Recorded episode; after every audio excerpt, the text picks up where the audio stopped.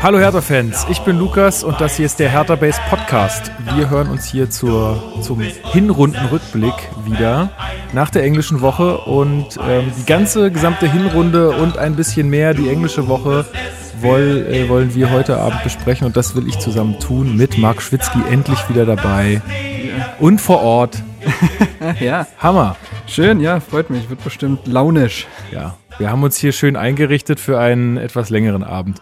Und Steven auch wieder gleich wieder verpflichtet für den fürs nächste Mal. So ist es. Diesmal als Ergänzung und nicht als unerwünschter Ersatz. Wow.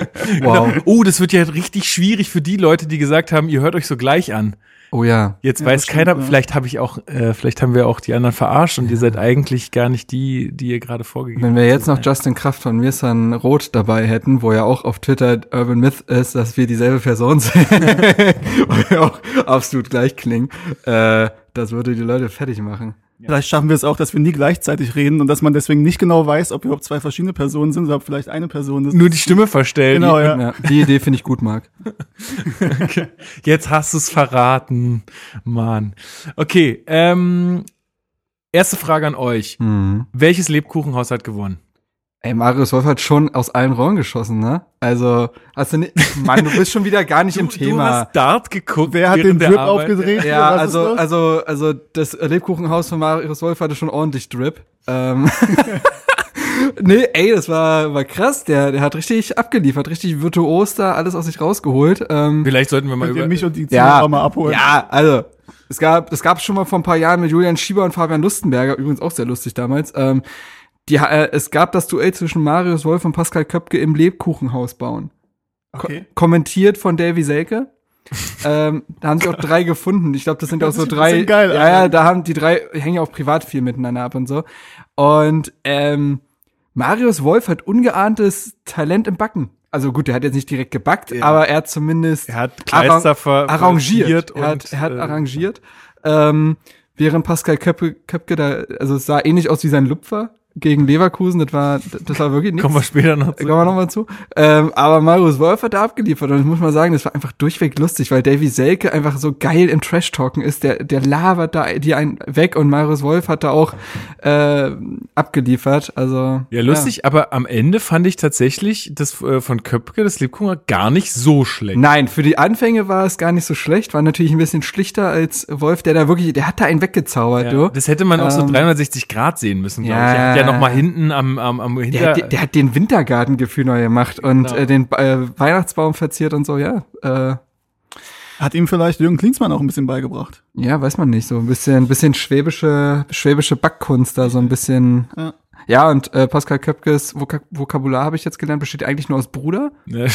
es war auch so ein bisschen enttäuschend, was er da verbal abgeliefert Da hat. ist Frankfurt noch drin. er war auch, er war auch sehr, er war Nee, auch sehr Köpke. enttäuscht. Wolf, Wolf, das war okay. Aber der hat, jetzt haben wir auch erfahren, dass der mal, während er noch zum Fußballer geworden ist, hat er eine Banklehre angefangen. Ja, genau.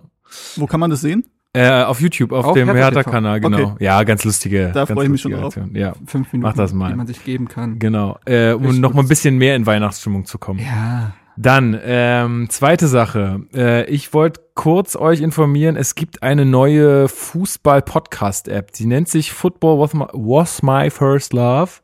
Ähm, und Wie nochmal? Football was my first love. Ähm, und die tragen quasi alle möglichen Football- Football-Podcasts, äh, Fußball-Podcasts äh, zusammen, kein American Football, sondern Fußball tatsächlich, tragen die so an, in einer App äh, mehr oder weniger zusammen. Man kann sich dann seine Vereine dort auswählen und dann hat man da äh, quasi ein Feed mit allen mit allen Folgen von allen Fußball-Podcasts, die irgendwie den eigenen Verein erwähnt haben sozusagen. Mhm. Ähm, ganz interessantes Projekt. Mal gucken, was daraus wird. Wir Wird das da auch redaktionell irgendwie geführt, dass Podcasts irgendwie so in Spotlights kommen oder? Äh, das, da musst du dich mal selber noch mal ein bisschen mit Hm. beschäftigen. Ich äh, weiß nur, dass ähm, die aufgerufen haben, dass man sich da quasi anmelden kann Ja. ähm, als, als, als Podcast und wir sind da also sozusagen als erster Hertha-Podcast mit dabei. ja, First Mover oder wie nennt sich das? Genau. Ja, siehst du, hab zugehört bei dir. Ähm, was soll ich jetzt sagen? Ach so, apropos Fußball-App, äh, haben wir eigentlich mal nachgeguckt, ob wir bei dieser ominösen anderen App sind, die irgendwie alle äh, äh, Podcasts, Fußball-Podcasts zu sich reingeholt hat, ungefragt und mit denen dann Werbung gemacht hat und dann so ein Abo-Modell da eingebaut hat und so. Das wurde relativ groß gemacht. Ja, Dann nee, haben, ach, äh, tatsächlich musste, wollte ich mich damit Gab's da mal, befassen. da gab's halt so einen Aufschrei über Twitter, dass dann halt auch so Podcasts wie 93 und alle möglichen sind da so halt reingeraten und wurden plötzlich als Galionsfiguren da verkauft, obwohl die nie irgendetwas da zugestimmt haben oder informiert wurden. Und dann war es wohl ein riesiger Hickhack, da auch rauszukommen und Also ich verstehe das sehr, dass man sich versucht, mit uns zu rühmen. Das ist natürlich ja, also du, Fall dass, dass wir für ab- absolut jeden Partner lukrativ sind, ist ja klar. Nee, Aber also ich sehe das so, ich finde es auch nicht in Ordnung. Ähm, andererseits denke ich mir, also ich kann auch einen Rasenfunk verstehen und, und alle, die versuchen damit halt ja auch irgendwie Geld Ja, zu verdienen und auch da deutlich mehr Zeit reinstecken als wir jetzt. Aber äh, also dadurch, dass wir ja hier kein Geld mit verdienen oder hier nicht versuchen, das irgendwie hauptberuflich zu machen, ähm, ist mir das jetzt im ersten Moment erstmal ein bisschen Wumpe, obwohl ich das natürlich auch nicht, äh, nicht gut heiße und ähm, mich damit auf jeden Fall mal beschäftigen werde, aber habe hab ich wieder vergessen. ja. ey, apropos äh, Videos, wollen wir? Hä? Wollen wir über Ach so, Pam, pam, lass pam. uns bitte. lass uns das bitte. Das ist so, ach komm. Aber ich habe mich die ganze Zeit drauf gefreut. Nein, äh, Die, die dies wissen, die haben es jetzt gehört, Ah. die wissen ganz genau, wovon wir reden. pumpen, pumpen, pumpen. Die Sache an sich ist ja eine gute. Ja. Also was, es gab ein Video von Hertha und Alicia Pretz, die geworben haben für, ähm, wo, wofür eigentlich? Ja, Das war also Herz 10, glaube ich, hieß diese Ja. Kampagne. Ja. Ähm, oder diese Initiative, diese wohltätige Initiative. Äh, und da geht es, glaube ich, darum, äh, den Leuten bewusst zu machen, wie viel Herzinfarkte im Jahr sind und wie schnell man da reagieren muss und wie man richtig reagiert. Auch als Passant, der jetzt. Darum ging es eigentlich und das ist auch völlig in Ordnung und völlig cool, wie es umgesetzt wurde. Ähm, naja, Naja, andererseits muss man sagen, so wie es umgesetzt wurde, wenn es langweiliger umgesetzt worden wäre, hätte es wieder keiner. Ja, ähm, aber es geht dann ja nicht mehr um die Sache. Niemand wird sich nach dem Video das gemerkt haben, was da gelabert wurde. Also ich schon. mh, Ich schon. Äh, nee, also Pumpen, pumpen. pumpen, pumpen, pumpen. 100, was? Beats 100 per, Beats per Minute. 100 Beats per Minute. äh, Siehst du, ihr Ja. habt's da voll drauf. Ja, ja, ja. Werde ich mich an, ich werde an Alisa denken, wenn mal jemand neben mir umkippt. Aber nee, also einer, also meine ersten ersten zehn Reaktionen muss man sagen, weil ich habe das Video sehr oft gesehen, waren noch völlig fassungslos und super. Also aber Warum? Halt, Erklär also, das den Zuhörern mal. weil es so dermaßen dilettantisch und eigenartig und ich muss das Wort jetzt mal benutzen, äh, benutzen auch cringy umgesetzt wurde. Cringy. Ja, also Erklär das mal einem Es ist über sehr- 30-Jährigen. Ja, äh, Awkward. awkward. Nein, Gut, damit kann ich mehr anfangen ja. tatsächlich. Nee, aber einfach sehr unangenehm so. Sehr unangenehm. Ähm, und äh, aber mit jedem Mal schauen äh, wurde einem aber auch bewusster, wie sexistisch das ganze Ding geworden ist und das ist da das nervt mich dann halt also dass das irgendwie so dilettantisch umgesetzt wird, kann ja sogar noch so einen Humoraspekt reinbringen, der das Video eben bekannter macht, okay, von mir aus. Aber dass das Ding extrem sexistisch ist und dass da auch eine Alisa sich anscheinend einfach bereitwillig hingestellt hat und auch in den Behind the Scenes hast du ja gesehen, dass die sehr glücklich war, da irgendwie mitgemacht haben ja, zu dürfen. komm, aber das Aber ist doch auch ihr Ding. Also, Ja, aber es ist halt, also, naja, das ist ein Unterschied. Wenn ich mich auf meinem Instagram-Kanal jetzt halbnackt ausziehe, ist das meine Sache und dann ist das auch von, mir- von mir aus auch Model-Dasein. und Hm, hm. Aber wenn es, aber wenn es eigentlich um ja eine gute Sache geht, äh, dann sich da so quasi, ja, weiß ich nicht, wie, äh, so darstellen zu lassen, finde ich dann doch problematisch. Ähm, und dient dann halt eben nicht mehr der Sache. Aber ja, ich glaube und ich hoffe auch, dass sie sich dessen schon bewusst waren, weil ich kann mir jetzt nicht vorstellen, also am Anfang habe ich gedacht, ey, da müssen ja ein paar Leute rübergeguckt haben, das Video, es muss doch jemandem auffallen, dass das ein bisschen merkwürdig rüberkommt. Und ich dachte dann, dass man das vielleicht bewusst in Kauf genommen hat, um halt eine größtmögliche Ja. ähm, Welle damit zu erzeugen. Ähm, ja, ich hätte es anders gemacht, aber gut. ich hätte das ganze Ich Ding auch. halt nur mit Axel Kruse gemacht, so. ja, Mann. Wäre auch gut gewesen. Wenn der sein Hader schüttelt äh, Und pumpt. hat jemand verstanden, wieso die am Anfang in den Autos sitzen und sagen, lass mal einen Race machen und dann aber Waren das Autos, die zufälligerweise irgendwie äh, mit Hertha kooperieren, also Automarken, kann das sein? es könnte sein, ja. Ich weiß jetzt auch nicht, wie tief Hertha da mit drin steckt bei der ganzen Sache. Naja, da, am Ende standen ja auch Klünter, Stark und Mittelstädt, glaube ich, äh, im letzten Bild zusammen. Also werden die da Ja. schon irgendwie integriert worden Aber sein. ich meine, jetzt ist es was, was Hertha unterstützt oder haben die das Ding selber produziert? ich glaube nicht, dass sie es selber Und produziert geschrieben haben. und- aber Weiß ich denn. Aber Ich okay. habe es nur gesehen, fand's furchtbar und naja. Gut, äh, das, das zum Gossip. Gut, genau. Dann noch eine Sache, die ich, bevor wir jetzt hier in die äh, Hinrunde äh, dann einsteigen wollen. Ähm, und zwar hat uns eine sehr, sehr, sehr, sehr, sehr nette und äh, ganz großartige Mail erreicht von Sebastian. Also er hat uns quasi Feedback gesendet und ich kann das und er er hat auch selber geschrieben, dass er das halt quasi nicht als Kommentar schreiben wollte, äh, was ich gut verstehen kann. Und ich werde jetzt hier auch nicht das Ding vorlesen oder so, aber ich wollte auch noch mal hier im Podcast, weil er das ja mit Sicherheit hören wird, sagen, dass wir ähm, alle äh, sehr gerührt waren von diesen Worten und ähm, uns echt äh, extrem gefreut haben, weil ähm, da merkt man einfach äh, immer wieder, wofür man das hier macht, dass man sich halt irgendwie einen Tag vor Heiligabend hier hinsetzt. Und ich meine, ist ja auch nett, ne, ist ja schön, aber ist ja trotzdem immer irgendwie Vorbereitung und ähm, ja auch irgendwo ein bisschen Arbeit, aber da merkt man halt einfach, wofür man es macht. Und ähm, das, das geht sogar fast darüber hinaus, finde ich. Also dieses, also ich freue mich über jede Nachricht, die sagt, äh, ihr macht gute Arbeit, es macht mir Spaß zuzuhören, aber das ist ja nochmal was, also äh, es geht ja um äh, quasi private äh, ähm, Dramen, die sich da abgespielt haben, beziehungsweise äh, halt Tragödien. Ähm, und äh, was wir da vielleicht auch für eine Rolle und ersetzende Rolle eventuell einnehmen. Und das ist schon krass. Also das geht schon darüber hinaus und hat mich wirklich extrem berührt und wirklich so, da saß ich erstmal so da und dachte mir, wow, also äh, das ist krass. Ähm, also ja, kann auch nur bestätigen, dass wir da alle sehr gerührt waren. Ähm, und äh, da glaube ich auch nochmal bewusst wurde, also nicht nur warum man es macht, sondern dass man auch ziemlich dankbar dafür ist, dass sich da auch jeder immer wieder hinsetzt dafür und da Zeit investiert, ob das jetzt äh, quasi die regelmäßigen Leute sind oder ähm, na gut, Steven gehört ja fast jetzt auch mittlerweile zu den regelmäßigen Leuten, wenn man jetzt so die Hinrunde so äh, Revue passieren lässt oder halt auch nur manche Gäste. Das ist schon, ja, wie gesagt, dafür, dass sie keiner irgendeinen Cent für sieht oder so, ist schon das ist schlecht. Äh, ciao. wir wollten da nochmal drüber reden. Also das müssen wir dir noch mal erklären dann. Nee, später. aber war wirklich, ähm, ihr habt das ja auch, also ne, Mhm. die Leute, die halt ab und zu hier sind, habt es auch gelesen. Und es war schon also extrem rührend geschrieben und genau diese Geschichte, die dahinter steckt, mit der kann ich mich halt auch ein bisschen identifizieren, ähm, weil ich das auch so ähnlich erlebt habe vom, vom Werdegang, was jetzt als Hertha-Fan und was da so passiert ist. So. Ähm, deswegen äh, war schon extrem rührend, auch wenn, äh, also vor allem jetzt halt für, für euch beide, die das halt schon sehr lange machen, das ganze Ding mit aufziehen, äh, ist also das beste Lob, was man kriegen kann. Ja, apropos lange, wir sind jetzt äh, fast bei Folge 100, ne? Das ist schon crazy. Also ja, ist schon 97 echt, tatsächlich. Ist schon, ist schon echt Ähm, verrückt. Bald, also, ist, bald wird's ernst. ja, müssen wir mal überlegen, was wir da machen, aber generell einfach diese Zahl, sich 100 Mal hingesetzt zu haben und über Hertha zu reden. Jetzt sagen wir mal, wir reden im Durchschnitt, weiß nicht, anderthalb Stunden, Ja. so, kannst du dir ausrechnen. Ja, das, ey. das, tra- sowas trage ich dann mal zusammen. Sowas äh, werde ich Kann, musst mal, du eigentlich wie Max machen, der letztens offenbart hat in der Rasenfunk-Folge, dass er die Laufzeiten der einzelnen Folgen in so einer, äh, in so einer Excel-Tabelle hat. Ach, und was. das dann immer, weil er irgendwie ausrechnen will, wann sie bei der tausendsten Minute sind oder Stunde oder so. Nee, Minute. Dann gibt's so eine Fanfare so in der Folge. Kann man das nicht irgendwie bei Spotify rausfinden oder so? Ah, weiß ich nicht. Ja, pf, irgendwas, äh, ich bastel da irgendwas, das kriegen wir schon hin.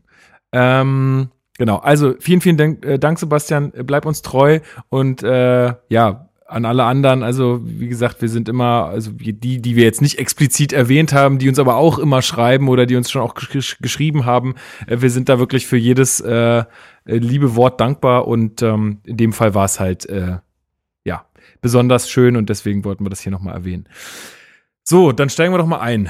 Hinrunde Hertha BSC Eigentlich, 19, eigentlich nichts passiert. 1920. Ähm, ja, weiß nicht. Ähm? Also wenn man mich vor einem Jahr, habe ich nochmal drüber nachgedacht, als ich hergefahren bin, wenn man mich vor knapp einem Jahr, also so, an, so Anfang 2019 mir gesagt hätte, pass auf, im, im äh, Dezember habt ihr nicht nur über 200 Millionen von so einem Investor zugeschossen bekommen, sondern äh, auch Jürgen Klinsmann auf der Trainerbank sitzen, weiß ich nicht, wie ich reagiert hätte. Also ist schon, es ist schon wirklich viel passiert, ist schon sehr verrückt alles. Ähm, bin sehr gespannt, wie, wie lange wir jetzt brauchen, um das irgendwie rekap zu rekapitulieren. Ja, wir versuchen uns halt einfach äh, äh, wirklich auf die Dinge zu beschränken, die dann wirklich äh, auch äh, wichtig sind. Ähm, wichtig war die neue, ähm, der neue Trainer, den wir bekommen haben, Ante Czovic, nach Pal Dardai, ähm, der ja, ja, sagen wir mal, dann ja mehr oder weniger gegangen wurde auch, also so zumindest äh, sind sich da alle einig. Es war ja dann irgendwie auch so ein bisschen, ja, ich will nicht mehr und ich kann nicht mehr, aber äh, ich glaube, da waren sich alle einig, dass das auch so ein bisschen mehr oder weniger vorgeschoben war. Ähm, und dann hat man ja lange spekuliert, ja, dann sind ja viele äh, Namen äh, durch, äh, durch den Äther gegeistert, äh, wer da alles kommen könnte. Und dass man ja jetzt dann auch äh, irgendwie mehr Offensivfußball sehen möchte bei Hertha. Und wer kann das machen? Und viele Namen, auch Namen, die jetzt bei anderen Vereinen ähm, äh, Trainer sind, wurden gehandelt. Äh, am Ende ist es dann doch die U23-Trainerlösung geworden. Äh, was könnt ihr euch noch so ein bisschen zurückerinnern, wie ihr das so wahrgenommen habt? Ja, also ähm, ich weiß noch, dass da natürlich extrem viel Skepsis dabei war, weil eben der äh, ähm, diese, diese Trennung von Pardada ja nicht in, aus der Not geboren worden war, äh, worden war, sondern man, ähnlich wie Gladbach es mit Dieter Hecking und dann Marco Rose gemacht hatte, man eigentlich ja wusste, man hat, eine, man hat einen Trainer, der solide arbeitet, aber man will jetzt halt mehr, man will den nächsten Schritt gehen. Und mit der Ansage, dann den U23-Trainer zu verpflichten, den nächsten, war halt schon so, wo man erstmal zweimal hingucken musste. Ähm, auch ich hatte natürlich meine Zweifel, wollte Czovic aber eine Chance lassen, weil die letzte U23-Lösung bei Hertha ja auch gut funktioniert hat und äh, generell ja Trainer auch erstmal irgendwie dann die Chance bekommen müssen. Also ein Kofeld, gut, jetzt gerade natürlich ein schwieriges Beispiel, aber an sich wissen wir alle, dass Kofeld ein guter Trainer ist oder ein Julian Nagelsmann. Die sind ja auch erstmal aus dem Jugendfußball gekommen und haben dann bewiesen, dass sie es können. Und so wollte ich Czovic äh, erstmal die Chance lassen, der sich seine Spuren jetzt zumindest verdient hat, indem er da echt lange im Verein ist und äh, die U23 auch gut geleitet hat. Also es war ja nicht so, dass man da irgendwie jetzt einfach mm, den nichts Besten geholt hat, sondern der, die U23 unter Czovic lief ja gut. Ähm, und deswegen wollte ich dem erstmal offen gegenüberstehen, weil vorher alles in Grund und Boden reden und äh, Schwarzmann bringt ja sowieso nichts. Trotzdem habe ich natürlich die Gefahr gesehen, dass das irgendwie so eine 1B-Lösung ist und so ein bisschen wenig visionär und äh, eben auch das Problem ist, dass es keine Euphorie erzeugt und keine keine Stimmung, wo man jetzt sagt, oh, jetzt geht's los, keine Aufbruchstimmung erzeugt und kein zu allzu großer Name ist besonders für das Projekt, was man jetzt eben angestrebt hat. Es ging nicht darum, irgendwie den nächstbesten zu nehmen bei Abschiedskampf und Co., sondern man wollte jetzt den nächsten Schritt gehen und dann Jovic installieren. Hm. Aber ich wollte offen dem gegenüberstehen. Ja, bei mir war es im Endeffekt ähnlich. Ich habe noch mal geguckt jetzt im Vorfeld der Folge, was ich damals so dazu geschrieben habe, als Jovic dann bekannt gegeben wurde. Nicht, dass ich jetzt mich völlig widerspreche in dem. manchmal, ja, manchmal ist ja auch ganz interessant, ja, ja, von sieben, acht Monaten oder so, wie sich die Meinung dann verändert, weil es ist ja im Fußball nun mal, ne, nach jedem Spiel mhm. ist es, ne, ändert sich oder kann sich das halt so ein bisschen ändern. Und ich hatte damals einen Blogpost darüber geschrieben und auf Twitter hatte ich den so angepriesen, ungefähr, hab's jetzt nicht mehr im Wortlaut ähm, mit warum Jovic jede Unterstützung verdient hat, aber es trotzdem nicht leicht haben wird. Ja. Und ähm, da habe ich jetzt nicht unbedingt damit gerechnet, dass ihn die Mannschaft so im Stich lassen wird, so schnell. Da kommen wir später noch mhm. dazu, aber so sehe ich das. Ähm, also, ne, das Thema ist komplexer, aber das ist schon ein Punkt. Ähm, aber ich habe halt gedacht, okay, Pai Dardai wurde halt, ähm, auch wenn das nach außen, wie du gesagt hast, einvernehmlich war, aber war vielleicht nicht ganz so einvernehmlich. Auf jeden Fall gab es jetzt nicht die große Not, den Trainer zu wechseln. Ähm, und Paidada ist halt Fanliebling. So, und dann sagst du, okay, du willst was Höheres machen, also du willst höhere, höhere Ziele angreifen, du willst offensiver spielen und im Endeffekt willst du nach Europa. Ähm, und dann verbindet man es halt mit anderen Namen als mit dem U23-Trainer Ante Czovic. Ähm, und deswegen war das schon klar, dass er es, dass er es schwer hat. Ähm, und das hat sich ja dann auch bewahrheitet. Und dazu kommt halt, dass 2015, als Pai Dardai ähm, ähm, als, als Cheftrainer dann ähm, dazu kam, da war er vorher U15-Trainer und Jovic war damals schon, glaube zwei, drei Jahre, war mhm. U23-Trainer. Ja, ja, ja. Seit 2012 bin ich mir jetzt nicht hundertprozentig sicher, aber so rein theoretisch von der Rangfolge wäre halt damals schon Ante Czovic die logischere Wahl gewesen, als den U15-Trainer zu nehmen. Und er hat ja damals, er hat ja, glaube ich, glaube ich, auch, als er dann installiert wurde jetzt als Cheftrainer, hat er ja, glaube ich, auch quasi gesagt, oder das kam mal als Info irgendwo stand das, dass er sich auch damals schon in der Rangliste halt eben auch weiter vorne gesehen hat und es auch ger gerne ja. damals schon angenommen hätte. Logisch. Ähm, ich glaube, dass dann auch auf Hertha-Seiten gesagt wurde, so durchgesickert ist, dass ähm, der zweite Abstieg noch nicht lange genug her ist und er da als Co-Trainer mit auf der Bank war und Stimmt, man das genau. deswegen noch zu sehr damit verbunden mhm, hat. Mhm. Okay, kann man so sehen.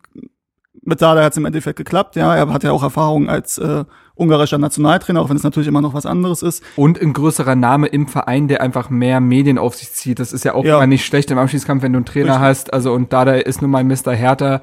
Ja. Ähm, Czovic hat ja seine meiste Zeit für Hertha in der zweiten Mannschaft gespielt. Ja. Dann ist es auch ein anderer Name, der da sitzt und Richtig. viel abfängt mit. Vielleicht hat man auch gesagt, jetzt im Abstiegskampf, den hatten wir vor drei Jahren mit Ante Czovic, da hat es nicht funktioniert. Ja. Deswegen jetzt vielleicht im Abstiegskampf ist Pardada die bessere Wahl.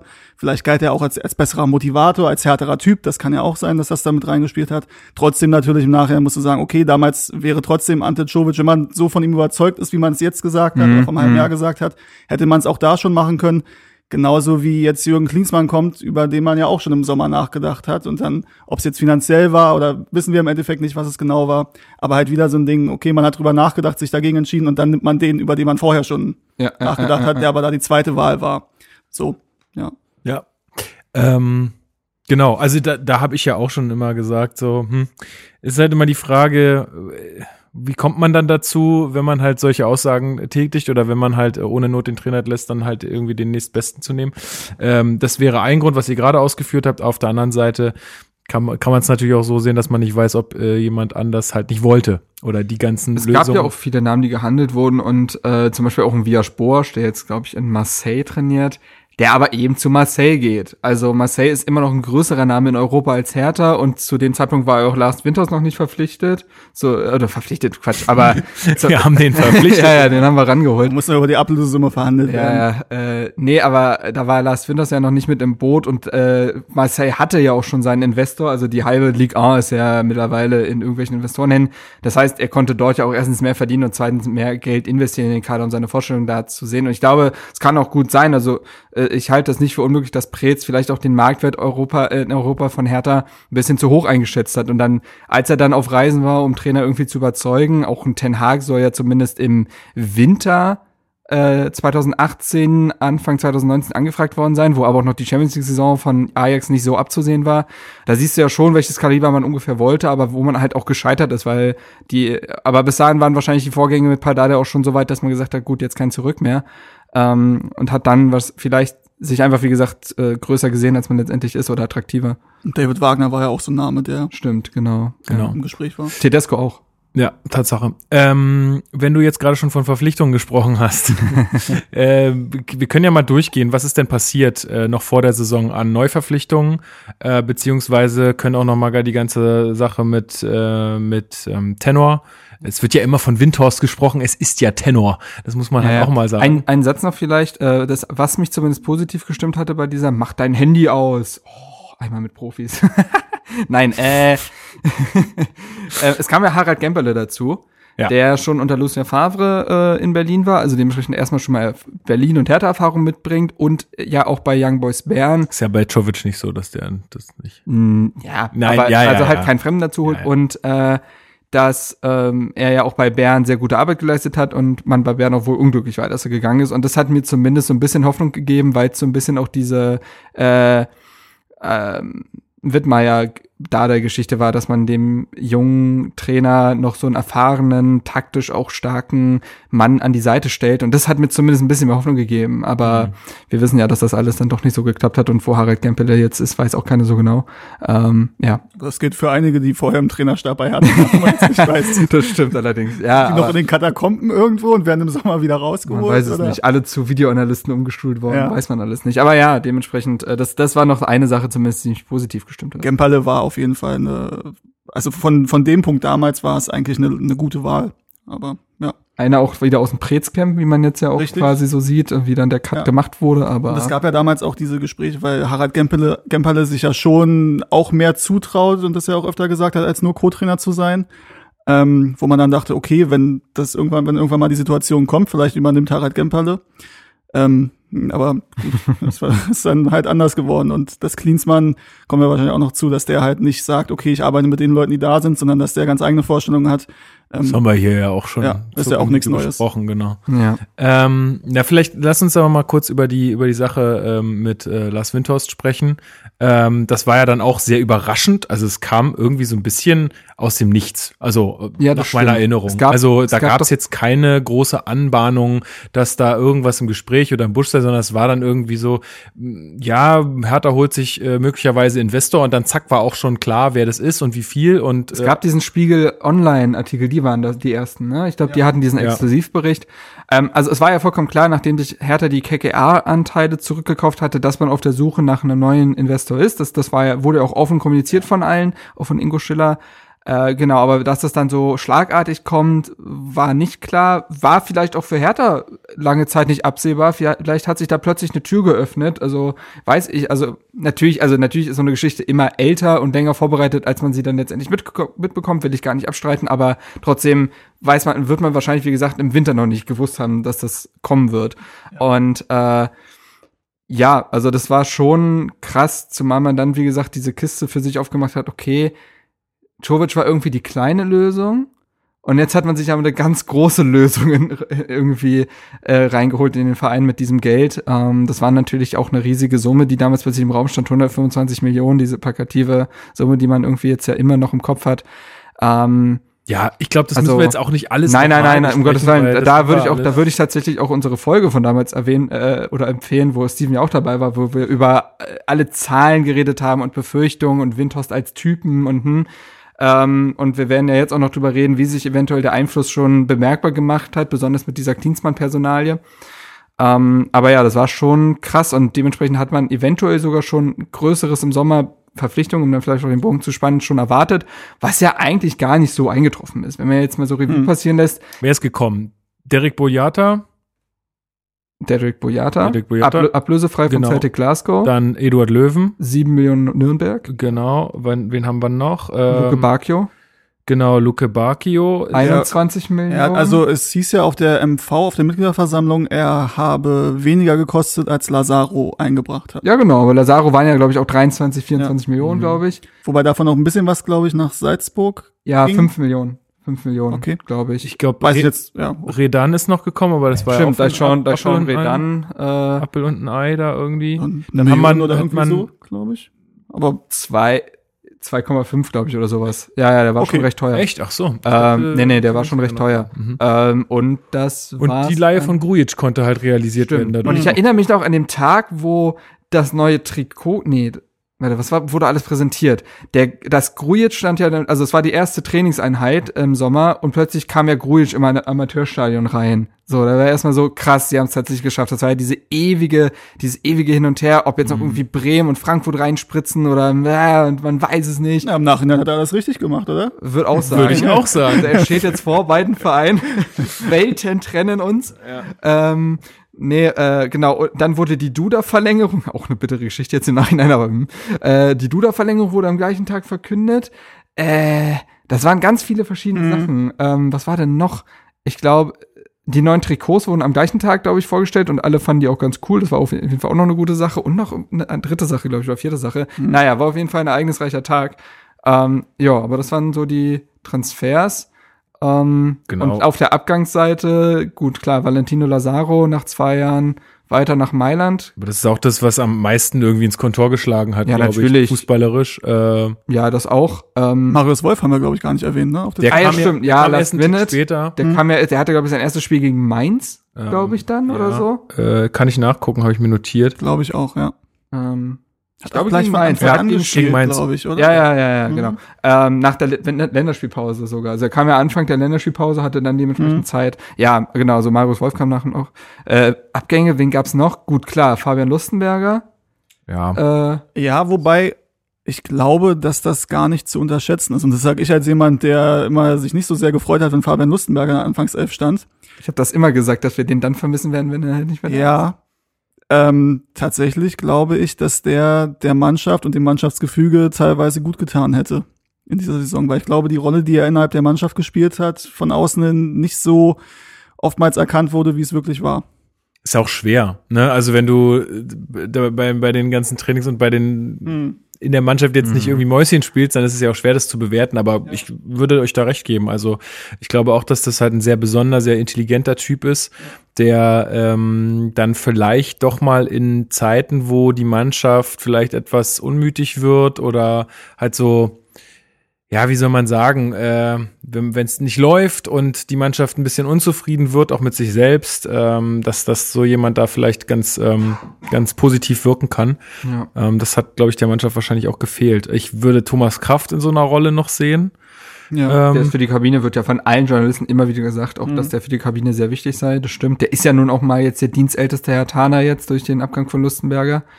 aber er ist ähm, ja, aber er ist halt auch irgendwie nur zweiter Torhüter. Ja, aber dafür ja doch immer mal wieder, zumindest im Einsatz, um daran zu erinnern, wie wichtig er sein kann. Und äh, ist ja auch, glaube ich, jemand, der im Training immer pusht und jedes Training extrem ernst nimmt und allein deswegen schon wichtig ist.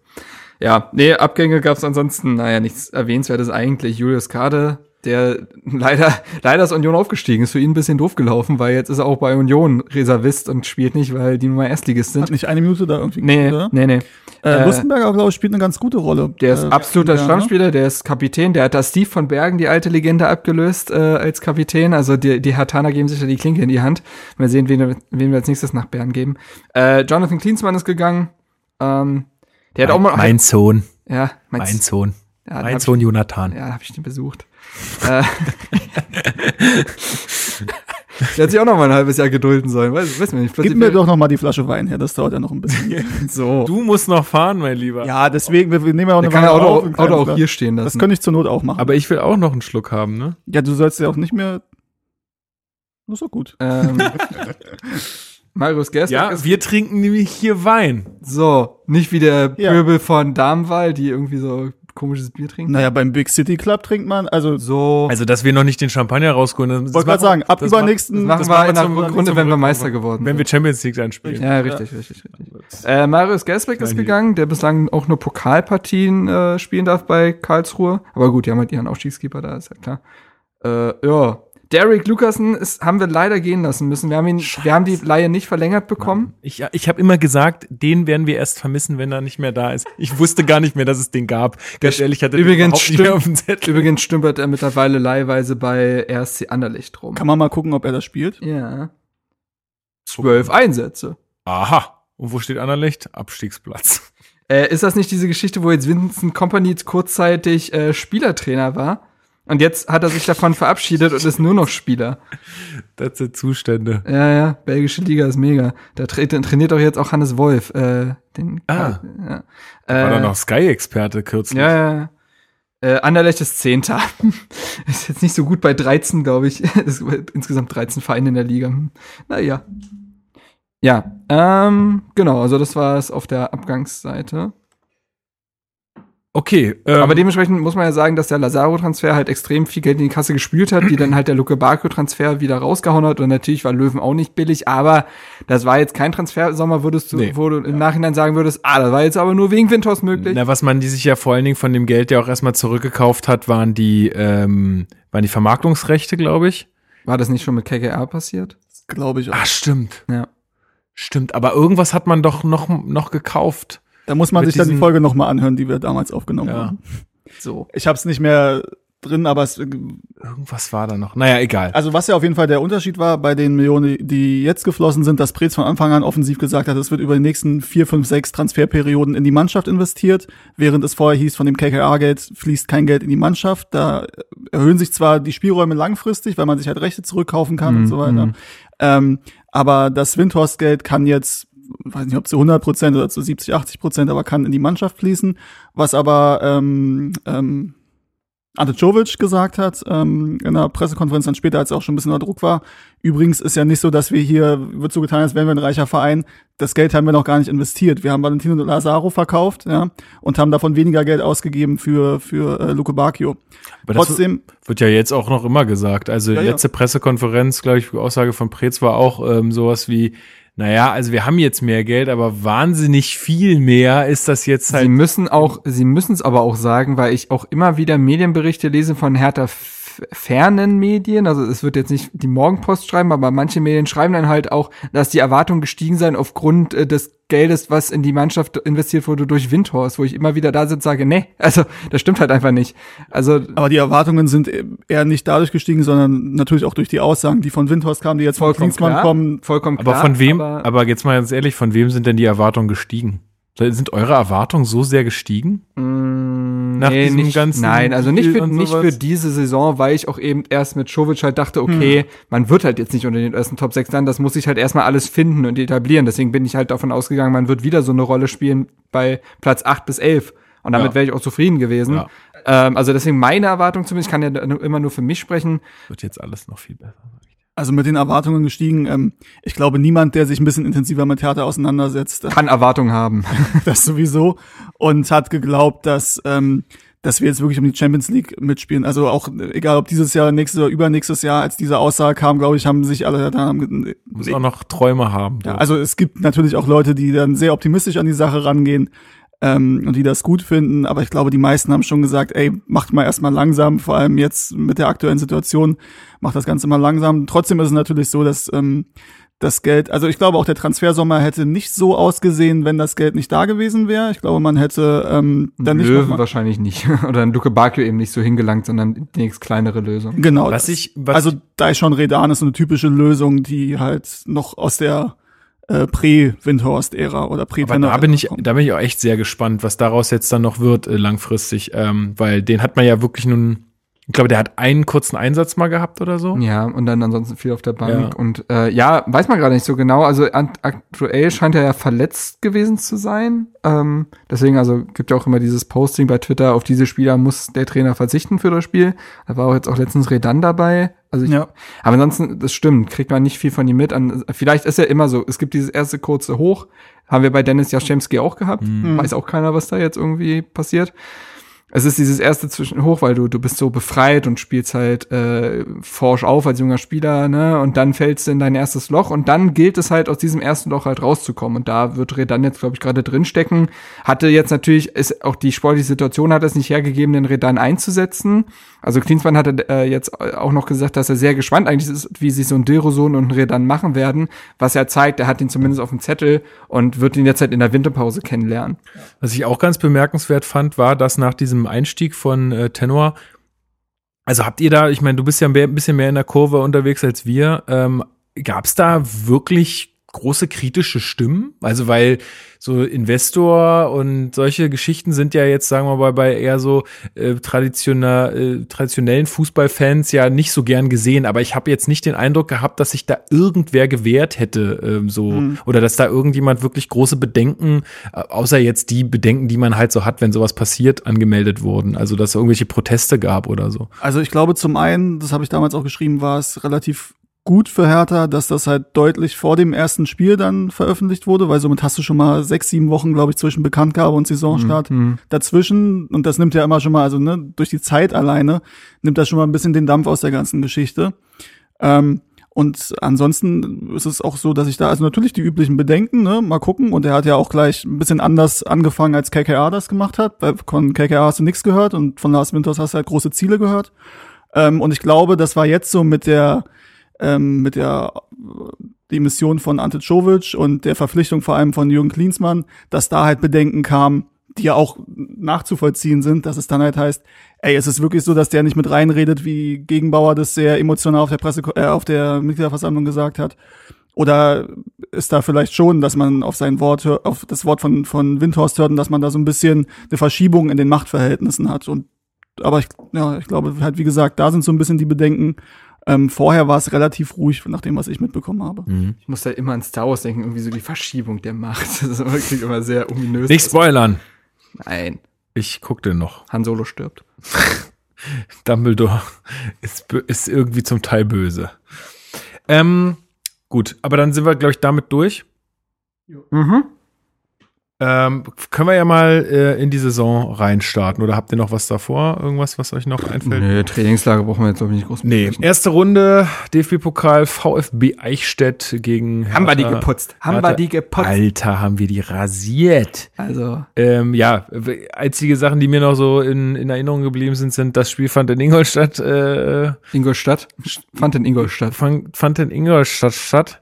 ähm, es war Allah, es war sehr souverän und ähm, Darida ja, hat ja, getroffen. Genau. Das war ja so Das das, erste wieder Lebenszeichen, beziehungsweise ähm, nach dem sehr guten Trainingslager, was Darida ja abge, äh, ähm, abgebrannt haben soll, Urlaub abgesagt. voll reingehauen. Sehr Genau. viele positive Stimmen von Czovic und Preetz, dass er wieder voll da sei und er fühlt sich wie, wie neugeboren und äh, ja, hat dann halt gegen Eichstätt direkt getroffen. Das war halt eine schöne Sache. Ey, Alexander Esswein hat getroffen. Stimmt.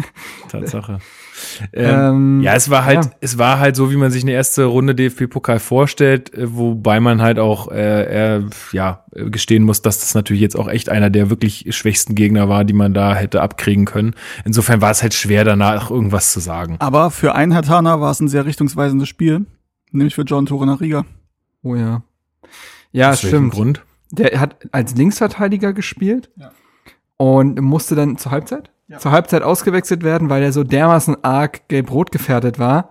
ähm, und sich auch echt nicht unter Kontrolle hatte, was man ja bei ihm leider dann auch halt auch schon des Öfteren gesehen hat. Aber besonders in seiner ersten DFB-Pokalrunde, wo du souverän weiterkommst, musste das halt echt nicht abziehen. Und da hat halt nach dem Spiel war er bei Czovic schon mal, nein, nicht unten durch, das wäre übertrieben, aber zumindest halt eben nicht mehr eine erste Option. Und das zieht sich halt durch diese Hinrunde für Torunariga. Ja. Ähm, da hast du recht, ja. Also er hat ein Spiel danach über 90 Minuten gemacht in Mainz äh, und hat dann in der Bundesliga noch mal eine Minute gespielt und halt ähm, gegen Dresden im Pokal. Ähm, also für ihn ist es nicht gut gelaufen. Und es hat da halt angefangen. Ähm, aber wir reden ja später auch noch ein bisschen über die Defensive und Genau. wie wir dazu stehen. Dann ähm, erster Spieltag ähm, hatten wir ja das große Vergnügen, ähm, im äh, öffentlich-rechtlichen Fernsehen übertragen zu werden gegen den Echt? großen FC Bayern München. Äh, in München haben wir den Bayern dann tatsächlich wieder einen Punkt abgerungen. Ne? Also, Also wann sind wir jetzt umgeschlagen gegen die? Ist schon ein bisschen fünf Spiele jetzt oder so? Ist schon, Nee, wir haben ähm, Ach, nee. letztes Jahr das Rückspiel verloren. Genau. 1-0. ja, Ah ja, stimmt. aber Also so letzte ganz Saison. eklig. Ah, ja, ja, stimmt, die Geschichte. Ja, gut, ja, stimmt, da ist die Serie gerissen. Aber ja, ich meine, das war ein Spiel, wo du jetzt auch mit sehr vielen Wochen und Spielen und Monaten im Rückblick sagen kannst, natürlich war der Punkt durchaus glücklich, weil Bayern da Auf schon jeden Fall. einige Torchancen hatte. Ist ja immer so die Frage, wenn du fünf Minuten später darauf angesprochen wirst, kannst, sagst du ja immer, ja, aber er hat nicht nicht schlecht gespielt. Ja. Da redeten wir das mal nicht schlecht. Ja. Ähm, der Punkt war natürlich äh, durchaus glücklich, weil Hertha auch eben seine beiden größten Torchancen halt direkt auch genutzt hat. Ja. Ähm, Das eine von Luke Bacchio, das Tor, das ist ja auch, also, Ja. das ist halt einfach auch Glück. Das Glück, ist, dass man erzwungen hat, weil man halt, weil Luke Bakio einfach mal geschossen hat. Ja. Ne? Das ist ja immer so die. es bleibt trotzdem Glück. äh, es bleibt natürlich trotzdem Glück und auch wie das Grujic da halt, also das Martinez, glaube ich, war es, den er da. Pavard. Pavard, Pavard, Mhm. wenn Pavard halt irgendwie doch auch wie Grujic erst nach der Szene am, auf dem Boden liegt, dann macht er auch wahrscheinlich das Tor nicht. Also und äh, zumal, also er, das einzig Blöde, was Hertha sich halt wirklich selbst eingebrockt hat, war dieser Elfmeter, wo Grujic Lewandowski völlig unnötig äh, zu Boden ringt. Alle, also die Situation ist, glaube ich, vorbei. Alle gehen halt wieder Richtung Spielmitte, ganz normal. Und Grujic denkt sich, ja, den Lewandowski, den, den faul ich jetzt doch einfach noch mal. Besonders in Zeiten des Videobeweises eine sehr kluge Idee.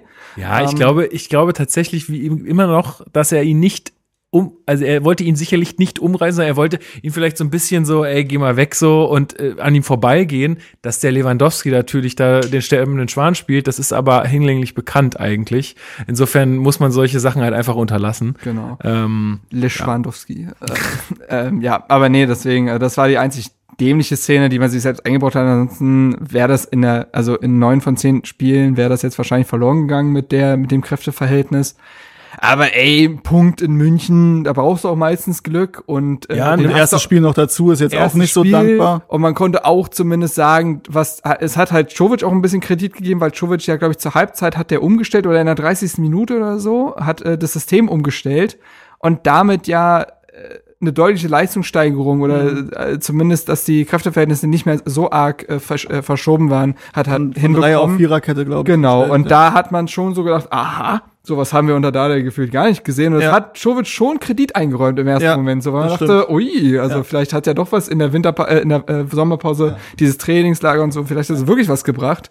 Ja, aber so richtig, Ähm, so richtig was damit anzufangen, wusste man nicht. Also man war jetzt nach dem Start nicht so ein bisschen, Ja. nicht schlauer. ist halt Nein, der aber Punkt, es ist ja Endeffekt- immer auch bei einem Bayern-Spiel so, weil das ja nicht Ja. der Gegner ist, an den du dich messen wirst die Saison lang. Ja, es ist halt im Endeffekt der Punkt, dann guckst du dir die Spiele danach an und wenn du dann die gut gestaltest und die gewinnst, dann sagst du, ey, guck mal krass, wir haben sogar in München einen Punkt geholt und danach sind wir richtig gut reingekommen. Oder du machst es wie Oder- Frankfurt. Ja, oder du machst du wie Fragen, na gut, aber wir waren ja so ähnlich im Endeffekt, Ja, ja, zumindest ja. die drei Spiele danach. Und dann sagst du natürlich, wenn du danach die Spiele verlierst, sagst du, ja klar, war auch nur Glück da in München, dass wir da überhaupt einen Punkt geholt haben. Wir sind übrigens die einzige Mannschaft, da mal Fun Fact, die seit dem Bayern-Spiel, also Frankfurt hat ja gegen Bayern gewonnen und im Anschluss haben die jedes Spiel verloren, außer gegen uns unentschieden gespielt in der Liga. Also, ja. ähm, das nur dazu. Der Bayern-Fluch, der war auch, den hatten wir doch auch. In der Hinrunde letzte Saison haben wir Bayern zu Hause geschlagen, waren dann irgendwie kurzzeitig auch Vierter und sowas und dann und im Anschluss wir haben wir, in Mainz nichts mehr gewonnen. Ja, ich glaube tatsächlich, dass das auch was mit den Spielern macht, dass äh, wenn So eine einen Selbstzufriedenheit Punkt, ja, plötzlich dass du so da einen Punkt in herrscht. München holst, dann denkst du, ja, läuft doch eigentlich ganz gut hier, äh, ne? Ja, Also und plötzlich hast du nur, hast du Und nur Wolfsburg, machen wir weg. Ja. So, und dann steht's äh, 0 zu 3 am Ende. Ja, und die Sache ist, das, das zweite Spiel, weil ich glaube, zum Bayern-Spiel gibt's jetzt nicht so viel mehr zu sagen. nee, nee. Das zweite Spiel gegen Wolfsburg ist halt auch extrem bitter verlaufen für uns. Absolut, weil, das ähm, wollte ich, hätte ich ja auch gleich gesagt. Das äh, ist einfach von, von der Entstehungsgeschichte her einfach total. Und das zieht sich ja durch die gelaufen. Jovic-Ära, Ja. dass man, man ihm viel vorwerfen kann, aber auch bei sehr vielen Spielen sagen kann, ey, das ist, da wurde ihm auch in vielen Szenen keinen Gefallen getan. Ja, also zum Beispiel, also diese erste Szene in diesem Spiel, ähm, Gilavogi fault aus meiner Sicht Duda im Strafraum. Ähm, Ah, ja. Der Schiedsrichter gibt den Elfmeter und wird äh, und dann wird es aber durch den VAR zurückgenommen, weil Gilavogi halt hauchzart den Ball irgendwie spielt. Also das muss mir wirklich mal einfach noch mal jemand, der ich weiß Die nicht, da muss ich, da muss ich mal wirklich Genau, noch mal den Freund meiner Schwester fragen, weil der ist ja Schiedsrichter, der muss mir das einfach noch mal erklären. Wo ist da jetzt, also wo sagt man da Ball gespielt und wo sagt man nicht Ball Und gespielt? ist das dann so eine Oft- klare Fehlentscheidung, dass Genau, man das richtig. wieder, ne? Oft sagt man halt, na ja, er spielt zwar den Ball, aber er räumt ja den Gegenspieler ab. Und das war aus der, aus meiner Sicht in dem Fall der Fall. Und dann sagt man aber in manchen anderen äh, Situationen wieder, na ja, aber er spielt ja den Ball. Also ich raff's einfach nicht. Und das war halt schon die erste blöde Szene, weil wenn du da mit einem 1-0 im Rücken äh, das Spiel beginnst, ähm, ist das natürlich eine ganz andere äh, Geschichte. Und naja, und dann kriegen wir halt den Elfmeter auf der anderen Seite. Ja. Ansonsten erinnere ich mich aber halt an eine sehr ordentliche erste Halbzeit, wo Hertha ja auch wieder gezeigt hat, fußballerische Mittel sprechen lassen zu wollen und wir einen guten Ballbesitzfußball gespielt haben. Äh, Ich erinnere mich da sehr gut dran, dass sehr viele Dreiecke gestellt wurden, man Seiten überladen hat, Distanzschüsse gewagt hat und da war zwar nicht die eine Chance dabei, wo du sagst, der muss drin sein, aber es war schon so, dass du nach der ersten Halbzeit dachtest, na ja, gut, wenn die das jetzt so weiterspielen. Ich fand das, ich fand das allgemein offensiv ja, und das ist, glaube ich, so ein bisschen äh, der große Punkt auch der dieser Jovic-Ära. Ich fand das ja offensiv häufig auch gar nicht verkehrt. Oft hat uns manchmal das Abschlussglück gefehlt, aber offensiv war das, teilweise waren da schon gute Ansätze zu sehen und ich glaube, dass wir hier auch im Podcast oft besprochen hatten, na ja, man sieht schon, da tut sich was. Nur hinten ist, das war ja furchtbar. Da hat einfach die Balance gefehlt, ja, die Balance zwischen äh, Defensive und Offensive. Da wurde halt einfach anscheinend äh, viel zu viel, ähm, äh, ja, wurden viel zu viele Ressourcen irgendwie auf die Offensive verwendet, sodass die Defensive irgendwie echt einen Knacks wegbekommen hat. Wobei bei dem Spiel, glaube ich, kann man noch sagen, dass es dann halt, also du bist in der ersten Halbzeit nach dem 0-1 dann angerannt. Hast recht, waren es nicht die klaren 100% Torchancen, aber trotzdem mit wirklich einem großen Tempo und es war wirklich ein gutes Kombinationsspiel, auch wenn es da nicht äh, gereicht hat für, für ein Tor. Und dann in der zweiten Halbzeit, klar, kannst du diskutieren, ob du vielleicht zu früh aufgemacht hast und zu früh alles nach vorne geworfen hast. Aber wenn du jetzt nur dieses Spiel isoliert betrachten würdest, würde ich jetzt sagen, da kannst du jetzt noch nicht von der großen Abwehrschwäche reden. Auch wenn 0-3 natürlich zu Hause gegen Wolfsburg krass klingt, vor allem die, wie viele Tore haben die geschossen? 18, 19 Tore oder so in der ganzen Hinrunde. Ähm, aber nur dieses Spiel isoliert betrachtet, das verlierst du dann halt höher, weil du halt am Ende dann alles nach vorne wirfst. Das war auch das Spiel, glaube ich, wo Redan noch reingekommen ist. Stimmt, genau. Ähm, ja. Ja, und äh, also was da halt angefangen hat, war zumindest ja auch, wie gesagt, diese Elfmeter-Serie gegen uns. Und auch wieder. das Rehkick irgendwie Äh, von der Genau, Rolle ist. richtig, genau. Das, das hat da so angefangen. Und ähm, ja, genau, also deswegen, das war jetzt auch nicht so, dass, also natürlich war man nach dem Spiel schon ein bisschen ernüchtert, weil 0 zu 3 das erste Heimspiel der Saison zu verlieren gegen den Gegner, gegen, der, gegen, dich, äh, gegen den du dich ja auch messen willst in dieser Saison, wenn es um Platz 8, 7 oder sowas geht, dann ist ja auch Wolfsburg da ein Kandidat für und gegen den dann so klar zu verlieren, ist halt schon bitter. Aber trotzdem, ich muss auch sagen, ich war aufgrund der ersten Halbzeit schon zumindest ähm, ermutigt, dass das jetzt trotzdem jetzt kein Weltuntergang ist. Und äh, besonders halt, weil man vorher diesen Punkt in München hatte, mit dem man ja nicht gerechnet hatte. Also man hätte jetzt theoretisch ja auch in, in München verlieren können und gegen Wolfsburg einen Punkt holen können, wäre es dasselbe Punkteverhältnis gewesen. So, ja, da, da, dann ging's halt los. Also das, äh, das hat man dann gesehen, dass das halt nichts Einmaliges dann bl- geblieben ist. Richtig, weil auf Schalke hat sich dann eigentlich, also für mich, das, das größte was da in der Abwehr passiert ist, weiß ich aller nicht. Zeiten. Was, also auch wieder 3 zu 0 Inche auf Schalke verloren. Eigentor durch Niklas Stark zum 1 zu 0. Dann halt diese Szene, wenn ihr euch erinnert, von ihm, wie er dann da irgendwie im Strafraum rumirrt mit dem Ball. Jahrstein, äh, Äh, nicht Jahrstein abspricht. ihm nicht, ihm nicht äh, äh, sagt, dass äh, Burgstaller da von hinten kommt äh, und äh, Burgstaller da fast noch das Tor gemacht hätte. Das war übrigens schwieriger, den rüber zu schießen als Allerdings. rein, aber Allerdings. Ähm, da ist auch so ein bisschen meine Frage, was passiert mit den Spielern, sobald die nominiert werden für die Nationalelf? Was ist mit Plattenhardt damals passiert? Was passiert jetzt auf einmal mit Niklas, Niklas Stark? Was ist da los? Hat, Ja. Also ist das irgendwie, Es hat wahrscheinlich immer so seine eigenen Geschichten, weil es betrifft ja, glaube ich, nicht jeden, der für die Nationalmannschaft nominiert wird, generell. nee, klar, aber, Aber, äh, das ist schon irgendwie komisch, ja. dass das jetzt irgendwie bei Also ich glaube, bei, uns ich glaube so- bei, bei uns ist es einfach so, dass das einfach zwei Spieler sind, die zwar ja deutsche Nationalspieler sind, aber eben nicht Leroy Sané und äh, Marco Reus. Also die, also die kriegen ja trotzdem noch ihre Formschwächen und schwachen Spiele rein, weil die einfach nicht so überdurchschnittlich begabt sind wie solche Nationalspieler. Ähm, ja, ich erinnere mich dann auch noch an dieses super eigenartige Eigentor von Rekik, der Ja. da erklären will und den dann selber über die. Linie drückt. Ja. Dann auch das Tor von Kenny, der wird nie wieder so ein Tor schießen, weil ihn nie wieder jemand so alleine lassen wird. Ähm, also, boah, das war ein ganz schlimmes Spiel. Ich war, was mich da aber fast noch am meisten geärgert hat, war da die Herangehensweise von Czovic, der gesagt hat, gegen Schalke, auf Schalke, wo man letztes Jahr übrigens auch ziemlich gut ausgesehen hat und gewonnen hatte, äh, nö, da, da stellen wir uns jetzt hinten rein und lassen Luke Bakio vorne stehen und setzen auf Konter. Das, das kannst du vielleicht von mir aus die ersten 20 Minuten machen. So, so reinzugehen, dir vielleicht ein bisschen defensive Sicherheit zu holen. Okay, aber das gesamte Spiel und dann keinen Plan B zu haben, fand ich schon eigenartig. Das war aber auch ein Spiel, was, wo Luke Bakio nichts gelungen ist. Hatte wirklich erschreckende Ballannahmen, wo man erst so dachte, äh, also äh, über 20 Millionen, weiß ich jetzt nicht. Ähm, und das war natürlich unglücklich. Und du hattest auch, glaube ich, auch da in dem Spiel die erste richtig gute Chance, die Luke Bacchio auch liegen gelassen hat. Wenn du da in Führung gehst, dann geht das wahrscheinlich wieder, kennt man ja, dann geht das in eine andere Richtung, bla bla bla. Aber trotzdem war das ein absolutes Slapstick-Spiel und du hast da Schalke drei Punkte geschenkt. Also sagen wir es, wie es ist. Schalke hat da kein gutes Spiel gemacht. Äh, du hast die, die quasi die Punkte schon aufgezwungen, weil die mit ihrem Ballbesitz eigentlich nicht wussten, was sie machen sollen. Und ähm, ja, wieder eine bittere Geschichte. War der erste von drei Totalausfällen diese Saison, Das stimmt. würde ich behaupten. Drei? Ich guck mal nach.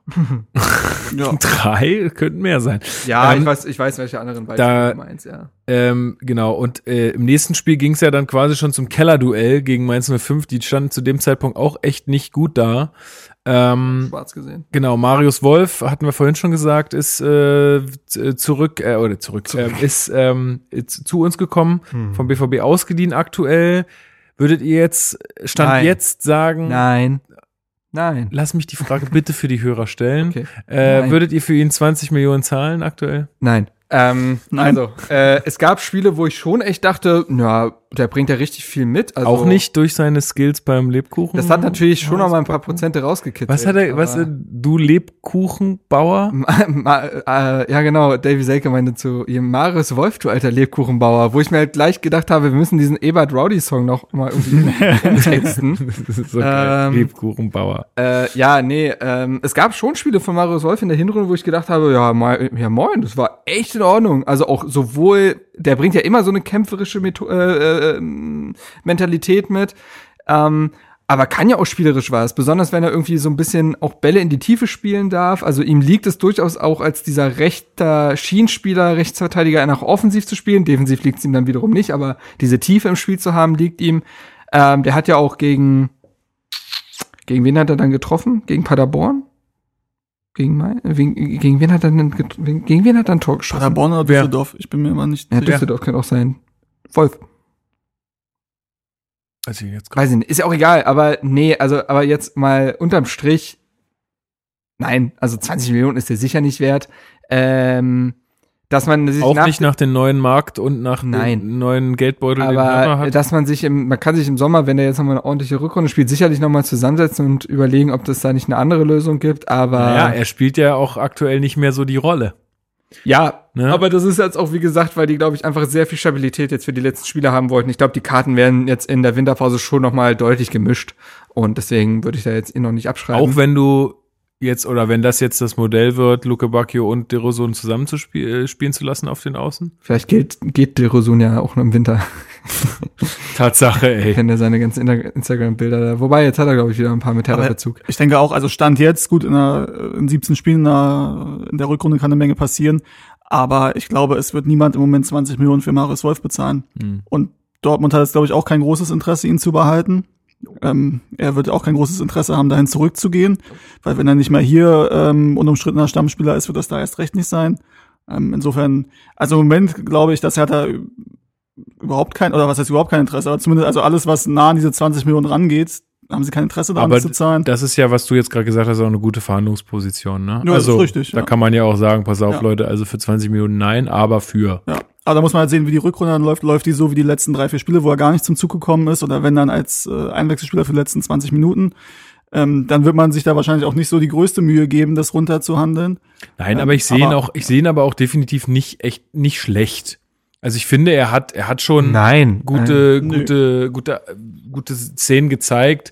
Ähm, ich, Ja. Also ich, Würde ich auch mitgehen, aber, wie gesagt, die Messlatte sind ja 20 Millionen. Ja. 20 Millionen ist halt Lazaro, Luke Bacchio Level Genau, und genau. das habe ich jetzt noch nicht gesehen. Genau. Ja, genau. Also, genau, deswegen. Äh, aber nee, Mainz Spiel. Ja. Ähm, da muss ich sagen, das war eigentlich kein so verkehrtes Spiel der Mannschaft. Man hatte extrem viele hochkarätige Torchancen. Ähm, auch da Vor muss man Selke. sagen. ja. Ibisevic hat aber, glaube ich, auch ein riesen Ding. Grujic auch. Also ähm, es gab mehrere Chancen, wo auch da man wieder sagen muss, das ist dann halt auch wieder unglücklich für einen Ante Czovic. Machen seine Spieler da einfach mal die Chancen rein, dann hat der mehr Ruhe, im- äh, hat er einfach mal Ruhe. Man sieht's doch, bestes Beispiel finde ich, ist so Hoffenheim. Hoffenheim spielt keinen guten Fußball in dieser Saison, aber die gewinnen dann plötzlich aus mit zwei Schüssen gegen Dortmund gewinnen die und plötzlich reicht das und Schreuder kann weiter arbeiten. Weißt du, was ich meine? Das Ja. macht einfach einen Unterschied. Aber dann Also- kannst du auf der anderen Seite sagen, das hatten wir äh, bei den Bayern am ersten Spieltag. Ja, aber ich finde, wenn man jetzt sich die gesamte Hinrunde Ja, anguckt und stimmt. Thema Chancenverwertung, was ja auch eigentlich immer so ein Plus war bei Hertha, ähm, dann äh, ist das schon so etwas, was jetzt eher gegen Schowitsch gelaufen ist. Wobei weil er kann, statistisch stehen wir da immer noch ganz gut, was Chancenverwertung angeht. Aber es ist natürlich ein bisschen schwierig, weil die Statistik sagt auch nicht immer aus, wirklich wie genau, genau. müsste man Expected Goals mal gucken, wie es da aussieht. Und äh, bei mein, bei meinem Spiel find, bin ich halt der Meinung, dass du das eigentlich nicht verlieren musst. Und äh, kriegst dann halt in der, glaube ich, 94. oder so, kriegst du da den Eckball reingewämst, wo du halt auch sagen musst, das darf eine Abwehr nicht passieren. Also es ist die letzte Chance, die du da verteidigen, wegverteidigen musst und du lässt da den einfach so frei. Ja. Aber was mich da extrem gestört hat, ist, dass du eigentlich nach dem Rückstand in der zweiten Halbzeit die ganze Zeit angelaufen bist. Klar, besser war, du machst den Ausgleich und in dem Moment ist eigentlich so ein typischer Moment, wo das Spiel komplett kippt und du weißt, also eigentlich ist jetzt das komplette Momentum spricht für dich, eigentlich musst du dieses Spiel gewinnen. Und dann wirst du aber wieder passiv, lässt dich hinten reindrängen und provozierst dann quasi, dass der Gegner nochmal zuschlagen kann und nochmal erstarken kann. Ist ein Punkt, ja. Ja. Und das ist man, halt. da, ja. kon, da konnte man danach schon von so einer kleinen Mini-Krise halt schon sprechen. Ne? Ja, also, zwei Niederlagen in Folge, eine jetzt gegen einen direkten Kellerkonkurrenten. also auch mit, mit minus sieben Toren dann im Endeffekt aus den drei Spielen. Das Oh, ist Mainz war letzter vor dem Spiel. Ja, also das war schon, äh, war schon eklig. ja.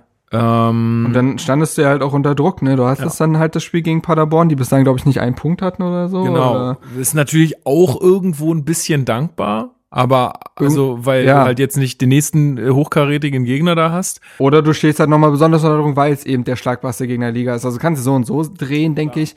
Ähm, in der, man muss ja auch sagen, dass Hertha da, also fast kann, man kann eigentlich fast wieder von einem, äh, es ist eigentlich der vierte Totalausfall der Saison, weil das Das war stimmt, eigentlich kannst du es. Eigentlich musst du es so werten, weil dieses Spiel darfst du eigentlich nicht gewinnen. Das war peinlich. Das war absolut peinlich und wurde halt durch ähm, diese. Ich muss jetzt gucken. Ah, da kannst du sagen, da hattest du dann wieder Glück. Das war der Rosso im Endeffekt, der das Spiel für uns gewonnen Ja. hat. Ja, ich will jetzt nicht nochmal gucken, wer das zweite Ding da gemacht hat. War das dann der Wolf oder? Stimmt, das war Ja, 12, glaube ich. Das war, das war Wolf, ja. Na, siehst du, dann ist da das Wolf-Tor gefallen. Genau, also das Spiel wurde halt eingeleitet quasi durch dieses äh, Welttor von Derosun, der sich da einmal durch die gesamte Abwehrreihe von Paderborn dribbelt, da glaube ich sieben Spieler stehen lässt und äh, den dann halt auch noch macht. Ähm, dann äh, Hertha auch völlig verunsichert durch die letzten Spiele und so weiter. War auch glücklich, weil Steht dann da, in- davor Handspiel Platte. Stimmt, ja, kann- muss man erwähnen in ja. Zeiten des VAR, muss man das Natürlich. einfach erwähnen. Wir hätten das, wenn das Tor gegen uns gefallen wäre, hätten wir das auch angemerkt. Also, ja, ja. Ich Ähm, hab schon vergessen.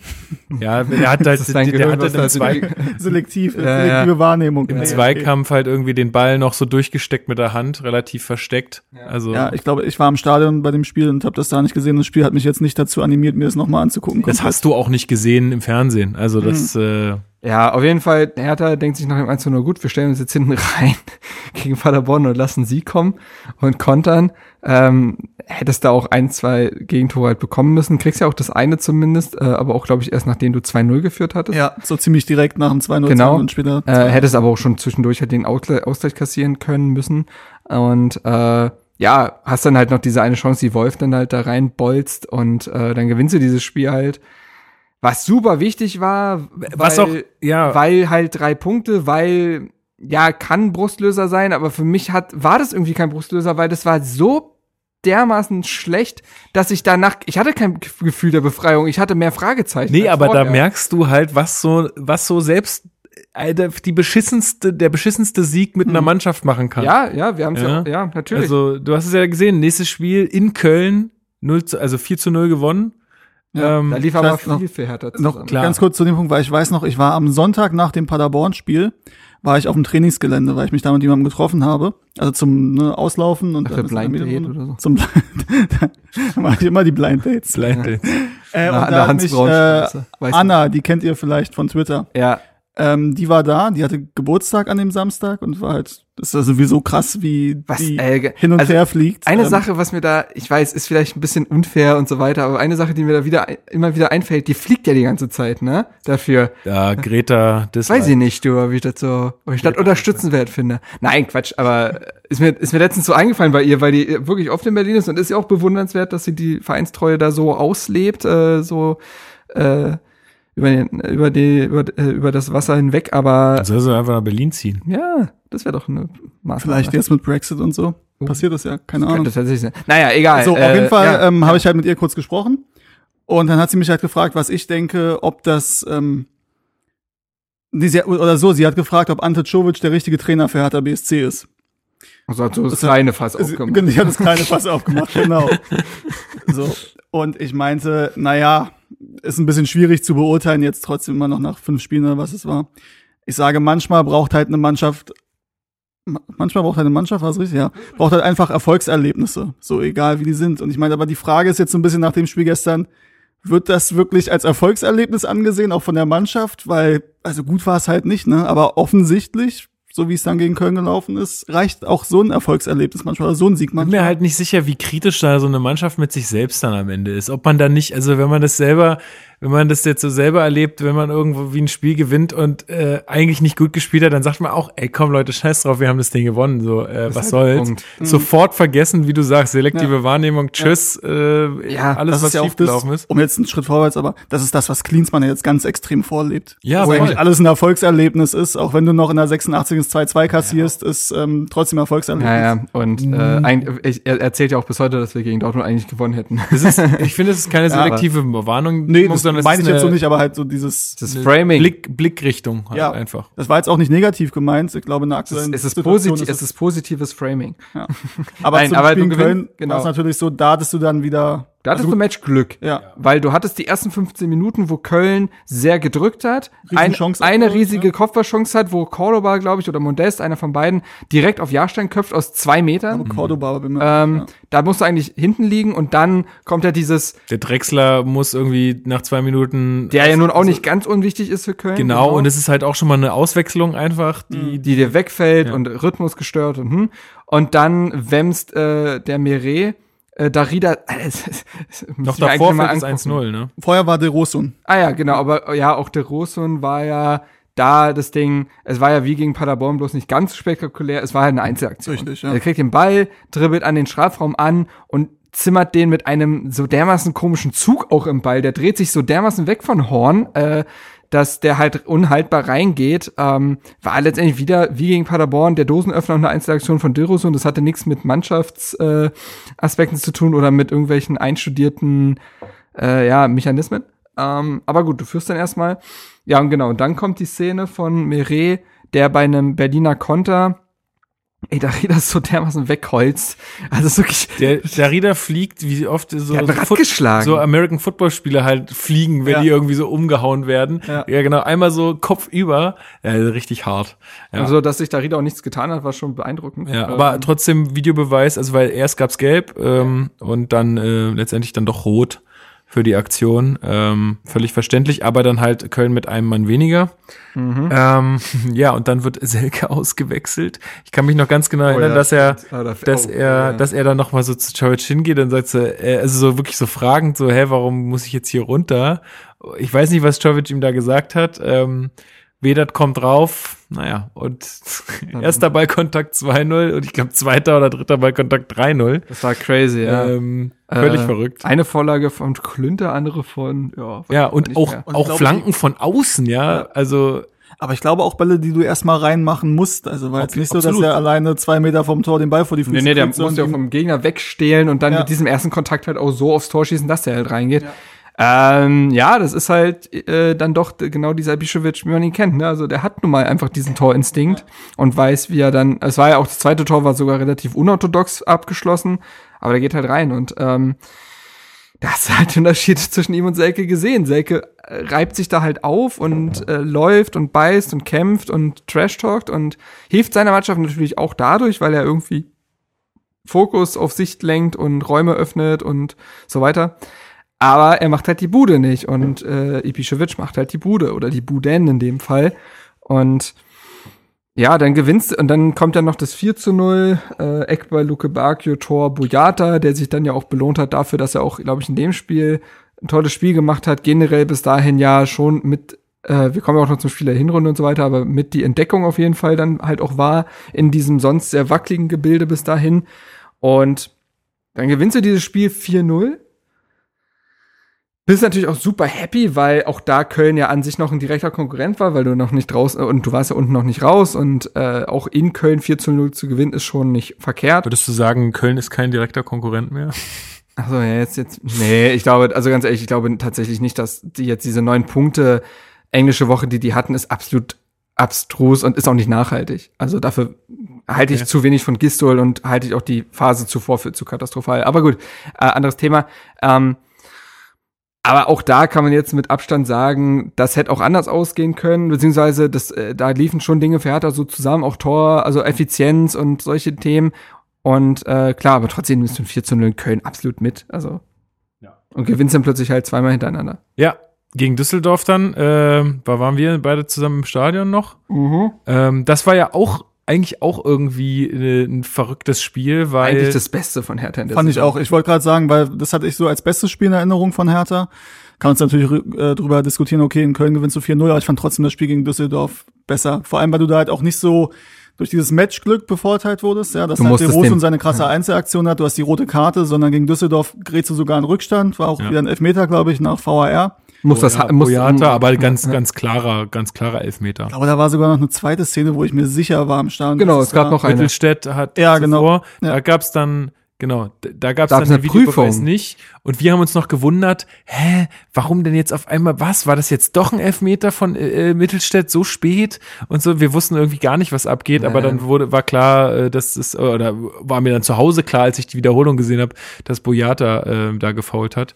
Genau, Ähm. und, ähm, und du warst halt das Heimteam und musstest das Spiel machen. Und ich fand, Hertha hat ein gutes Fußballspiel gezeigt. Also das kann ich nichts sagen. Ich war echt gut unterhalten. Das hatte, hatte irgendwie einen Plan. Das äh, war attraktiv und letztendlich auch ein absolut verdienter Sieg. Und deswegen war das schon so, dass ich nach dem Spiel dachte ich halt so, okay, jetzt sind sie angekommen. Jetzt, Ja, natürlich, es ist immer noch Düsseldorf, aber äh, egal, du hast jetzt als Heimteam absolut bewiesen, ein Spiel machen zu können, dann auch die Tore gemacht, hast dich von einem Rückstand nicht ei- einkriegen lassen. Ich war so zufrieden nach dem Spiel. Ähm, und wie gesagt, das war ja dann auch der dritte Sieg in Folge und da dachte ich so, okay, wir sind jetzt wirklich in der Spur und das hat mir ja auch, also das hat er mir auch Ruhe gegeben. Man dachte jetzt, okay, Czovic und so, hat halt seine Anfangsphase gebraucht und er hat ja auch die erste Krise jetzt gebannt. Aber ich glaube, dass wir damals auch schon gesagt hatten, dass es natürlich auch zu bedenken ist, dass äh, das immerhin Paderborn, Köln und Düsseldorf war. Ja, keine Frage. Also das sind natürlich auch, und das, um da mal ein bisschen vorzugreifen, das ist in dieser Saison natürlich auch ein bisschen unglücklich vom Spielplan her einfach. Ja, du hast halt immer, also du hast da diesen Block irgendwie, und dann hast du wieder einen anderen Block, der halt, also jetzt gerade zum Ende hin, den wir jetzt natürlich gut abgeschlossen haben, aber ähm, es ist gerade irgendwie nicht mehr so wie, ich kann mich erinnern, dass in den letzten Saisons es oft so war, dass wir so abwechselnd immer schwach, starke Gegner, schwache und starke Gegner, so dass man irgendwie da so ein bisschen äh, sich immer mal wieder so einen Push holen kann. Ähm, Ja, jetzt hat, ja, ja. Und wir haben danach auch gesagt, jetzt gegen Bremen wird's halt, da wird's halt jetzt, da, da zählt's halt, weil in Bremen sehen wir halt oft nicht gut aus. Jetzt mal gucken, was, was das ist eine Standortbestimmung. genau, natürlich. was wir da, Also, was wir da reißen können. Ähm, absolut. Und ähm, ich fand das Spiel, das war ja auch eine Länderspielpause davor, hatten auch lange Zeit, sich vorzubereiten. Ich, ja, ja. Ähm, ja, ich rede weiter. Ähm, das war ja eigentlich auch kein verkehrtes Spiel von Hertha, fand ich. Das war äh, auswärts in Bremen. Ähm, es war auch eh generell ein gutes Fußballspiel, einfach ein gutes Bundesligaspiel, fand ich. Also konnte man sich, glaube ich, auch als neutraler Zuschauer gut angucken, weil beide Teams gewillt waren, Fußball zu spielen. Ähm, ich glaube, leichte Vorteile, dann halt auch Chancenvorteile für Bremen. Ja. Ähm, dennoch konnte man Hertha nie den Mut oder den Willen absprechen, da irgendwie was mitzunehmen und auch Fußball zu spielen und das nicht nur zu erkämpfen. Ähm, und dann war der Punkt so, ich hatte den mit gemischten Gefühlen irgendwie mitgenommen, weil eigentlich, wie gesagt, musste Bremen schlagen, um da halt deine Ansprüche irgendwie zu festigen. Auf der anderen Seite war es wieder ein Spiel, wo du ungeschlagen bleibst, ähm, wo du durchaus auch was gezeigt hast. Ja, war, fand die Bewertung danach ein bisschen schwierig. Er war halt auch, also das Tor war eine Einzelaktion von Luke Bacchio, der das super macht, der auch reinkommt, glaube ich, also der eingewechselt wird. Was es noch gab in der ersten Halbzeit war Ibisevic, der im Strafraum gelegt wird und Genau äh, selbe Szene, wie ich vorhin gesagt hatte, mit dem also, also da haben wir ja auch viel drüber diskutiert, warum das jetzt für Ibišević nicht gibt, äh, warum es den für Ibišević nicht gibt. Aber auch da genau dasselbe. Pavlenka, der berührt natürlich hauchzart den Ball, aber er räumt halt auch Ibišević weg. Ja. Ähm, Und ich glaube, was er auch noch mit reingespielt hat, habe die Szene jetzt nicht mehr 100% im Kopf, aber der Ball war halt sehr weit weg. Also Ja. Ibisevic legt sich den halt so weit vorbei, dass Genau. du weißt, du kommst nicht mehr vorbei. Auf der anderen Seite aber da habe ich auch du, andere Szenen und du gesehen. kriegst halt äh, bei Union kriegst du halt einen Elfmeter, ja, der räumt ihn um, aber er schießt halt und der Ball ist definitiv weg. Und Ja. Klar, kannst dann drüber diskutieren. Ibisevic hat sich ja dann auch ein bisschen aufgeregt über die ganze Szene, dass er halt in der Schublade steckt. Ob das jetzt zu Recht ist oder nicht, da, müssen, da gibt's ja, glaube ich, unterschiedliche Meinungen am Tisch.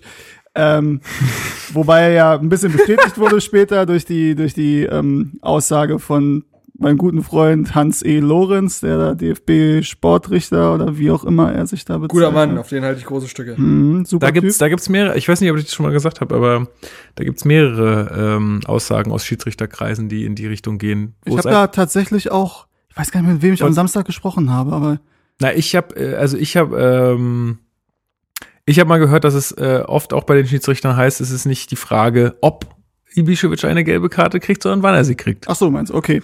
Also das ist, Ich habe auch schon mal Aussagen gehört von wegen, ähm, dass Hertha jetzt nicht so der Lieblingsverein ist unter vielen Schiedsrichtern.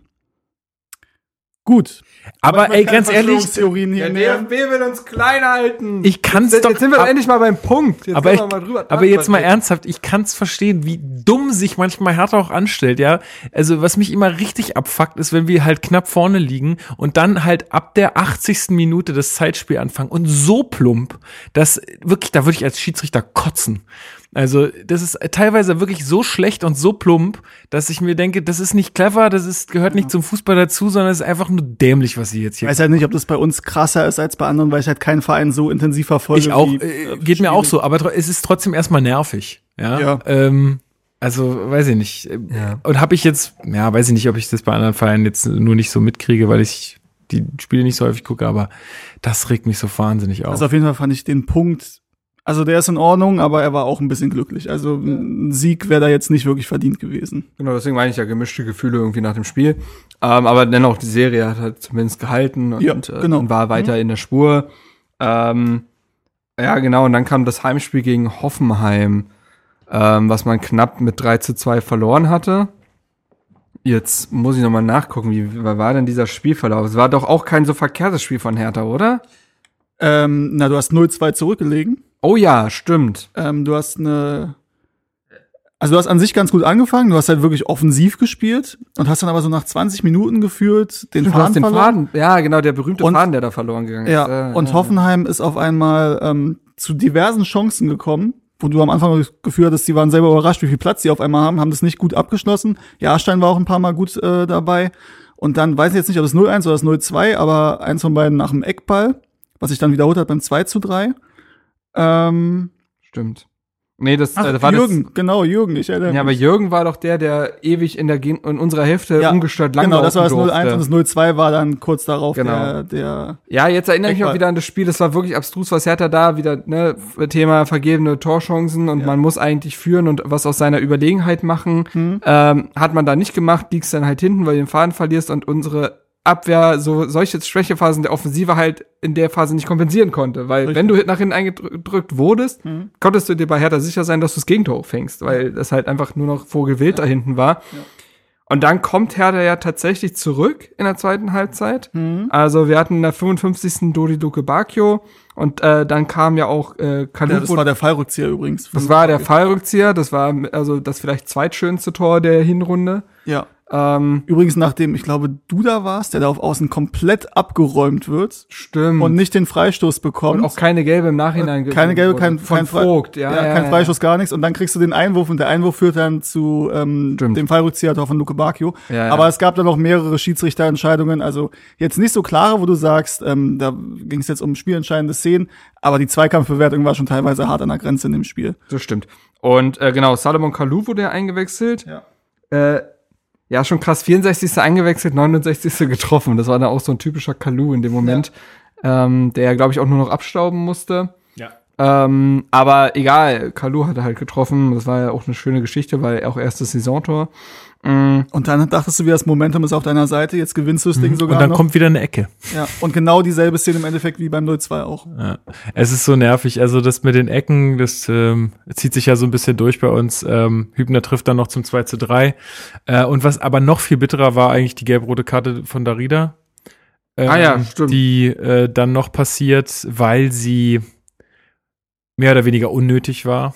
Also ich weiß gar nicht, ob sie berechtigt war. Wahrscheinlich kann man sie geben, aber sie war halt so bitter, weil Darida halt wirklich schon ein wichtiger Spieler die Saison für uns ist und das halt direkt von dem Derby passiert Ja, ist, genau. sodass er fürs Derby gesperrt war. Und dazu kam halt, also ich glaube, du kannst die geben, ja, aber es waren halt zwei Fouls, die jetzt auch nicht wirklich schlimm waren. da musst du halt Und- auch mehr geben in dem Spiel. Und genau, und du hast auf der anderen Seite halt eine Menge, also du hast das Gefühl, bei Hertha wird wirklich, also jede Situation, die 50-50, also entweder Foul oder gelbe Karte, ja, nein, immer zum Nachteil von Hertha und bei Hoffenheim immer zum Vorteil.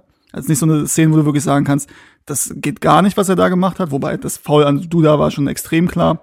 Ähm, aber du hattest da jetzt auch kein Schiri-Glück. Das wird sich später übrigens noch bei dem nächsten Heimspiel, was wir dann hatten, hat sich das auch wieder oh ja, wiederholt. in seiner extremsten Form, ja. Ähm, aber trotzdem bei dem Spiel weiß ich noch ganz genau, dass ich eigentlich mit einem, also ich war natürlich in irgendeiner Art und Weise enttäuscht, dass wir das Ding noch aus der Hand gegeben haben. Auf der anderen Seite habe ich mir gedacht, hey, wir sind aus einer äh, also 0 zu 2 Situation aus unserer Sicht zurückgekommen, haben da den Ausgleich geschossen. Klar, scheiße, dass das jetzt dann, äh, dann doch noch verloren geht, aber es war ein attraktives äh, Fußballspiel für die Zuschauer.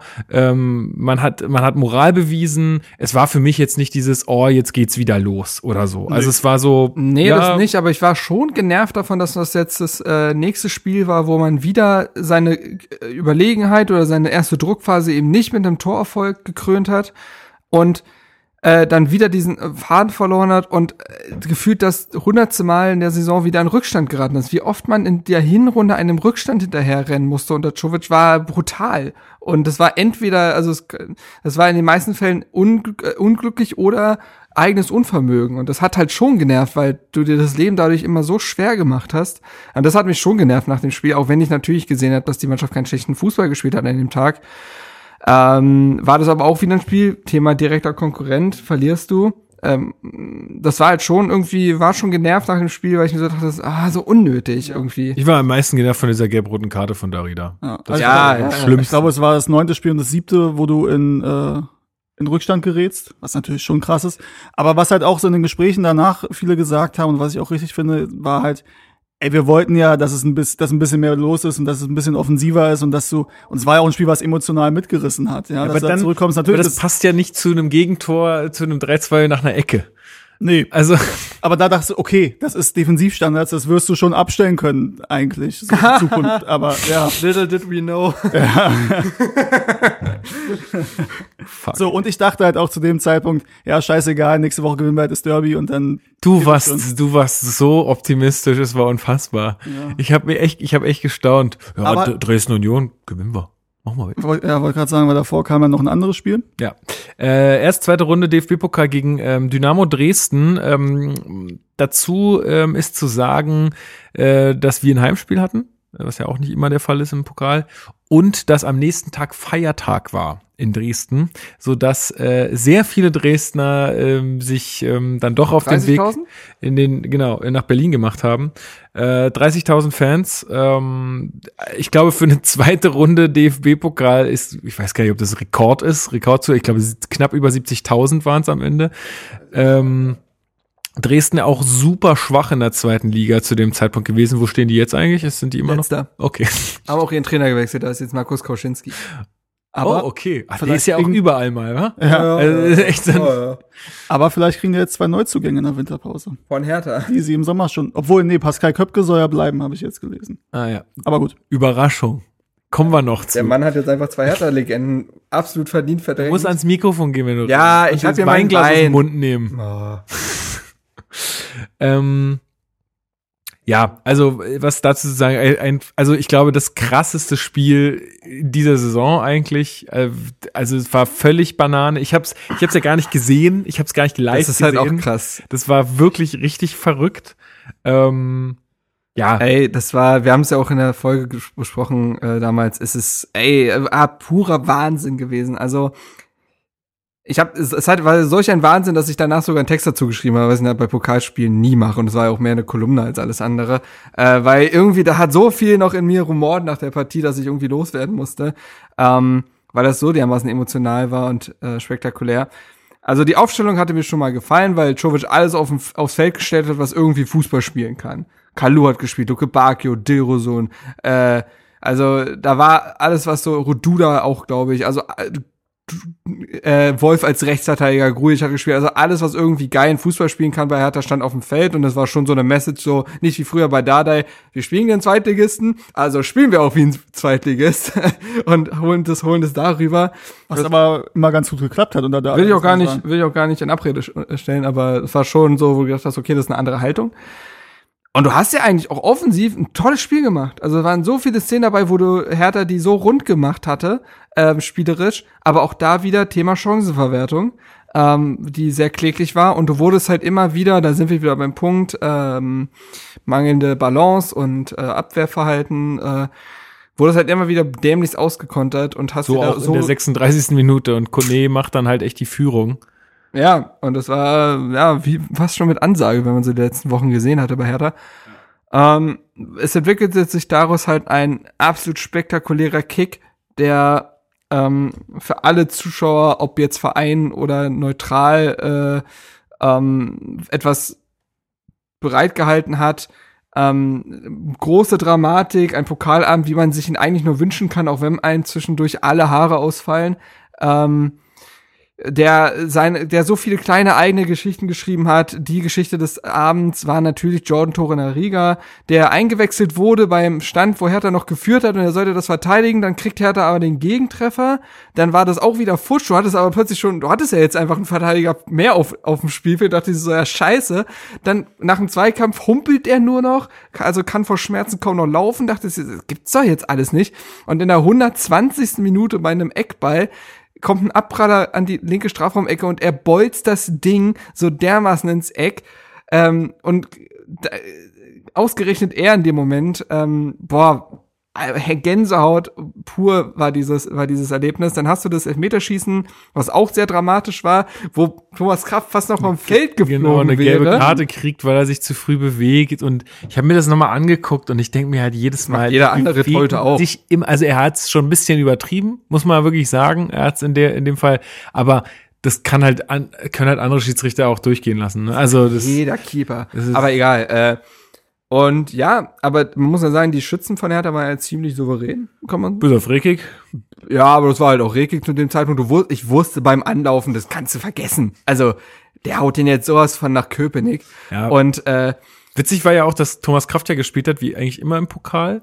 Ähm, und echt nicht gut aussah bei zwei Toren äh, von Dresden. Also, wo er also es ist halt auch diese gemischte Geschichte, ne? Bei Genau. ihm äh, innerhalb der 90 oder 120 regulären Minuten äh, sah er nicht gut aus, weil er besonders bei einem Gegentor hat er einfach gepatzt, muss man so sagen.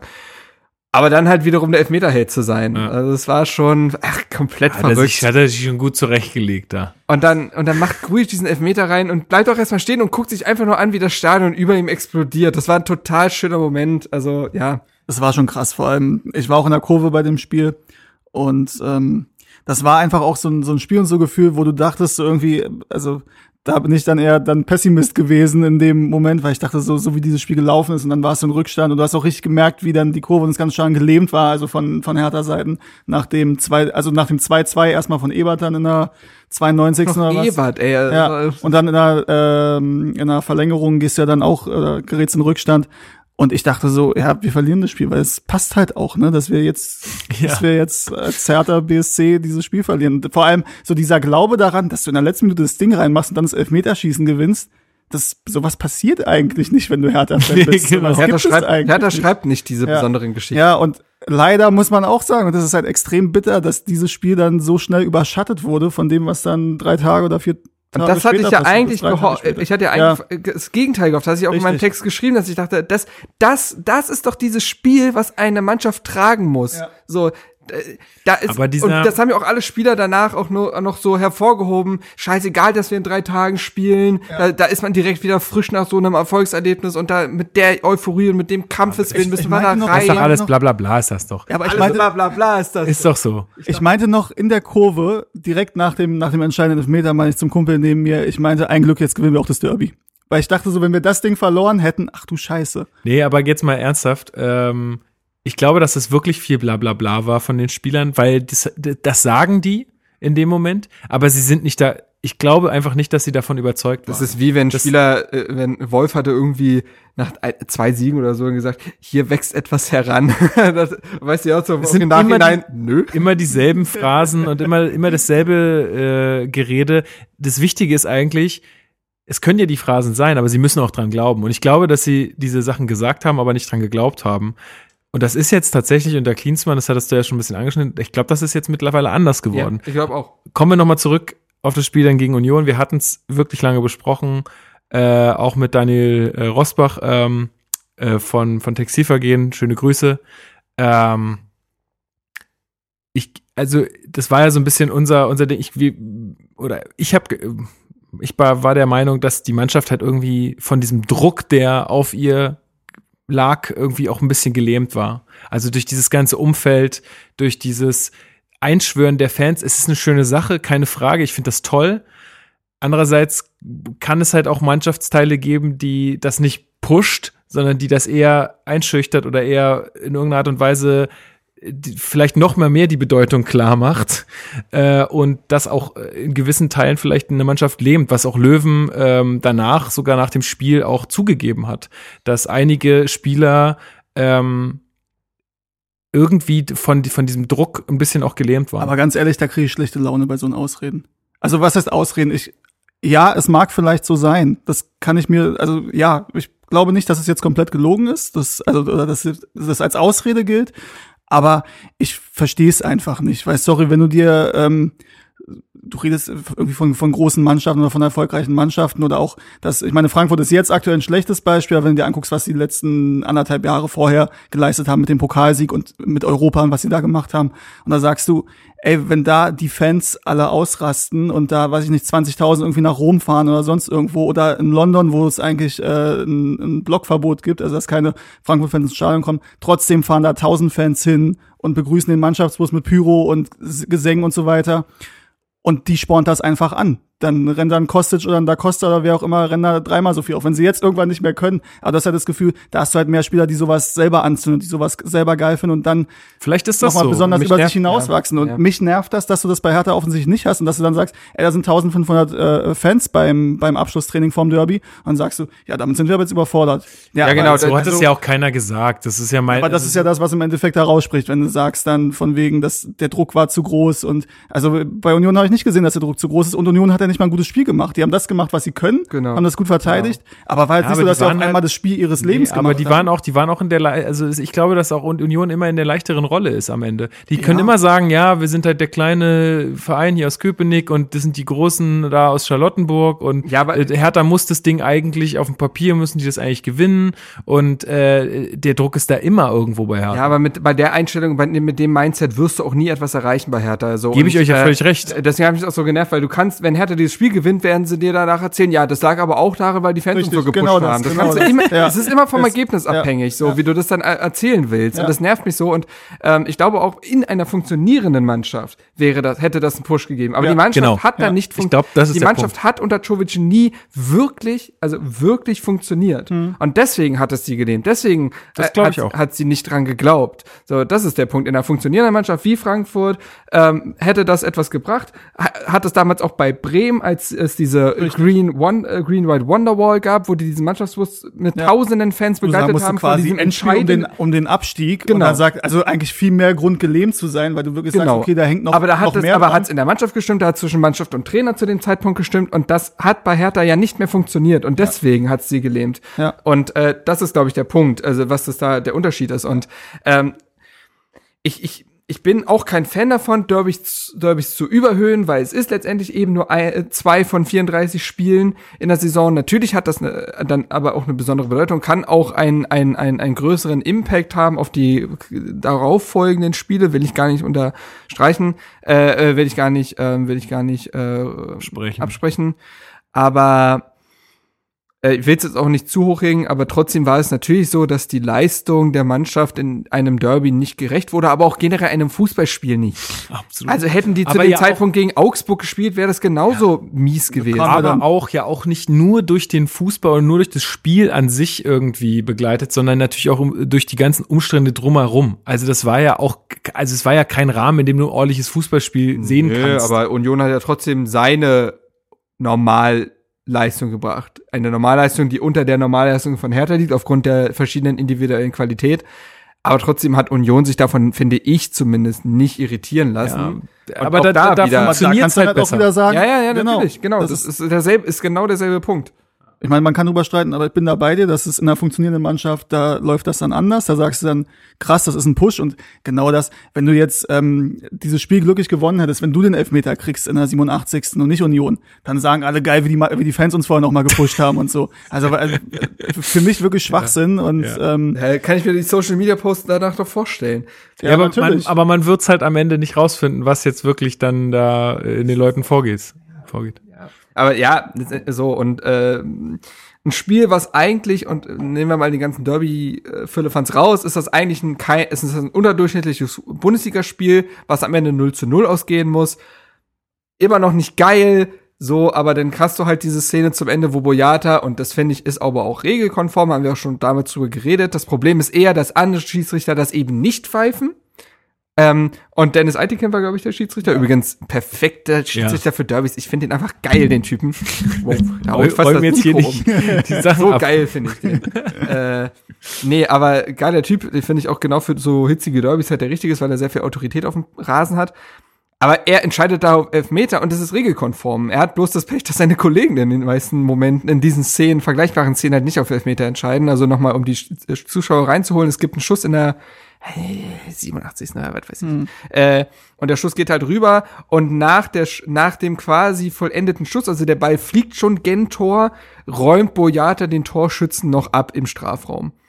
So, Den Tor, ja. Also den, äh, den den den Stürmer. Äh, den Stürmer. Also Gentner in dem Fall, der ist ja kein Stürmer, aber trotzdem. Ja, Ja. was mich halt einfach nur so unfassbar geärgert hat, ist, dass so ein Derby oder so ein Spiel, was ja nur zum ersten Mal stattfand in dieser Liga, dass das dann einfach durch einen Elfmeter irgendwie entschieden wird, ist einfach so, wow, das ist so eklig. unwürdig. Das, Und das ist einfach noch- wirklich unwürdig. Also sorry, ich will da auch den, den Unionern wirklich nichts nehmen. Sollen sie ihre Stadtmeisterschaft feiern, wie sie wollen. Aber ich denke mir halt so, oh, ich, ich hätte sie auch gefeiert. Aber es Nee, hätte immer, auch. aber es ist immer, nee, es ist immer irgendwie so ein ah, Elfmeter 1-0. Wo, wobei bah. ich sagen muss, das ist jetzt vielleicht so die Arroganz desjenigen, wo du weißt, die, die Qualität in der Mannschaft ist eigentlich das besser. Big City Club. Genau, ähm, dass ich schon in der also 84., 85. Minute extrem unzufrieden war. Einfach weil, also auch wenn es beim 0-0 war- geblieben war ich schon wäre, nach der ersten wäre Halbzeit. trotzdem Ja. angepisst gewesen. Gut, wenn du das Spiel dann noch glücklich gewinnst, dann bin ich vielleicht damit erstmal zumindest für den ersten Moment zufriedenzustellen. Aber ich dachte, also auch wenn das Spiel jetzt 0-0 bleibt, bin ich mega angepisst, weil es so ein Scheißspiel war und so eine scheiß Du wusstest auch gar nicht, was war denn der Plan? Also, Ja, keine das Ahnung. wird dir niemals jemand der Beteiligten erklären können. Da könntest du in zehn Jahren eine Doku drehen und Schubic nochmal vor die Kamera. Was war der Plan? Ja, pff, weiß ich doch nicht. Ja. Also, das, das hatte null System, du hast dich eigentlich wie gesagt, du hast dich eher, du hast eher das Union hat uns eher sein Spiel aufgedrängt, hatte mehr Ballbesitz, ähm, selber zwar auch keine klaren Torchancen, War aber einfach Angsthasenfußball. aber das war ja Angsthasenfußball und, äh, das oh, Bitter dann auch, dass ich fand, dass Boyata noch der Einzige war, der da so ein bisschen Feuer drin hatte und so ein bisschen eigentlich in, in Normalform war und der ja auch so eine Situation oder so ein Löwen hatte kennt, die ja. äh, Löwen, Löwen hatte war, als er äh, reinkam. sein Startelf-Debüt, glaube ich, so gefallen. nee, Ich glaube, der kam rein. zur Halbzeit. Der kam rein zur Halbzeit. Stimmt. Ja. Und Boyata kam auch danach vor den Gäste-Fanblog und hat sich entschuldigt dafür und die Ich glaube, der Kritik kennt aber, auch nicht in wenn jemand. Derbys kennt, dann Eben, eher als ich, ja. langjähriger Celtic-Spieler. Ja. Äh, Aber da denke ich dann zusätzlich vielleicht dazu, dass die, die Stimmung in der Mannschaft, das Mannschaftsgefüge und zwischen Trainer, Mannschaft, äh, offensichtlich, das haben wir auch den Spielern nachgesehen, dass da was nicht stimmte. Zusätzlich kannst du halt vielleicht überlegen, dass du zu wenige Charaktere in der Mannschaft hast, die halt so ein Spiel geil finden, sondern die halt in so ein Spiel reingehen und sagen, scheiße, wir haben jetzt mehr zu verlieren als zu gewinnen. Ja, ja. das ist jetzt schwierig von außen zu sagen, aber so hat's den Anschein gemacht Genau. zumindest. Wobei ich halt sagen würde, eigentlich haben wir doch so ein paar Drecksäcke in der Mannschaft. Ja. Wolf, Jahrstein. Äh, da habt ihr mal, ich, ich kann das immer noch wieder betonen, habt ihr diese Szenen damals von Jahrstein gesehen, wo er noch in Norwegen Keeper war? Der war der norwegische Oliver Kahn. Es gibt so einen Zusammenschnitt. Alter, was der gemacht hat, der ist ausgerastet auf dem Feld, der hat mit Flaschen geworfen, der hat, unfassbar, das kannst du dir bei dem heute gar nicht Der ist mehr aber ruhiger vorstellen. geworden. Der ist wirklich Ja, ja. altersmilde geworden. Er hat Äh, sich mal die Haare geschnitten. Ja, habe ich auch gesehen. Ja. Oder? Der Aber sieht der sieht trotzdem, aus- trotzdem frisch aus dem Bett. Da trotzdem der Pinsel da oben. Alles. Das, ist, das ist nix. Ich glaube aber, der hat auch, äh, um mal wieder was Persönliches, um mal den privaten Herrn wieder bei mir reinzubringen. Ähm, vielleicht fetten seine Haare auch extrem schnell. Ich habe dieses Problem tatsächlich auch, meine Haare fetten extrem schnell. Nicht so oft waschen. Ja, aber das ist schwierig halt, ne? Mit Ich, Gel und so, ich kenne das Problem. ja. Ich kenne das Problem. Ja. Ja. Einfach mal. Also ich An weiß es nur, ich, ich weiß es nur von, ich weiß es nur von Frauen, die, äh, also es gibt ja Frauen, die waschen sich jeden Tag die Haare und da fetten die Haare auch schnell. Und dann gibt es Frauen, die waschen sich die Haare irgendwie einmal die Woche oder so und da fetten die Haare kaum. Und das, liegt stimmt, einfach ja. daran, dass du, die, wenn du, du musst dich daran gewöhnen sozusagen. Und das ist vielleicht bei deinem Haar vielleicht. Man soll ja auch gar nicht jeden Tag die Haare duschen. Nein, aber was soll ich denn machen? Ja, ich krieg's auch nicht anders hin. Machst, machst du das nicht?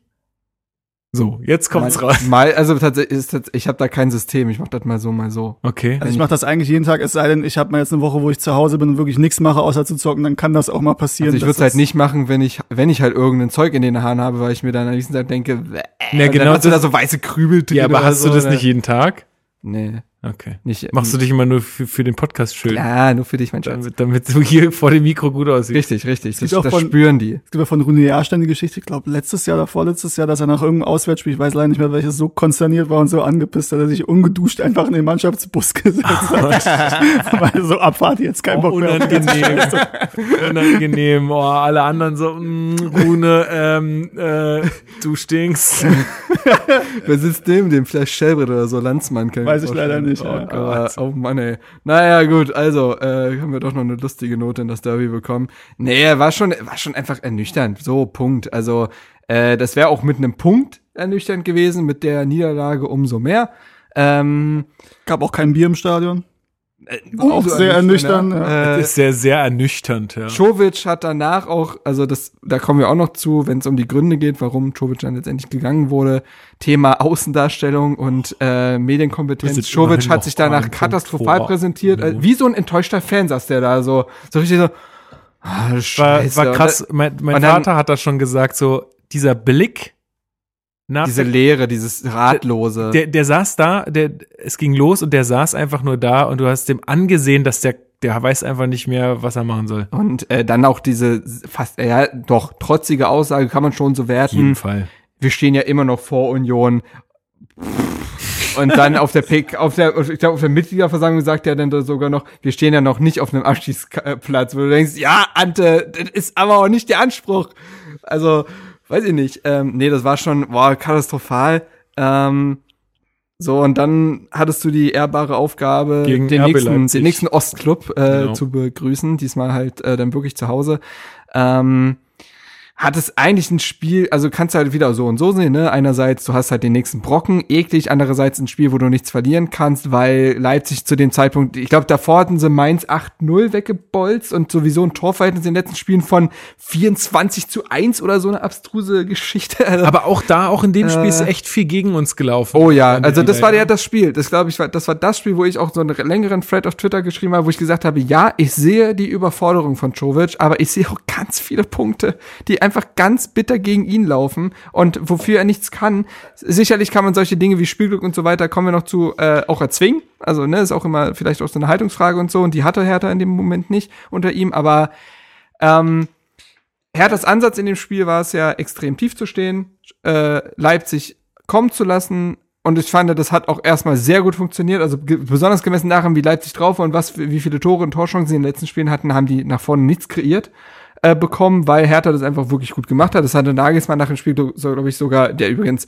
Alter, ich habe selten, seltenst einen, einen gegnerischen Trainer so unsympathisch gefunden wie Julian Ja. Nagelsmann in dieser Partie. Aber Ja, das, Aber da haben sie nur zwei gefunden, oder? Also Verein und Trainer. Das ist Es ist einfach, wirklich- ja, es ich ist- finde, das ist die perfekte Kombination. Match Also, made in heaven. Schon, Das ne? Also ich kann mir wirklich- Nagelsmann bis heute nicht bei Dortmund oder sowas vorstellen. Naja, auf jeden Fall, äh, bis dahin finde ich, das war das voll in Ordnung. Auch der Ansatz von Hertha zu sagen, und wir kontern die Scheiße aus dem Spiel, weil, dass wir da, als, dass wir da gegen die das Spiel nicht machen werden, ist klar. Und du hast ja auch mit Luke Bacchio diesen Spieler.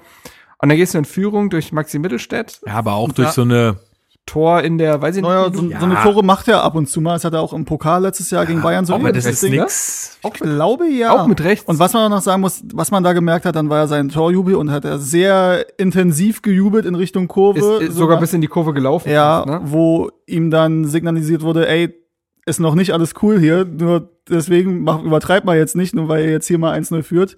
Kann man jetzt drüber streiten, müssen jetzt nicht wieder das Fass aufmachen, wurde ja auch drüber gesprochen.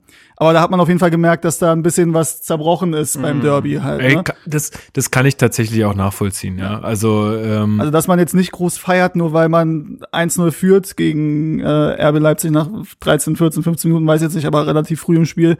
Und dieser Jubel war schon sehr von wegen, ey, guck mal jetzt hier, wir können's doch. Und ja, dann hätte ich es mal letzte Woche zeigen können. Ja, ein bisschen früher ja, ja. Okay, müssen wir jetzt nicht dieses Fass nee, aufmachen, aber, aber, ist äh, trotzdem ein guter Hinweis, aber ist ja auch so, ist ja auch richtig. Also, finde ich ja jetzt auch gar nicht, ich finde, man, ich finde, man muss auch nicht jedes Tor überhöhen.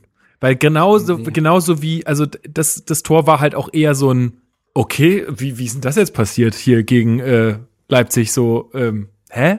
Ja. Also da, da war schon, und gerade gegen Leipzig ist klar, da kommst du mit einem 1-0 nicht weit. Ähm, und das Ja, hat man ja halt auch. früher gegen Bayern, ne? Ja, also dieses, man- du brauchst halt mehr als ein Tor um da. Übrigens hier mein Tipp, ja, ihr habt es hier zuerst gehört, Leipzig wird Meister. Da hängst du dich, aber da hängst du dich richtig weit aus dem Fenster. Ja. Lukas, Ja. du bist ein alter. Na, bei dem Tabellenstand auf jeden Fall.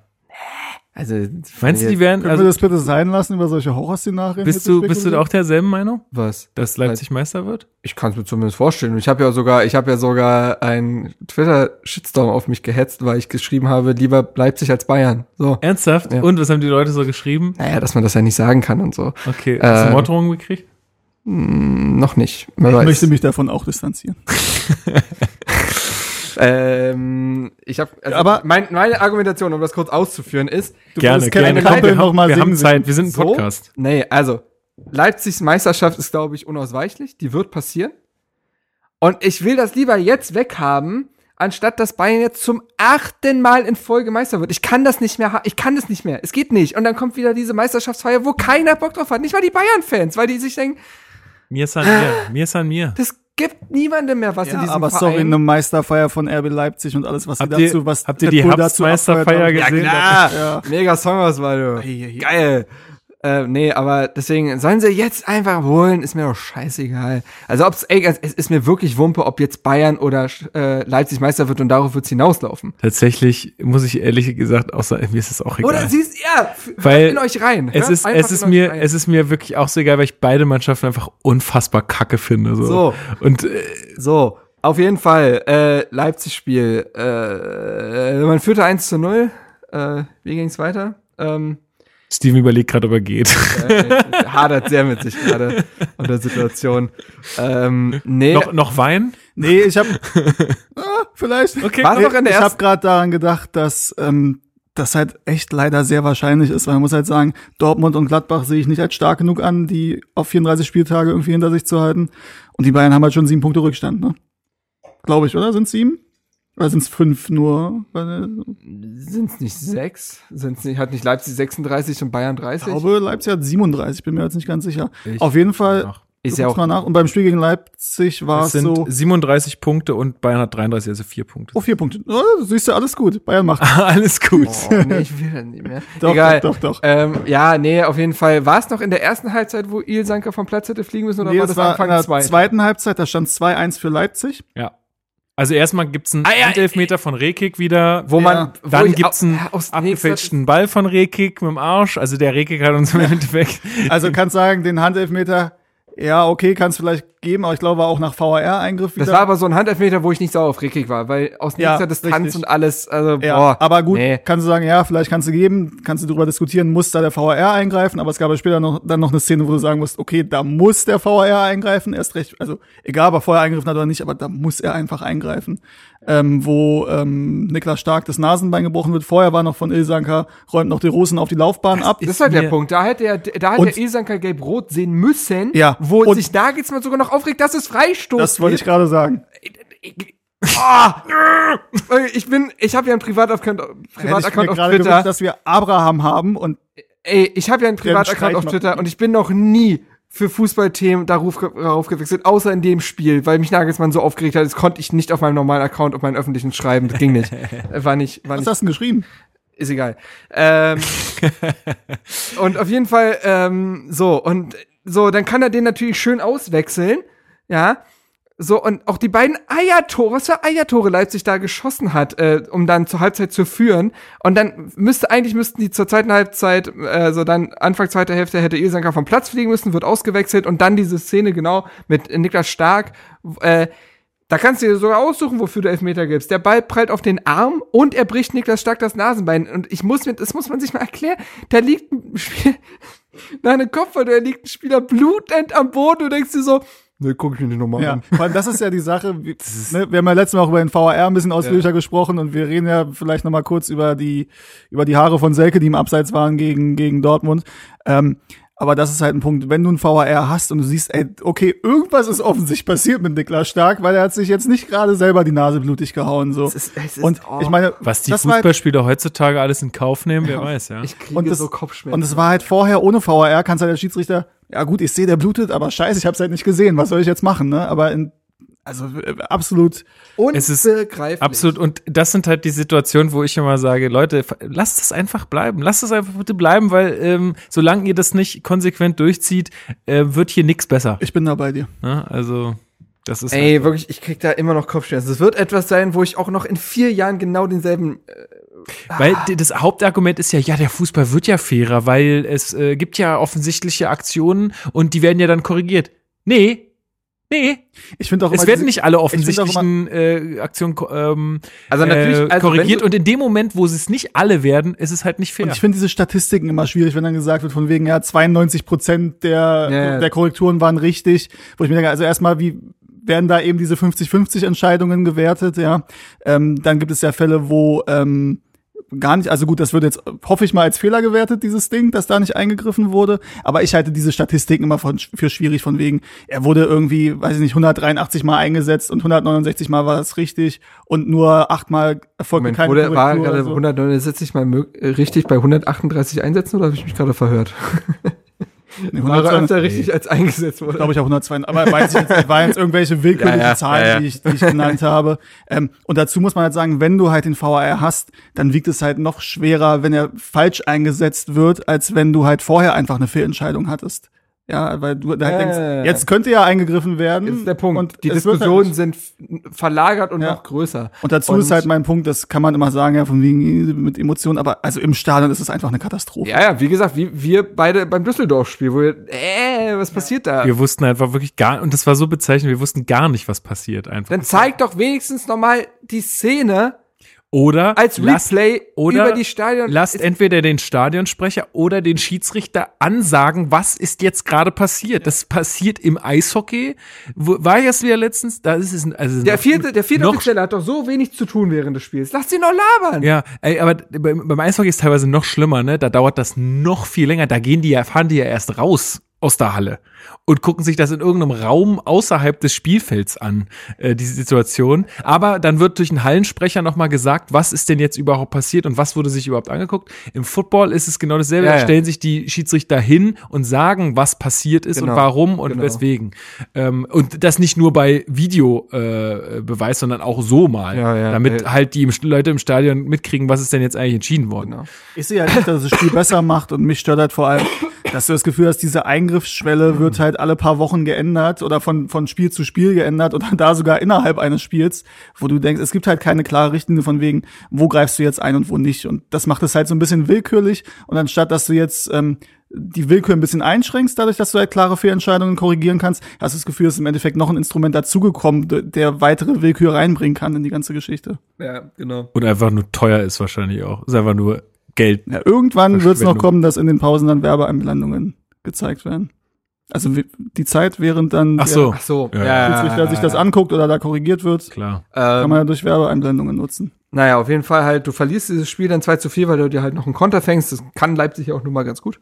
Ähm, Davy Selke schießt ein Tor. Davy Selke schießt ein Tor. Ey, yo.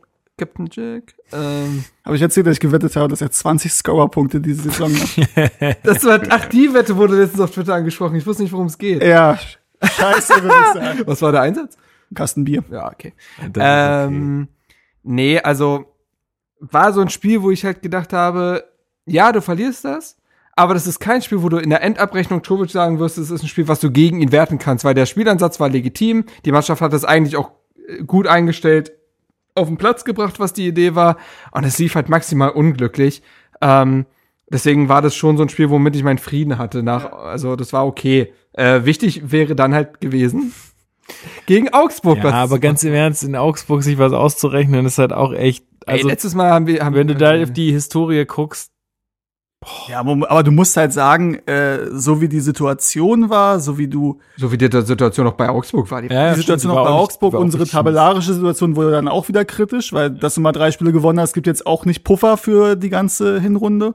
Ähm, und dann musst du halt sagen, okay, Leipzig, das Spiel an sich gegen Leipzig, damit habe ich jetzt nicht so das große Problem, dass du hier vier Dinger fängst, das ist jetzt nicht so cool, aber an sich, ne, das war in Ordnung und so wie Leipzig drauf war, konnte man eh nicht damit rechnen, dass man da gewinnt oder Ja. auch einen Punkt holt. Ja. Und dann musst du halt sagen, okay, dann fährst du nach Augsburg, auch wenn wir da jetzt nicht oft gut ausgesehen, wobei ich glaube, es war relativ ausgeglichen in den letzten Jahren. Die Spiele waren halt nur nie schön. Die waren Ähm, nicht schön und gingen meistens 0-0 aus oder so. Ja, ich weiß, irgendwann unter Dada haben wir da mal das, erst, das erste Spiel gewonnen, aber das ist auch schon wieder lange her. Das war halt dieses, Zehn, John Toner, Riga fliegt vom Platz, äh, Selke. der ist immer so beim ersten Spiel ein bisschen übermotiviert. Ne? nee, ähm, auf jeden Fall dachtest du halt, okay, da muss jetzt eine Reaktion kommen von der Mannschaft. Du bist individuell besser und das musst du jetzt eigentlich gewinnen. Also eigentlich ist ein Unentschieden schon zu wenig, nachdem du jetzt diese das äh, vorher abgeliefert hast, dann musst du eigentlich gewinnen. Aber ich glaube, das So. ist so ein bisschen das, was du vorhin angesprochen hast, ne? Dass da halt auch wirklich die Mannschaft dann den Trainer komplett allein gelassen hat. Ja. Also das, das war einfach, das, das war fast wie gegen den Trainer gespielt. Und Einfach. das nehme Da ich der ging gar Mannschaft nichts. eigentlich noch übler als das Derby oder genauso übel oder wie auch immer, weil das war halt, das war halt auch so ein Spiel, du wusstest, okay, wenn du da jetzt richtig baden gehst, dann war es das wahrscheinlich mit Ante Czovic. War dieses berühmte, das hat ja Uwe Bremer, glaube ich, auch Ja. danach so genannt, das war dieses berühmte letzte Trainerspiel. Es war, es hatte all diese Faktoren, es hat sich so angefühlt, es wurde so ausgeführt, es war, es war genau dieses Spiel, was, ja, ähm, und eigentlich brauchen wir nicht mal inhaltlich über das Spiel reden, sondern können einfach äh, und Direkt einfach, weitergehen. Nee, wir können einfach sagen Totalausfall. Also das Ja. hat ja, es war ein Offenbarungseid. Ähm, das hätte höher ausgehen können, das hatte nichts mit Fußball zu tun. Ähm, Erwähnenswert ist halt noch die rote Karte auch für Jahrstein. oh ja, die auch hoch verdient war. Ja. Ähm, Wahnsinn, dass der Cordovas Bein so gehalten hat. Also Also eine Wahnsinnsaktion.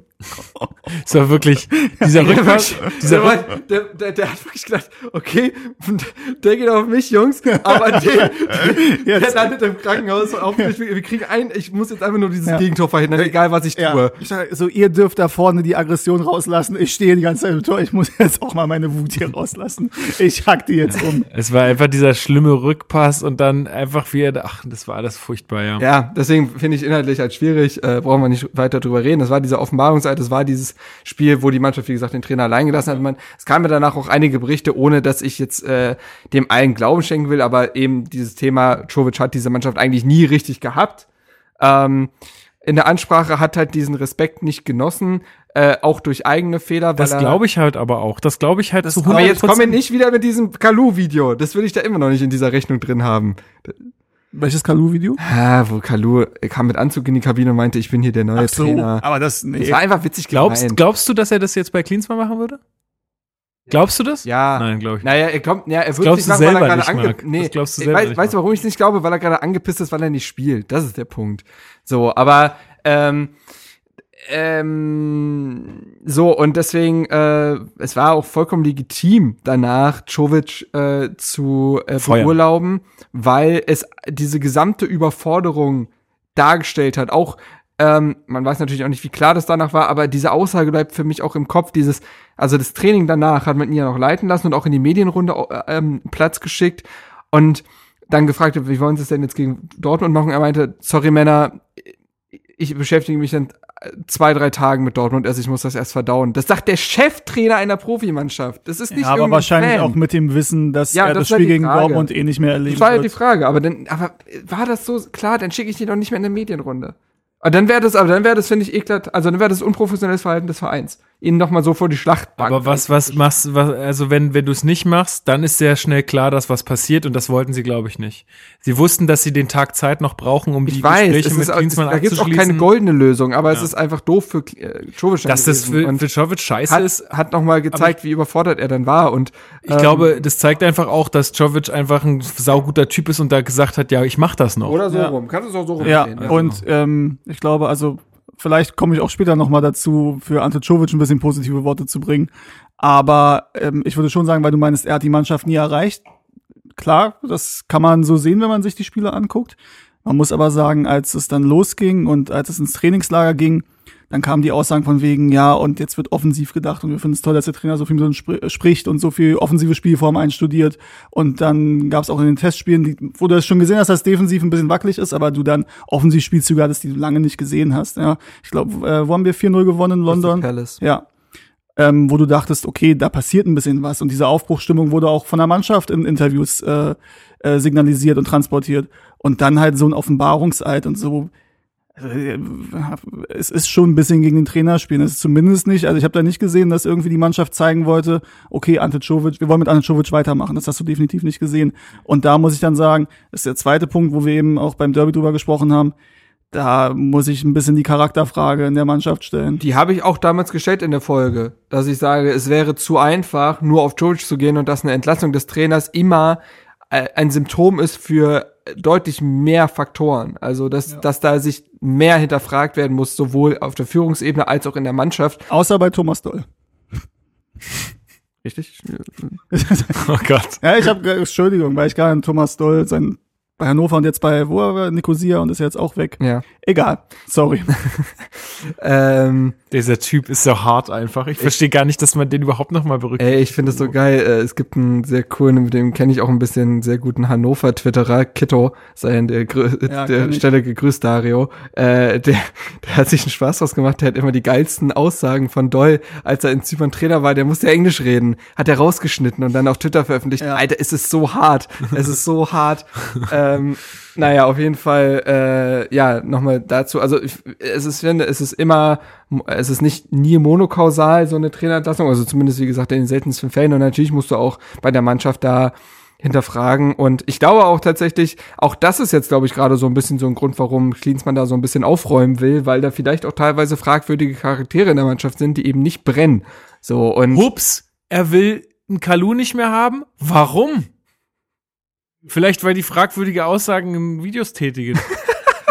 möglich, möglich, weiß man nicht. möglich.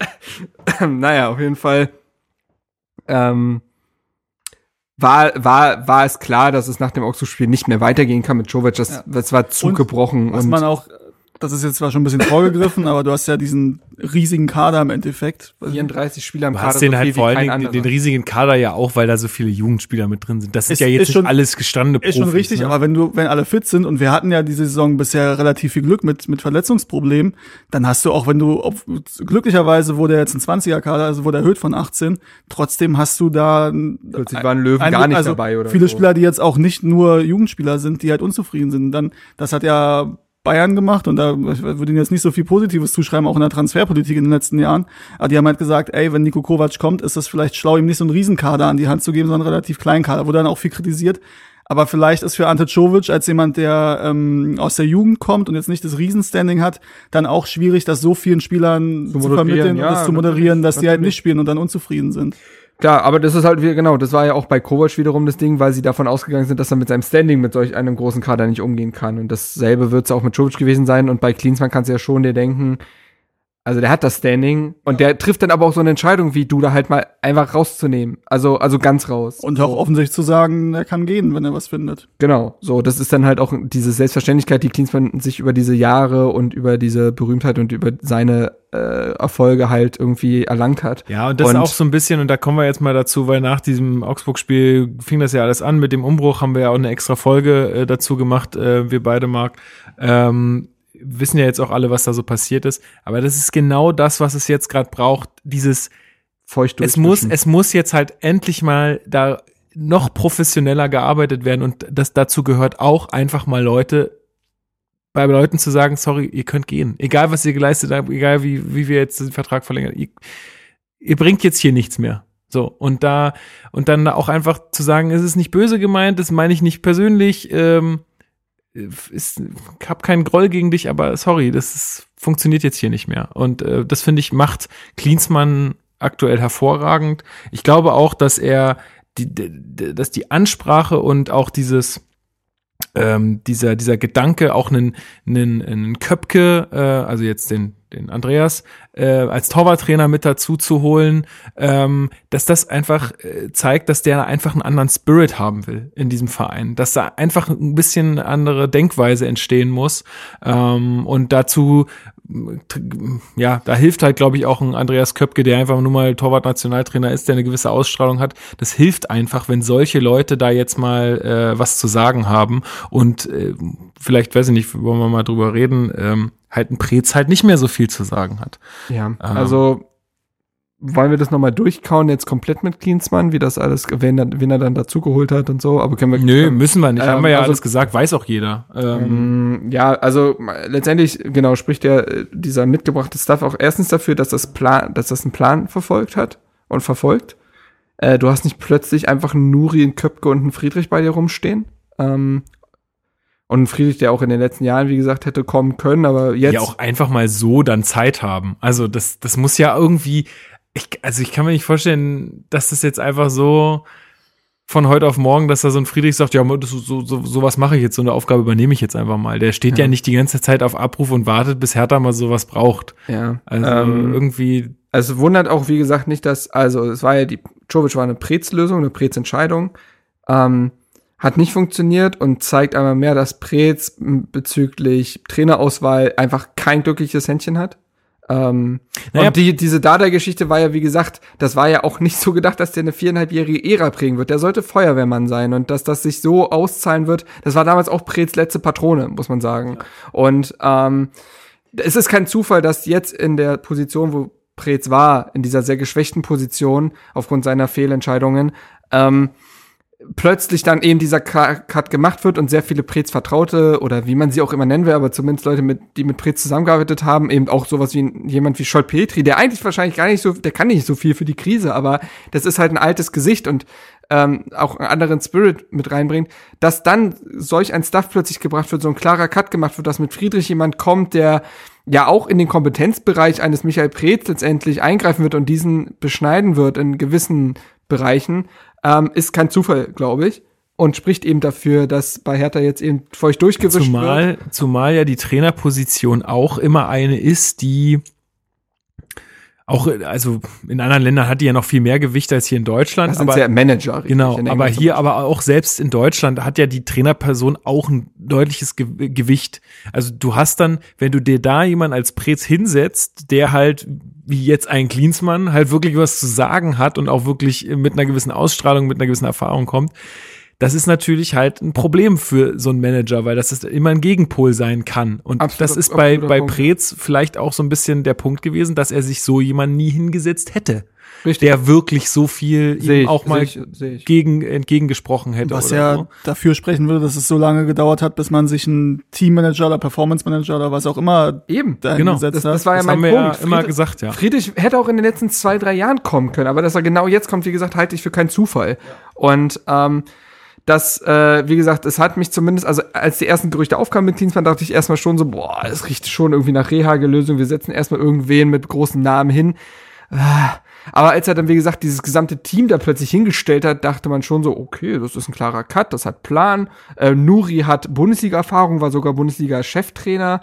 Ähm, das ist alles nicht verkehrt. Und äh, ich glaube, man kann bei Klinsmann, man kann Klinsmann unterschiedlich sehen, so. Ähm, aber ich nehme ihn bislang als wichtigen, also sehr wichtig war und als sehr gut war, als eine Art Menschenfänger, der Dinge anders machen will, der äh, Dinge anders sieht, ähm, der Kommunikation ganz anders betreibt. Also sei das beispielsweise, dass er sich dann halt in den Facebook Live-Chat setzt und Nuri dann auf die Bank, äh, auf die äh, äh, bei der PK hinsetzt oder einen Ibišević dazu holt. Einfach dieses, einfach ein anderes Image und Bild einfach vermitteln will. Und das macht er gut und er, ist ein, er, er schafft es, glaube ich, gerade eine Aufbruchsstimmung oder zumindest, ja, Euphorie ist immer so ein Riesenwort, aber eine, auf jeden Fall einen Stimmungswechsel irgendwie hinzubekommen. Also Ähm, er, er stößt auf jeden Fall, für mich stößt er jetzt einen Prozess an. irgendwie. Genau, und dafür wurde er eigentlich ja auch sowieso geholt. Als Aufsichtsratmitglied sollte er dasselbe ja machen. Jetzt hat er natürlich einen anderen Einflussbereich, aber verfolgt ja dasselbe Ziel letztendlich und bereitet ja, er bestellt ja das Feld für denjenigen, der im Sommer kommen wird. Weil ich glaube auch, also es gibt ja entweder die Gerüchte, bleibt er länger, wenn er erfolgreich ist, das glaube ich tatsächlich nicht, aber egal. Ähm, und natürlich muss man bei ihm aufpassen, also was all das, was er gerade tut, wird natürlich dadurch gedeckt, dass Hertha gerade Punkte holt und sich stabilisiert hat. Weil ich glaube, bei anhaltendem Misserfolg würde Klinsmann sehr schnell zu so einem Quacksalber und zu einem Grin also Grinse Cleansy und bla bla bla verkommen und man würde ihn nicht mehr ernst nehmen. Und äh, aber gerade wird er halt Aber dadurch gedeckt, weil da es sportlich wir, erfolgreich da ist. kommen wir jetzt in den äh, nächsten Spielen dazu. Was ich halt einfach so, ich finde einfach, er ist einfach so verdammt ehrlich. Er ist einfach verdammt ehrlich. Er setzt sich dahin und sagt einfach selbst, hey, wisst ihr alle was? Ich hab, ich hab hier nicht umsonst meinen Riesenstuff mitgebracht, weil ich weiß, was ich kann. Ich kann mit den Spielern reden, ich kann die motivieren, ich kann denen Tipps geben, wie sie sich wie, wann und wo verhalten. Aber ich brauche halt auch Leute, die, ähm, die, die dann halt äh, die, die gewissen Aufgaben, zum Beispiel wie taktisches Training oder so so, hat, übernehmen. so hat das ja immer gemacht. So hat das halt auch die im, Löw, im Hertha on Air Podcast erzählt. Äh, kann man mal an der Stelle empfehlen mit ihm äh, Den habe ich zusammen. tatsächlich noch nicht gehört. Ich auch Nach, nicht. nach, Also nach, so, nach so paar Wochen sich da hinzusetzen und eine Eben. Stunde halt mit den Leuten schon zu reden, ist einfach schon geil. Da ist jetzt nicht wahnsinnig viel Neues dabei gewesen. Aber es ist einfach so verdammt ehrlich zu sagen, wisst ihr was, Leute, ich war schon immer gut darin oder ich habe es schon immer gemocht, einfach Sachen zu delegieren. Und ich Ja. halte das, glaube ich, für, ein- für einen sehr modernen und zukunftsträchtigen Weg, dieses mit dem, mit dem Trainerteam, dass du halt auch mal sagst, als, als Cheftrainer, ähm, meine, also meine Kernbereiche sind das, was du eben gesagt hast, ja, also irgendwie mit den, mit den Spielern zu reden und sie zu motivieren und ähm, Potenziale zu erkennen und darüber zu reden, was kann man in der Mannschaft und auch um die Mannschaft rum und in dem Verein machen, um die weiter nach vorne zu bringen und dann halt zu erkennen, ey, wo drin bin ich gut und wo drin bin ich nicht so gut und da hole ich mir halt Fachleute ran. Übrigens, so genauso hält es ja eigentlich auch, bloß natürlich auf einem anderen Level und insgesamt kann er mehr, aber Jürgen Klopp hält es genauso. Wenn du guckst, wie viel Kompetenzen er immer schon sein Co-Trainer, äh, Co bei Dortmund, das waren die einzigen Co-Trainer von anderen Vereinen, die man kannte namentlich, weil die eben irgendwie so auch Kompetenzen hatten und eine Präsenz hatten, also Ja. Buvac und so. Ja. Von keinem anderen Bundesligisten kannst du die Co-Trainer-Namen, so gefühlt zumindest. Und äh, das macht er bis heute auch so bei Liverpool, dass er extrem viele Kompetenzen verteilt, Ja. extrem breit aufstellt und es ist und es ist in anderen Sportarten und da, das erwähnt Klinsmann ja auch immer wieder, dass er sich auch Tipps aus NFL, NBA und so weiter rangeholt hat während seiner Zeit in der USA. Da wird's ja auch so betrieben, wie viel, wie groß ein Trainerstaff bei der NF, bei NFL-Teams ist. So, das muss nicht, verrückt. also exakt die Zukunft sein, aber sich davon was Ja. abzugucken, super Und legitim. ich glaube, das ist immer so der Punkt, warum sich viele Trainer hier dagegen wehren oder im Fußball und in Deutschland, ist, dass sie halt denken, dass ihre Autorität damit eingeschränkt und beschnitten wird. Das ist auch immer dieser Punkt, den du immer in Diskussionen hast, brauchen wir mehr Sportpsychologen und äh, psychologische und Mentalarbeit und so. Dann sagen die, ja, aber dann kennt der die ganzen Probleme von den Spielern und vielleicht, was für Probleme mit mir sind oder was auch immer. Und dann ist da im Endeffekt jemand, der, der meine Autorität untergräbt und zu dem Spieler dann hingehen und nicht zu mir. Und ich glaube, so ein Problem hast du aber halt nicht, wenn du Jürgen Klinsmann oder Jürgen Klopp heißt. Richtig, weil der Jürgen, der braucht niemandem mehr, mehr was äh, erzählen und der braucht niemandem mehr was beweisen, Mann. Der ist einfach, der ist krass, der wird immer krass bleiben. Und, Das ist das Ding. äh, Ich, äh, es gab jetzt eine Szene nach dem Gladbach-Spiel, die fand ich so bezeichnend, die ist mir so im Kopf hängen geblieben. Nach dem Schlusspfiff äh, hat er mit, hat Markus Thüram, der Stürmer von Gladbach, das Gespräch mit ihm gesucht. Der ist zu ihm hin und hat mit ihm geredet und das, du hast einfach gemerkt, dass das für Markus Thüram gerade eine krasse Ehre ist, vor Jürgen Klinsmann zu stehen, weil der auch diesem Franzosen ein extremer Begriff ist. Und ich sage nicht, dass wir nur Jürgen Klinsmanns in der Bundesliga brauchen. Es braucht auch die äh, Kofelds und es hätte auch ein Jovic durchaus ja schaffen können. Also es ist nicht immer alles im Standing zu erklären, aber dass das ein krasser Bonus bei Klinsmann ist, ha hat sich irgendwie nochmal in der Szene für mich manifestiert, weil da einfach ein krasser Respekt ist und dieses, ja, also deswegen, äh, es hat ein anderes Auftreten und eine andere Selbstverständlichkeit und auch was du meinst, diese Ehrlichkeit kann er sich ja mega erlauben. Äh, Ich erinnere mich an Jovic, der in den ersten PKs und auch so bei The Zone nach, beim Beinspiel, der wirkte noch sehr forsch, sehr mutig, hat noch Sachen erklärt taktisch und so und äh, je schlechter es lief, desto mehr hat er sich in Phrasen immer mehr gerettet und wurde immer weniger greifbar und das siehst du bei einem Klinsmann einfach nicht. Ja, obwohl also, ich da, ich hatte ja auch schon im letzten Podcast gesagt, ich bin, ich bin gespannt oder ich bin ein bisschen in Sorge, dass er auch vieles ein bisschen zu naiv sieht. Ja, das meine ich ja mit diesem Grinse, Cleansy und äh, Dass er so, das- ja, so klettern wir da mal alle nach oben, so, mach mal so nach und nach und es wird schon alles und so. Es wurde jetzt auch alles, muss man ja wirklich einfach Vielleicht so ist das der, äh, ist das die Außenkommunikation. Ja, Also naja, ich glaube nicht, dass er sich im Training so hinstellt und sagt, ach Jungs, wisst ihr, das wird. wer weiß, wer weiß. Ich glaube Also schon, dass der da anpeitscht und wie gesagt, und da ja aber auch eine Nuri beispielsweise, da sind wir wieder bei diesem Punkt, Kompetenzteilung und so, äh, Verteilung. Ich glaube, da ist Nuri und er sind auch ganz gute, guter Cop, böser Cop, glaube ich, können, können, können da ganz gute, Kommt also Nuri die mit ergänzen seinem- sich ganz Mit gut. seinem krassen Bart und der Kippe im Gesicht und so, machst das jetzt! Vielleicht, Ja, keine du, Ahnung. Äh, Also, und Nuri hat ja, wie gesagt, auch Nuri als Co-Trainer hat ja nicht das normale Standing eines Co-Trainers, weil man ihn auch als Bremen-Trainer kennt und die Spieler kennen ihn auch als Cheftrainer eines Bundesligisten und wissen, dass er damals ja auch Bremen aus einer sehr schweren Phase herausgeholt hat. Wobei man natürlich auch fairerweise, das stimmt, aber man muss fairerweise auch dazu sagen, dass es dann bei Bremen nicht mehr lief und sie, glaube ich, eine sehr, sehr lange Niederlagenserie oder, oder Serie äh, spielen ohne Siege. Ja. Und dann bei Ingolstadt und da hat es halt auch nicht funktioniert. Und wenn es bei Ingolstadt halt nicht funktioniert und es seine letzte Trainerstation ist, die sind jetzt auch, glaube ich, abgestiegen in die dritte Liga. Also Ja, ja. nicht jetzt, sondern vom halben Jahr. Ähm, Weil da muss man sagen, äh, in, ja, das lag jetzt nicht an Nuri. Also da gab es anhaltende Probleme. Dann ist ja auch noch ein Jens Keller oder so, ist da ja auch noch gescheitert. ja. Also, will nur sagen, wenn auch Ingolstadt beim Club scheitert. naja, wir haben jetzt gewonnen. Souverän den Tabellenletzten Dresden zweimal Ein weggehauen. Spiel, ey. will nur sagen, wenn jetzt äh, Ingolstadt deine letzte Trainerstation war und es nicht funktioniert hat, Ja, wie präsent Ist ist, jetzt- das aber bei den Spielern? Also Nee, bei den Spielern nicht, aber ich sag nur, dann ist es jetzt nicht selbstverständlich, dass du eine Cheftrainerposition in der ersten oder zweiten Bundesliga sofort Nee, wieder nee, klar. bekommst. Nein, nein, nein, klar. Aber das ist halt der Punkt, dass auch Nuri, glaube ich, eben ein anderes Standing hat. Und du siehst ja auch in den taktischen Ausstellungen bislang oder in der Spielanlage, wie Hertha jetzt in den letzten Spielen gespielt hat, dass das ganz klar auch eine Nuri-Mannschaft ist. Also dieser, also erst in also in den ersten beiden Spielen hat man es durch dieses System allein schon gesehen, Dreierkette und so. Das ist typisch Nuri, Dreierkette, zwei schnelle Spitzen mit Selke und Duke Bakio. Das hat er genauso bei Bremen auch gemacht. Ähm, und allein halt, wie gesagt, dieser Ansatz, äh, defensiv sicher stehen, vorne kontern. Das war ja das, was ihn, äh, was ihn Bremen aus dieser Krise hat holen lassen, was letztendlich dann halt auch der Grund dafür war, also er hat das Spiel dann nicht weiterentwickelt bekommen und ist deswegen bei Bremen dann gescheitert. Aber als dieser Feuerwehrmann, Interimstrainer, erstmal wieder Basics hervorrufen, dafür ist er ein super Mann. Glaubt ihr, dass, wenn es jetzt in die Rückrunde geht und wenn, ich glaube, fangen ja früher an, haben drei Wochen knapp Zeit, glaube ich, ähm, vorm ersten Spiel. Gut, das ist dann gegen Bayern. Das heißt, wir werden wahrscheinlich die Taktik sehen, die wir auch jetzt gegen Gladbach und gegen, gegen Leverkusen gesehen haben. Aber glaubt ihr, dass ähm, das die Taktik für den Rest der Saison ist? Oder wird da versucht werden, eher in die offensive Richtung zu gehen? Ich glaube, ähm, Oder dass hängt es vielleicht auch von den Ergebnissen jetzt ab? Ich glaube, das, das wollte ich gerade sagen, dass es äh, sehr von den Ergebnissen abhängt und auf, auf, also von der Situation, wie sie in der Tabelle sich dann darstellt und auch wie sie sich in den Köpfen der Spieler darstellt, weil du brauchst, um offensiv und defensiv Balance zu finden, brauchst du einfach irgendwie ein gewisses Selbstverständnis. Das kannst du nicht mit, du kannst mit offensiv nicht mit Angst spielen. Das wird nicht funktionieren. Da brauchst du halt ein bisschen Punkte Abstand zu den, zu den blöden Abstiegsplätzen. Da brauchst du halt irgendwie eine, eine Situation, die, die komfortabel ist, weil sonst, sonst kannst du es vergessen. Ähm, deswegen glaube ich, erstmal wird das jetzt weiter so, also gerade auch gegen Bayern, äh, wird das erstmal bei den Basics bleiben.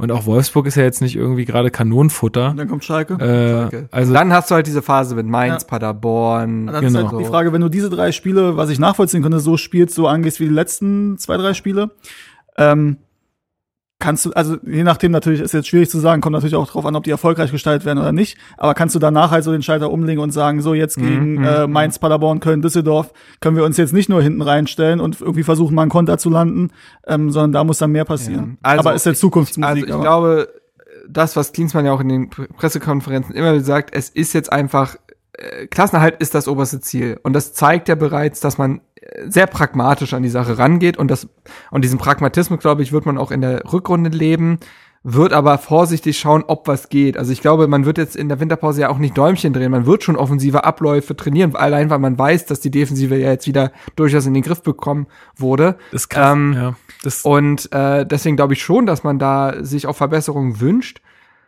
Wir werden aber keinen komplett anderen Fußball sehen. Und ich glaube auch deswegen nicht, weil dieses Projekt Klinsmann Nuri bis Saisonende geplant ist. Die müssen jetzt kein, die haben ja jetzt keinen Vierjahresplan mit der Mannschaft als Trainer. Die wollen jetzt keine Philosophie implementieren und denken sich, okay, zwischendurch mal eins zu verlieren ist okay, Hauptsache wir spielen unseren Stiefel. So wie es Bremen ja lange auch mit Kofeld jetzt gemacht hat. Jetzt haben sie gegen Köln das erste Mal ja davon abgewichen.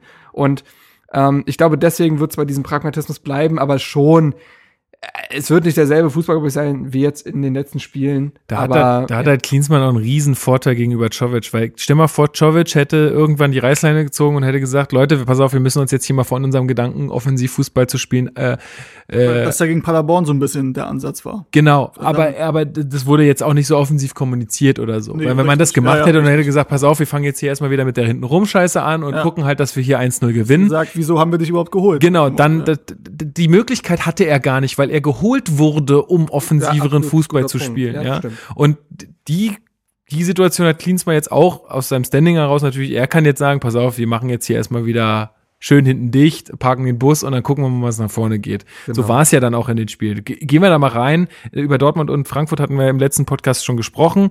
Ähm, ich finde tatsächlich, äh, das, das 1 zu 2 gegen Dortmund, da hat man schon auf jeden Fall eine veränderte Mannschaft gesehen. in der Deutlich- Leidenschaft und der ja, Mentalität. äh, deutlich mehr Engagement, deutlich bessere Körpersprache, ganz anders, äh, ganz anderes Auftreten auf dem Platz, dass man dann halt da 1 zu 2 verliert, liegt halt vor allem daran, dass man da irgendwie 10 Minuten verpennt. Ja, also Und da dann war ich noch ein bisschen skeptisch, weil du halt da wieder in der Defensive krasse Lücken hast in diesen 10 Minuten und dann halt die Situation hattest, dass Dortmund 45 Minuten ein bisschen länger mit einem Mann weniger gespielt hat und es deswegen ein bisschen schwierig zu bewerten war. Weil, ne? Aber die defensive Stabilität kam ja dann Da später. hast du ein bisschen Pech mit dieser Abseitsentscheidung, äh, beziehungsweise, was heißt Pech? Ist es halt Abseits, ja. Ähm, haben wir in drüber dem geredet. Frame, wer weiß. Ja, ja. Halt in ja dem Ausschnitt, den wir gesehen haben, war es abseits. Ähm, und dann hast du aber auch in Frankfurt die ein 2-2 erspielt. Klar kann man da sagen, ja, aber wir haben ja 2-0 geführt und eigentlich musst du sowas über die Zeit retten. Ja, aber es ist trotzdem irgendwo ein Punkt in Frankfurt auswärts. Man hat äh, Mich hat nur die Art der Gegentore genervt. Zweimal durch Ecke da Voll- Gegentore vollkommen. zu kassieren, war vollkommen, ey, Ah. gebe ich, gebe ich dir vollkommen recht. Trotzdem muss man das und da finde ich es halt auch nicht verkehrt, wenn man als Klinsmann sich da hinsetzt und sagt, hey, das ist für uns jetzt auch erstmal wieder ein Schritt in die richtige Richtung. Wir haben erstmal einen Punkt geholt. Wir haben nicht noch 3-2 verloren, sondern wir haben hier den, den Punkt halt festgehalten. Ob, wenn, wenn, ähm, wenn die Tore umgekehrt gefallen wären, dann hätten alle gesagt, wow, Wahnsinn. Äh, Also, dann wäre das wieder ganz anders gewesen irgendwie.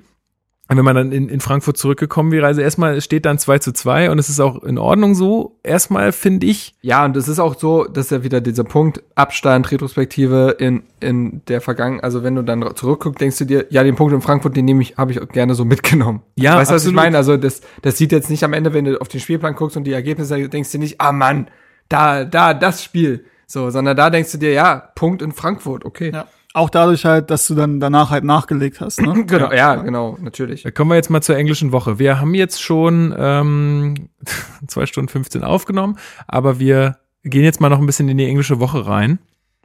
Ja, äh, Wo fangen wir da an? 1-0 gegen Freiburg zu Hause. Ähm, ja, gewonnen durch einen verdammt geilen Schuss von der Räder.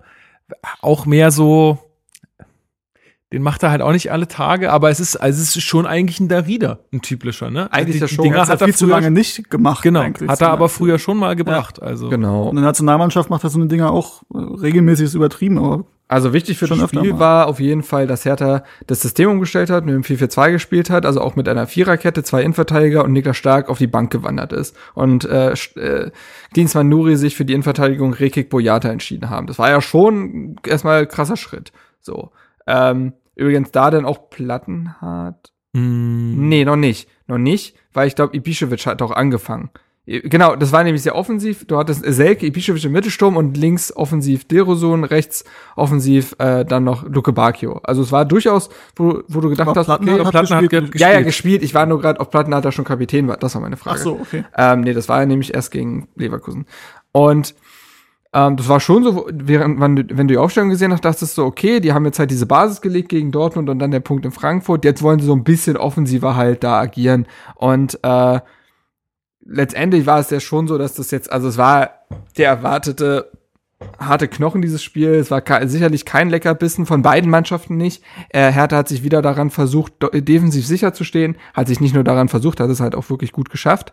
Also äh, das war wieder defensiv sehr stark, auch wenn natürlich der Gegner, wenn wir auch auf die nächsten beiden Spiele gucken, Leverkusen, Gladbach, nicht so viel hergibt offensiv. Also du musst nicht so viel wegverteidigen. Auch wenn Weil wir ja gesehen haben, wozu Freiburg auch in der Lage ist. Diese Ja, aber die haben jetzt auch zuletzt dann halt auch äh, das Spiel gegen äh, Wolfsburg mit einem direkten Freischusstor gewonnen und da sind drei Ja, zu zwei Torschüsse Das gefallen. stimmt, das so, also aber gegen Bayern zum Beispiel haben sie ein richtig gutes Spiel das gemacht. stimmt, ja, das stimmt. Ähm, so und deswegen war das jetzt also die, das war etwas leichter so vom Verteidigungspensum her. Ähm, offensiv hast du es halt nicht wirklich geschafft, Nagelstiche zu setzen. Es gab ein, zwei Situationen, wo Luke Bacchio oder Derosun so ihr Talent haben aufblitzen lassen. So äh, Derosun zum Beispiel, als er in der ersten Halbzeit einen Ball abfängt und dann die gesamte linke Seite runtersprintet und abschließt. Aber großen, größtenteils, naja, und Aber- Selke und Aber der Girosun ist mir schon extrem positiv aufgefallen jetzt in den letzten Spielen. Ich finde, ja, extrem nicht. Also würde ich nicht mitgehen. Ähm, ich finde, der macht halt schon, also wenn der am Ball ist, das ist eine andere Qualität. Das, Ja. das natürlich. Also das würde ich schon sagen. Ähm, und er hat es natürlich auch gerade nicht einfach, weil jetzt nicht so viele offensive Zahnräder ineinander greifen. Aber ähm, es gab schon bessere Phasen, glaube ich, von ihm in der Saison auch. Und ähm, Na gut, wenn das Ding äh, gegen- was, was, ich, was mir gegen Freiburg halt aufgefallen ist, und da sind wir wieder bei dieser Mentalität und so weiter, ähm, das hatte ich auch in der Einzelkritik geschrieben, dass ich es bemerkenswert fand, Luke Bacchio und Derosun ist längst nicht alles gelungen, aber die haben wenigstens defensiv extrem viel mitgearbeitet. Und das, da sind jetzt beide Spieler nicht für bekannt. Und das zeigt schon, glaube ich, dass Klinsmann und Nuri der Mannschaft schon etwas eingeimpft haben. Dieses Kompaktheit, dieses wirklich Zusammenverteidigen und dass man darüber zum Erfolg kommt. Und ähm, ja, das, deswegen äh, war das ein ausgeglichenes Spiel, was theoretisch auch 0 zu 0 enden kann oder sogar muss von den Kräfteverhältnissen her. Bloß, dass Hertha sich halt einmal mehr getraut hat. Und äh, ja. Was man sagen muss, die Konter waren dann auch nicht gut gespielt. Nee, das, man, hätte, Also- man hätte ja Tore machen können. Ja, So, aber. Zog sich jetzt so ein bisschen durch die letzten drei Spiele ja das, durch. das stimmt leider. also ja. gegen Gladbach hat das, glaube ich, seinen Höhepunkt erreicht. Ja, was man noch erwähnen kann, ums Spiel drumherum, ist, dass es ein sehr schönes Spruchband von der Hauptstadtmafia gab. Mhm. In Richtung Jessica Gangkam, beziehungsweise. ja. ja, ja. Oh, wollen wir das auch? Das, ah, hu, wieder hu, hu. Kopfschmerzen, ey. Ja, äh, erzähl mal. Ja, ähm, also Jessica Gangkam, beziehungsweise war eine Woche vorher, gleich, zeitgleich als wir hier in Frankfurt gespielt haben, hat die U23 hier in Berlin gegen Lok Leipzig gespielt. Und ähm, von Lok Leipzig Fans kam es zu Affenrufen oder Affenlauten. Ähm, Und Gegenspieler Und- sollen auch. Und genau, und ähm, es soll auch von Spielern rassistische Beleidigungen, Schrägstrich Affenlaute gegeben haben, wo es dann ein sehr emotionales Interview danach gab, ähm, was Jessica Gangkam geführt hat, der halt gesagt hat, Beleidigung und so ist normal beim Fußball, ist alles okay, aber es ist halt ein Unterschied, ob du normal beleidigt wirst oder ob du rassistische Beleidigungen oder Affenlaute abbekommst. Ähm, wo wir, denke ich, alle d'accord sind. Und dann war halt, dass Zecke interviewt wurde und da er halt gesagt hat, ähm, der eine sagt mal du Dovi, der andere sagt du Arsch oder so und der andere sagt du Affe, das muss jetzt nicht immer rassistisch gemeint sein. Und das ist natürlich in dem Zusammenschnitt extrem unglücklich gewesen. Ich wollte gerade sagen, ist einfach äh, mega unglücklich. Ja, man muss dazu sagen, dass halt wer Zecke, ich habe übrigens am Samstag zufällig kurz getroffen, weil ich auf der Geschäftsstelle war. Mhm. Da war er auch gerade. Mir sehr nett. So, egal. Ähm, dass halt wer Zecke Neundorf kennt, der ist halt null rassistisch oder sonst irgendwas, der ist kerzengerade in diese Richtung.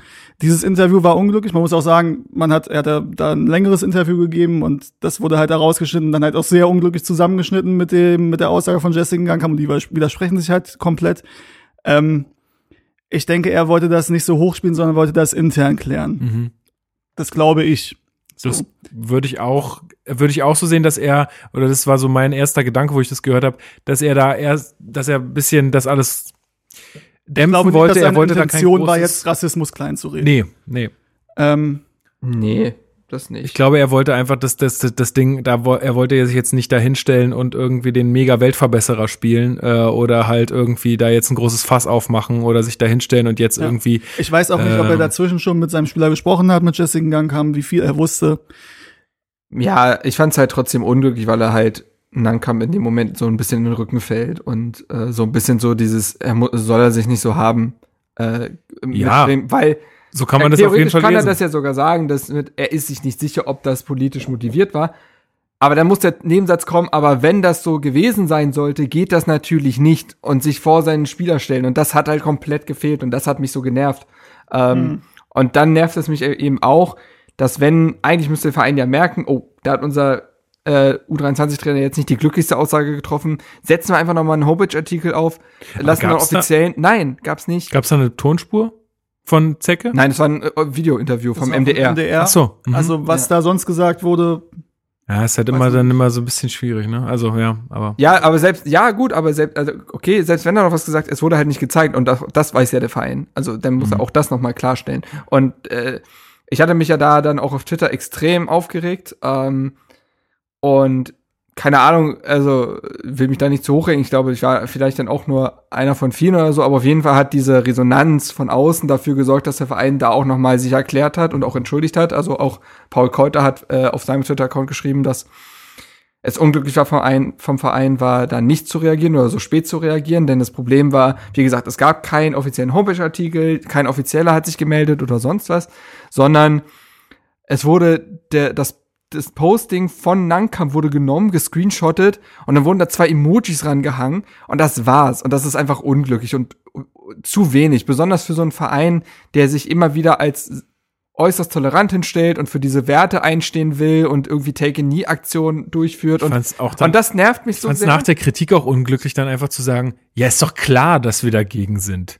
Ja, ja, genau, so, Ähm. fast so was Trotziges. Ich finde nämlich, also was, ich will das auch nicht zu hoch, aber was mein Problem damit ist, ich habe das Gefühl, dass für sie die Bühne zu klein war, um da für die Werte äh, öffentlichkeitsträchtig einzustehen. Und dass es vielleicht nicht so attraktiv gewesen ist, da auch, äh, ich finde halt, es geht ja nicht darum, wir wollen ja kein großes Fass aufmachen. Rassismus ist immer zu verurteilen und ich glaube denen allen, dass die das verurteilen. Darum geht's gar nicht. Es geht nicht darum, dass ich eine Haltung hinterfrage, sondern dass ich die Handlungen hinterfrage. Denn ich finde, auch dann braucht es irgendwie öffentliche Statements, braucht es klare Meinungen. Und das hat mir in der Situation gefehlt. Und wo, wo Hertha sonst immer so einsteht und sich als solch ein Verein darstellt, hat es mir in der Szene gefehlt. Und es ist, ich habe irgendwie, ich habe einfach ein blödes, es bleibt irgendwie ein Geschmäckle für mich übrig, weil ich das Gefühl habe, für sie war die Bühne nicht groß genug. Und dann, und dann ein letzter Satz. Und dann verkommen für mich nämlich politische Werte irgendwie zu so Marketingprodukten. Und das kann es nicht sein. also ich verstehe die Kritik dahinter und ich verstehe auch, dass das so rüberkommen kann, dass teilweise Hertha BSC sich in den letzten Jahren also schon glaubhaft positioniert hat, weil dafür haben sie einfach zu viel gemacht und die Haltung des Vereins ist klar. Aber dass es schon solche Fälle gab, wo man gesagt hat, da war jetzt auch ein bisschen Marketingcharakter vielleicht auch dahinter. Ja, also nicht, dass man sich da irgendwas aufgestülpt hat, woran man nicht glaubt, aber dass es Sachen gab wie Take a Knee, die schon auch ein bisschen Marketingcharakter zusätzlich hatten. Ja, und wenn du natürlich sagst, okay, da passiert was, da brennt's quasi und dann reagierst du da nicht, ist halt extrem unglücklich. Ich finde aber trotzdem, und da würde ich ein bisschen widersprechen, ich fand die Wucht, mit der die Kritik kam, dann, also nicht nur von deiner Seite, auch von, von anderen Seiten, fand ich ein bisschen zu hart aus dem Grund, also ja, das war unklug und ich glaube, es wurde bei Hertha BSC einfach extrem schlecht kommuniziert, dass da erst so spät reagiert wurde Ich glaube aber, dass da halt nicht böse Absicht dahinter steckt und dass Hertha BSC es oft genug bewiesen hat, dass die Einstellung da klar ist. Und ich verstehe komplett, was du gesagt hast, aber ich denke halt, dass da die Kritik vielleicht mit ein bisschen zu viel Wucht kam und dass da der Hinweis auch hätte, sagen wir mal, auf nicht ganz so extreme Art und Weise kommen können, weil es eben, und da können wir froh sein, weil es ist auch nicht bei jedem Verein so, dass diese, diese Haltung da so klar ist, wie sie wie sie es ist bei Hertha BSC. Und dann zu sagen, ey, da ist ein Fehler, da brennt's und da reagiert ihr nicht, ja, ist okay. Aber halt, mir war es ein bisschen zu extrem. Ja, also ich glaube, dass aber auch das, dass, dass ich das auch so ges geschrieben habe. Ich habe nicht gesagt, was ein Haufen von Schwachmaten, was macht ihr da? Und ja. ich habe, wie gesagt, ich würde niemals die Haltung des Vereins da hinterfragen oder Ne, also äh, da bin ich ex also so weit weg, wie es nur geht. Ja. Äh, ich fand nur die Konsequenzen oder die ja. Handlung, die fand ich extrem unglücklich. Und dass ja. man den 19-jährigen Jungen da damit alleine lässt, irgendwie, das, das habe ich kritisiert. Ja, nee, das verstehe ich auch völlig, aber du weißt halt auch, dass es auch, sind ja dann auch Journalisten oder Leute aus, aus Twitter von anderen Vereinen, mhm. ja, die da, die dann Standing haben, quasi ja dann darauf aufgesprungen sind. Ja, ja, und ja. Hertha BSC hat halt auch dieses Problem, dass sie ähm, das jetzt nicht immer transportiert bekommen, wie viel sie im sozialen Bereich machen, beziehungsweise das jetzt nur bei uns ankommt und bei das vielen anderen halt das nicht. Stimmt, das stimmt. Und wenn diejenigen das halt nicht mitbekommen, sondern dann nur so eine Sache Mhm, kommt, mhm. dass das dann natürlich extrem negativ. Und dann berichtet die Bild-Zeitung noch darüber und so weiter. Das, Ich ja. weiß, was du meinst. Ja, das ist ein gut, ja, das stimmt. Ja.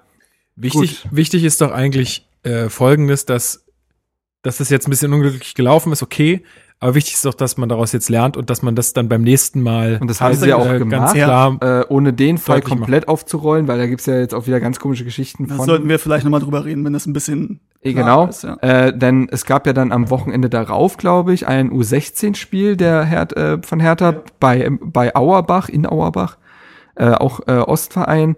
Ähm, und ich weiß gar nicht, ob wir gesagt haben, dass das U23-Spiel von Nankam gegen Lokomotive Leipzig war. Also, Doch, habe ich gesagt. Hast du ja. gesagt, okay. Ähm, und äh, da soll, sollen halt auch äh, Hertha-Spieler, nicht von Fans, weil da sind ja auch meistens nicht viele Fans, aber von ihren Gegenspielern äh, rassistisch beleidigt worden sein, wo ich mir auch denke, Alter, wie ver verkorkst musst du eigentlich mit 16 sein, um den Spieler, äh, Gegenspieler rassistisch zu beleidigen. Ähm, aber gut. Ähm, und Hertha daraufhin das Spiel quasi abgebrochen hat. Also die Tra der Trainerstab hat seine Spieler vom Feld geholt und die Beim sind Stand von 2-0 Führung muss man Genau. dazu sagen. äh, und sind dann vom Feld gegangen und haben das Spiel damit abgebrochen und äh, haben danach und dann wurde genau das, was ich auch vorher gesagt habe, quasi so ein Protokoll mehr oder weniger, was man dann verfolgt. Dann wurde es nämlich so gemacht, äh, Homepage-Artikel aufgesetzt, so, auf Social Media darauf aufmerksam gemacht, äh, offizielle reden lassen, das verurteilen lassen und so. Und mehr braucht es ja gar nicht. Man muss ja nicht größer machen, als es ist, aber das braucht es halt. Und das haben sie gemacht. Äh, jetzt gab es halt irgendwelche Stimmen von den von Auerbachen Verantwortlichen, die sagen, das wirkte gestaged, mehr oder weniger kann man ja schon so sagen, dass sie es so formuliert haben. Das ginge wohl alles zu schnell und die hätten dann was ja auch, Minuten was ja faktisch falsch Genau, war. Also die- dieser Vorwurf war ja falsch. also der hat dann, der Vereinsverantwortliche Auerbachs hat dann gemeint, die hätten Minuten nach dem Abwisch schon dieses Kabinenfoto gepostet, von wegen, wir stehen zusammen und hm, das ist Stunden danach veröffentlicht worden. Dass also, du ein Bild machst in der Kabine ist jetzt auch nicht so ungewöhnlich. Ne? das also, ja doch dazu. Ja. Ähm, und ja, also, keine Ahnung, wie gesagt, können wir noch mal drüber reden, wenn sie es ein bisschen gelegt hat, aber da war der Verein schon, da hat er kam- sich eben schon gebessert. Also Es kam ein bisschen so rüber, die waren übrigens auch nicht so nett, wie ihr denkt, die haben auch beleidigt. Ja, aber das ist wieder dieser Punkt, dass ne, beim Fußball wird halt beleidigt. Ähm, also kann man jetzt zu stehen, wie man will, aber ist nun mal so, müssen wir auch, kann man realist genug sein, um zu sagen, der wird beleidigt und der wird auch hart beleidigt. Ist aber eben was anderes, wenn ich jemanden als, äh, ne, was weiß ich, Arschloch oder Wichser oder sonst irgendwas bezeichne. Sind wir ab 18? Ja, ja. Cool. Ähm, Was, was würdest du jetzt erzählen mit dieser Information? nee, weil ich eben echt überlegt habe, ob ich jetzt wirklich Wichser sage, aber Ja, so. sag ne, ruhig ist ja, alles. Ist ja eine herkömmliche Beleidigung, ne? Aber natürlich müssen wir nicht drüber reden, aber jemanden aufgrund seiner Hautfarbe, seiner Herkunft oder sonst irgendwas gezielt mit so einem Wort zu beleidigen, mit einem rassistisch belegten Wort, ist halt ein großer Unterschied. Aber um den Bogen zu spannen, äh, das war ja der Samstag, also dieses U16-Spiel war am selben Tag wie das Heimspiel gegen Freiburg. Und es waren im Endeffekt zwei schöne Aktionen, dass sich die Kurve da politisch positioniert hat, wo ja oft gesagt wurde, dass das Mhm, zu selten mhm, passiert Das stimmt. ähm, die hat das gemacht und zwar sehr eindeutig. Ähm, und dazu diese Stellungnahme von Hertha BSC, was diesen Tag dann eigentlich sehr rund gemacht hat. Das stimmt, das Ja. äh, habe ich auch so wahrgenommen. Und ja, am Ende des Spiels brauchst du, glaube ich, nicht mehr so viel zu erzählen. Also du gewinnst ja, wie gesagt, dieses Spiel. Es war eine schöne Aktion von Darida, der dann den Doppelpass mit Selke spielt, der da auch diesen typischen Wandspieler gibt. Also auch ein kleines Erfolgserlebnis zumindest für Selke da, so eine Vorlage für sich zu sammeln. Das war, das war tatsächlich eine geile, das war Oder? geil vorgelegt. Ja. Wobei ich sagen muss, also das war aus meiner Perspektive, aus der Kurve sah es aus, als wenn er ehrlich gesagt ein bisschen zu weit vorgelegt wurde. Ich habe den dann nochmal im Fernsehen gesehen, da sah das anders aus. Das ist ja komplett die andere Perspektive Da quasi. du, siehst ja, dass du den einfach in den freien Raum da Ja. spielt. Ja. ja, und dann schließt er den halt so ab. Danach, naja, so ein paar Angriffsbemühungen noch von Freiburg, aber nichts Erwähnenswertes. Was mich so ein bisschen nach dem Spiel genervt hat, war, dass sich dann die Freiburger Spieler ernsthaft hingestellt haben und gesagt haben, boah, wir waren ja die viel bessere Mannschaft und wenn wir mal alle unsere Chancen genutzt hätten, dann wären Bla, wir als Sieger nach Freiburg gefahren, wo ich mir denke, okay, also erstens, ihr wart nicht die bessere Mannschaft, das war Not gegen Elend spielerisch. Zweitens, wenn wir von genutzten Chancen sprechen, können wir auch mal die 18 verschleppten Konter von Hertha ansprechen, die das Spiel eigentlich hätten zumachen müssen. Einzig Streich hat das halt fair bewertet. Der war einfach angekotzt, dass man dieses Spiel verliert, was ich auch verstehe. Also will's halt nicht äh, verlieren. Streich Aber- ist auch, wenn er verliert und auf der gegnerischen Trainerbank ist, nicht immer der sympathischste Typ, das Ja, muss man auch sagen. ja. Ja. Der, der lebt halt dafür. Nein, ist ja auch alles gut, ist gar nicht negativ, aber es ist mir schon öfter im Schaden aufgefallen, wenn er streicht, dann denke ich mir, Junge, Junge, Junge, Alter. du bist nicht so sympathisch, wie du auf den Pressekonferenzen immer rüberkommst. Auf Ne? Der überhitzt Fall. da, der überhitzt da total. Äh, deswegen glaube ich auch, der wird das auch nicht mehr ewig machen. Der ist, der kann dann irgendwann nicht mehr. Aber- aber ja, so, du Ich gewinnst reg dieses- mich auch oft über den auf, aber das ist solche Typen, also will ich halt öfter sehen. So, also Ja. sowas ist mir lieber als so ein völlig profilloser, was weiß ich. Ja. Ähm, am Ende des Tages gewinnst du halt dieses Spiel, hast äh, bist jetzt zwei Spiele in Folge ungeschlagen, hast vier Punkte aus zwei Spielen und hast auch endlich mal wieder zur Null gespielt. Und da wieder dieses Thema, Niklas Stark sagt, sa äh, saß 90 Minuten auf der Bank und Hertha spielt zum ersten Mal wieder zu Null. Kann man werten, wie man will, aber äh, auf jeden Fall hat das ja auch, denke ich mal, das Trainerteam darin bestärkt, diese äh, Viererkette so stehen zu lassen, so die man dann Ja, auch gesehen das war hat. ja jetzt auch das, was äh, immer wieder anklang, dass äh, das Trainerteam da einfach Konstanz reinbringen möchte, dass sie, auch wenn mal was schief geht, äh, sie trotzdem bei dieser Elf bleiben wollen, damit die Spieler einfach mal eine Orientierung haben, damit sie eine äh, Grundsicherheit bekommen. Äh, und es hat sich ja jetzt auch letztendlich ausgezahlt. Kommen wir mal zum Spiel gegen Leverkusen. Äh, ich hatte letzten Podcast tatsächlich gesagt, dass Leverkusen immer mal schlagbar ist, auch in Leverkusen. Das haben wir ja schon in den letzten Saisons immer wieder gesehen. Kam natürlich jetzt auch aus einer relativ schwierigen Situation. Ich glaube, Champions League sind sie ausgeschieden, Und das Derby verloren. Derby verloren. Ähm, das, da war jetzt nicht alles rosarot bei denen äh, zurzeit und ähm, ja, ich, also ich habe das Spiel nicht gesehen, weil ich auf dem Trettmann-Konzert war an dem Abend, aber ich habe dann irgendwie mitten bei der, bei, der, bei dem, beim, beim Vorgeplänkel da, habe ich äh, auf den Ticker geguckt und sehe nur 1-0 Hertha oder 0-1 Hertha, Tor Rekik. Ich dachte, hä? Da ist alles falsch. Also was Dann habe ich dir ja noch geschrieben, wenn ich dir jetzt, Ja. ich habe, weil er meldete sich kurz bei WhatsApp, wa- was geht hier, und ich schreibe dir, und wenn ich dir jetzt sage, dass Rekik den mit dem Fuß gemacht hat, und zwar mit seinem falschen, also mit seinem schwachen, ja, Also das, ähm, das sagt schon alles über das Spiel aus. Was ist denn da, für- was ist denn da schiefgelaufen? Also, Ähm. naja, es war, also es, er hat halt genau dasselbe gemacht wie gegen, Le äh, wie gegen Freiburg. Defensive gesichert. Zwei, also die haben ja, Schelbrett kam in die Partie für Ibišević. Ich glaube, ansonsten war es dieselbe Elf. Also haben sie dann einfach diese, also äh, Mittelstürmer gegen defensive Mittelfeldspieler eingetauscht. Das bedeutet, es war dann halt ein 4-1-4-1. Äh, Schelbrett hat man Harvards auf die Füße gestellt. Und ansonsten hat er zwei dichte Viererketten gehabt. Und dann hat man, hat man Leverkusen den Ball gegeben und gesagt, kommt, kommt. Und äh, Leverkusen ist dann nicht viel eingefallen, bis auf ein paar Halbchancen oder ein paar Einzelaktionen von Diaby. Ansonsten kam da nichts. Und äh, Hertha hat halt immer wieder gefährlich dann gekontert. Und ähm, das war halt dieser Spielverlauf. Hertha hatte sehr wenig Ballbesitz, oftmals so in den 20er-Bereichen so. Aber war ja egal, so, weil sie haben halt das Spiel quasi durch die Defensive kontrolliert, weil da ja nichts angebrannt. Kurze Zwischenfrage, möchtest du noch einen Radler? Ja, Okay. Reden wir jetzt einfach professionell weiter. Ja, na, was man zum Beispiel noch sagen kann, ähm, ich hab's zwar gesehen, aber nicht live. Ich hab's aber geschafft. Also ich habe an dem Abend Star Wars gesehen. Das ließ sich nicht anders legen. Also, hätte sich schon, aber ist auch egal. Auf jeden Fall habe ich an dem Abend Star Wars gesehen ähm, und habe mir dann das Spiel aufgenommen Mhm. äh, und habe das Handy auf Flugmodus gemacht, was auch wegen Star Wars Spoilern ganz gar nicht so dumm war. Bin ins Kino, habe mir den Film angeguckt. Übrigens, wer wissen will, wie ich ihn fand, kann es auf Twitter nachlesen. Ich habe da heute, Hast du was geschrieben? ich habe relativ ausführlich heute 13 äh, Tweets dazu verfasst. Ja. 13 Tweets zu Star Wars. Okay, krass. Ja, okay. Ich habe den ja auch schon, nichts. ich habe den ja auch schon gesehen. Ja, musste mal gucken. Ähm, Hast, du- hast du was zum Öffnen? bin dann nach Hause, war irgendwann um 23 Uhr zu Hause und habe mir das Spiel angemacht und habe mich erstmal, also habe mich gegens Wohnzimmer entschieden, sondern fürs Bett. Und ähm, nee, tatsächlich nicht. Ich habe mich dann so zurückgelehnt und habe dann angefangen, das zu gucken. Und je länger das Spiel ging, desto näher bin ich nach vorne gerückt und habe dann nicht mehr gelegen, sondern dann vorne gesessen. Und die letzten zehn Minuten habe ich sogar gestanden, weil ich ja, wie, für mich war es halt wie live und ich wusste halt nicht, wie es ausgeht. Sehr cool. Und ich war mega nervös und war aber extrem positiv angetan. Vielleicht war das auch ähm, diese ganze Situation, dass es halt ähm, irgendwie, also eine spezielle Situation natürlich, dass man das Spiel nicht live guckt, trotzdem nicht weiß, wie es ausgegangen ist. Ähm, aber ich fand es halt auch extrem gut von Hertha verteidigt. Also defensiv war das wirklich richtig, richtig gut. Und deswegen, ja. Ja, und was man halt auch gesehen hat bei Leverkusen, das macht halt wieder, wenn eine Mannschaft in dem Fall halt nicht funktioniert oder die Stimmung schlecht ist innerhalb der Mannschaft. Du hast ähm, in der Champions League, also hat ja auch dann ähm, ähm, Bosch gesagt, jetzt eine äh, schwarze Woche gehabt, also drei Spiele, drei Niederlagen gegen Juventus, das Ding fliegst du raus. Dann gegen Köln das Derby, was enorm wichtig ist, wurde auch miserabel. Ich habe es nicht komplett gesehen, aber was ich von allem War nicht gut. gehört habe, war es wirklich, wirklich schlecht. Ähm, und dann auch, hast du auch gemerkt im, im Stadion die Stimmung, also waren 1000 Hertaner oder so da, die komplett in Grund und Boden gesungen haben. Und von Leverkusen kam im Endeffekt gar nichts mehr. Das hast du gemerkt nach dem 0-1. Da war also sowohl auf dem Platz als auch von den Fans ja überhaupt keine Gegenwehr und kein Interesse daran. Mhm. Das ist Und die Spieler haben ja auch nicht mehr dran geglaubt. Du hast ja mit jeder, das hat ja auch Bosch danach gesagt, den ich übrigens als einen unglaublich sympathischen und eloquenten Typen wahrnehme. Ich höre dem super gerne zu, wenn er Sehe über auch so, Fußball ja. redet und so. Ich glaube, er ist auch ein feiner Mensch so.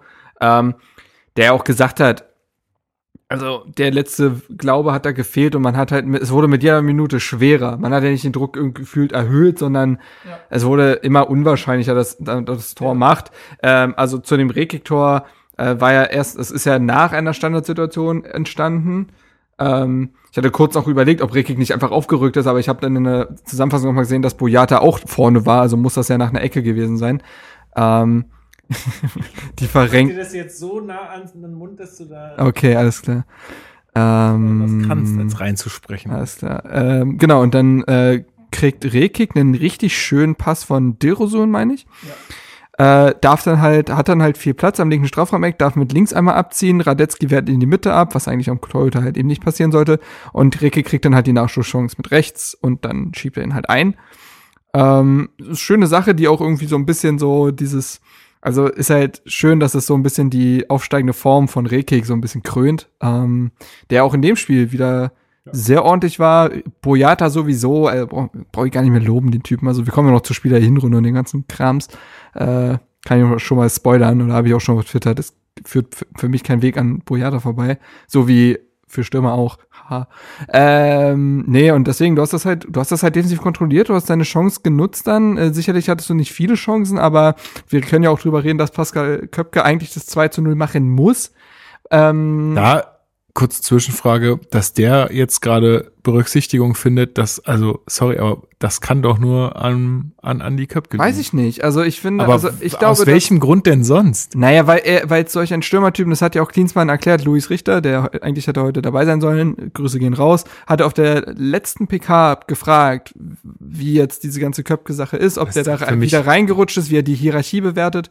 Und Klinsmann sagt halt, dass Köpke ist ein Spieler, ein Stürmertypen, den haben wir sonst nicht. Dieses agile, dieser konterstarke Stürmer, dieses schnelle, das gibt es sonst nicht im Herthas Mittelsturm. Gut, also Und- dazu habe ich Köpke auch zu wenig gesehen, Ist so. aber ich, also Köp, ich für kenne mich Köpke noch aus Aue und der ist ein äh, astreiner Konterstürmer. Okay. So, weil der, der hat eine gute Entscheidungsfindung, ist lustig, weil in dem Fall macht das halt nicht gut, aber eigentlich hat er eine gute Entscheidungsfindung, macht aus wenig viel ähm, und ist halt dieser agile, schnelle Stürmer. Und äh, ihn dann vielleicht genau dann zu bringen, wenn du einzeln führst, wenn der Gegner kommt, wenn du kontern willst, ist gar nicht so doof, weil Ibišević hätte das Spiel nicht verändert in seiner Ausrichtung her.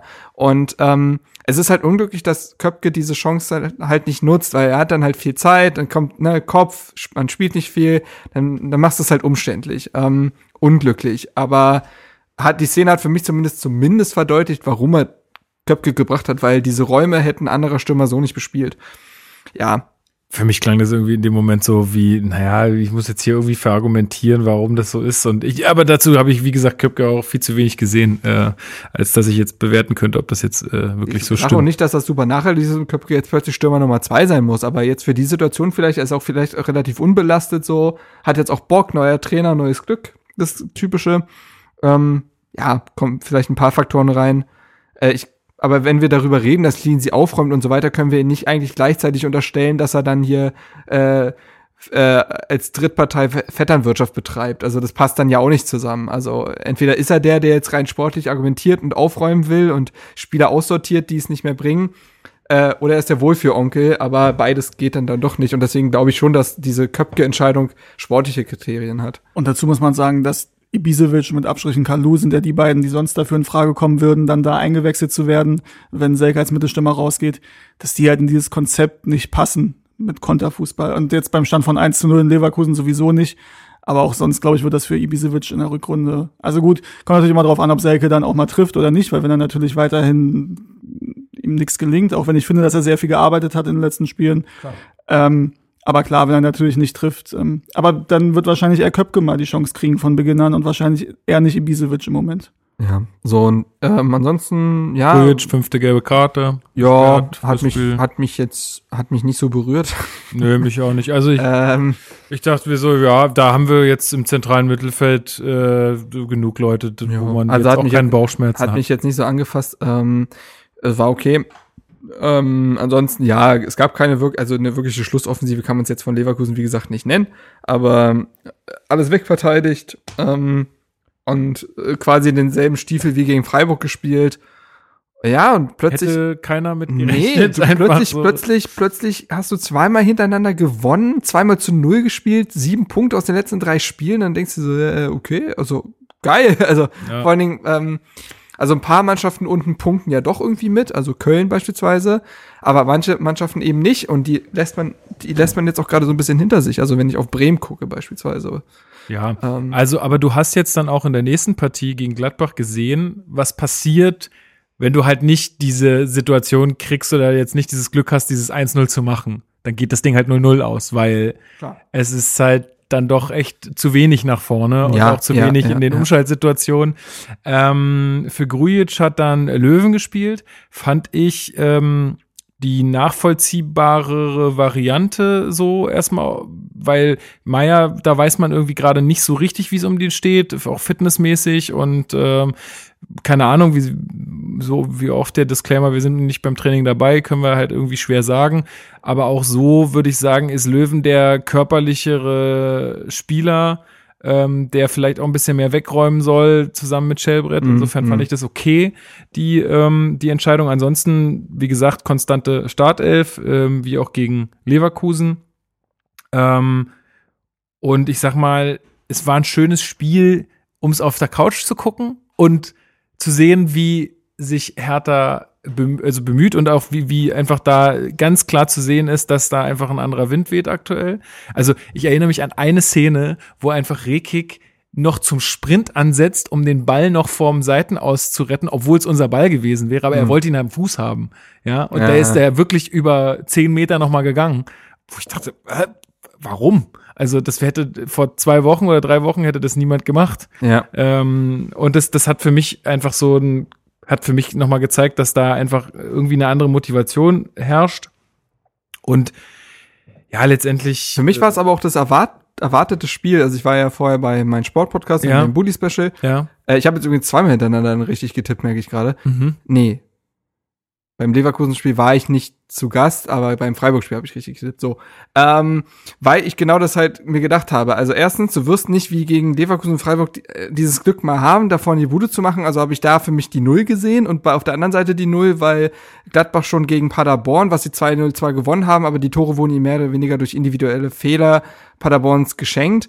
Und Gladbach war jetzt in den letzten Spielen, haben sie nichts alles in Grund und Boden gespielt und ich habe halt auf die Hertha-Defensive vertraut und habe deswegen auch 0-0 getippt, weil es hat für mich eigentlich gut gepasst. so Mhm. Und so ist es dann ja auch gelaufen. Also Ja. Gladbach hat sich die Zähne äh, an, an, der, an Herthas Defensive ausgebissen, ähm, hat aber auch in der ersten Halbzeit Nicht viel Spiel weniger, getan. genau, also ja. die, die klareren, besseren Chancen hatte Hertha. Ich erwähne einerseits den wunderbar getretenen Freistoß von Löwen, also hat der eine Flugkurve gehabt. Richtig gut. Also der hätte sich fast reingesenkt. Aber das Löwen hat ja auch so eine. Ich habe mal so ein Video gesehen, warum auch immer, wo der so ein bisschen auf seine Schusstechnik mal eingegangen ist. Also irgend so ein YouTuber hat den halt irgendwie besucht und dann so ein bisschen zusammen rumgekickt und so. Und der hat ihm gezeigt, der tritt den Ball irgendwie so ganz krass mit der Innenseite, so ganz, der trifft den ganz interessant und da in dem Training hat's halt auch oft geklappt. Und hier hat's halt auch fast geklappt. Also schon eine interessante Technik, die er da irgendwie benutzt. Und äh, dann gab's ja noch die Chance von Luke Bacchio, der nach innen zieht. Und ich dachte mir schon, ja, ist ein bisschen weit, um jetzt zu schießen, aber da hat ja nichts mehr zwischen Ball und Pfosten gepasst. Und deswegen war, und das fand ich auch übrigens bemerkenswert, wie da das Positivbeispiel, wie sich Gegner nach dem Spiel äußern können. Also Freiburg fand ich ja schon vermessen irgendwie, wie sie sich geäußert haben, aber Gladbach sowohl Ebal als auch Rose als auch Embolo haben gesagt, die erste Halbzeit ging an Hertha, weil sie alles wegverteidigt haben und die besseren Chancen hatten.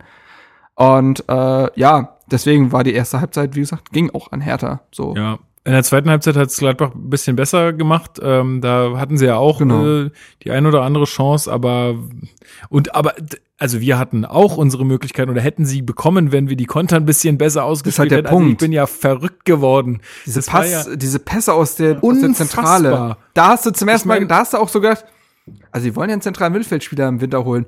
Hm, macht vielleicht wirklich Sinn. Also, ja, also Ja, ist natürlich dieses, dieses Dreieck, ähm, Schelbrett, Darida und Löwen. Ist natürlich sehr kampfstark, aber klar, also offensiv kreierst du damit jetzt nicht so wahnsinnig viel, auch wenn Darida in einer guten Form ist im Moment, aber das ist jetzt kein Dreier-Mittelfeld, wo du sagst. Ja, das und wenn du vom Fernseher sitzt, mit der dann, Zunge dann, dann siehst du immer, wo die Laufwege sind und dann weißt Ja. du mal ganz genau, wo du jetzt hinspielst. Ja, so die Leute Punkt. müssen ja auch erstmal gucken, wie kommen sie mit dem Ball am Fuß klar und haben jetzt nicht den gleich den Blick für den Mitspieler. Ja. Wobei man sich, also von hinten raus hat man sich ein paar Mal richtig schön rauskombiniert. Da gab es ein paar Szenen. Aber sobald das dann in Richtung gegnerische Hälfte, letztes Drittel ging, da sind dann die Ideen ein bisschen ausgegangen. Genau. Ja. Das ist dann vielleicht ein Selbstverständnis, was dann mit der Zeit kommt und mit hoffentlich mehr Erfolgen. Im Endeffekt ist 0-0, glaube ich, ein gerechtes Ergebnis gewesen. Ja, finde ich auch. Also und Total. Das, ey, und du holst einen Erfolg, also holst Ja. halt ein, äh, ein gerechtes Unentschieden gegen Tabellen- den fast Herbstmeister. Also Ja, das ist schon Finde okay. ich auch also vollkommen in Ordnung. und das war auch so, wo ich gedacht habe, ey, du bist jetzt viermal in äh, vier genau vier Spiele in Folge ungeschlagen, dreimal in Folge jetzt zu null gespielt. Ey, also das konnte man sich doch nur wünschen, als Klinsmann da angetreten ist, dass man die Mannschaft in dem Maße stabilisieren kann. Deswegen bin ich hochzufrieden mit der Klinsmann-Bilanz. Und das ist auch, wie gesagt, das ist auch nicht so ein, das kam jetzt auch nicht von ungefähr oder das kam jetzt nicht irgendwie durch glückliche Umstände, sondern du hast wirklich gemerkt, da passiert was bei den Spielern. Also das ist wirklich, und ich werden sie ja auch immer gefragt, was macht Klinsmann jetzt anders und so.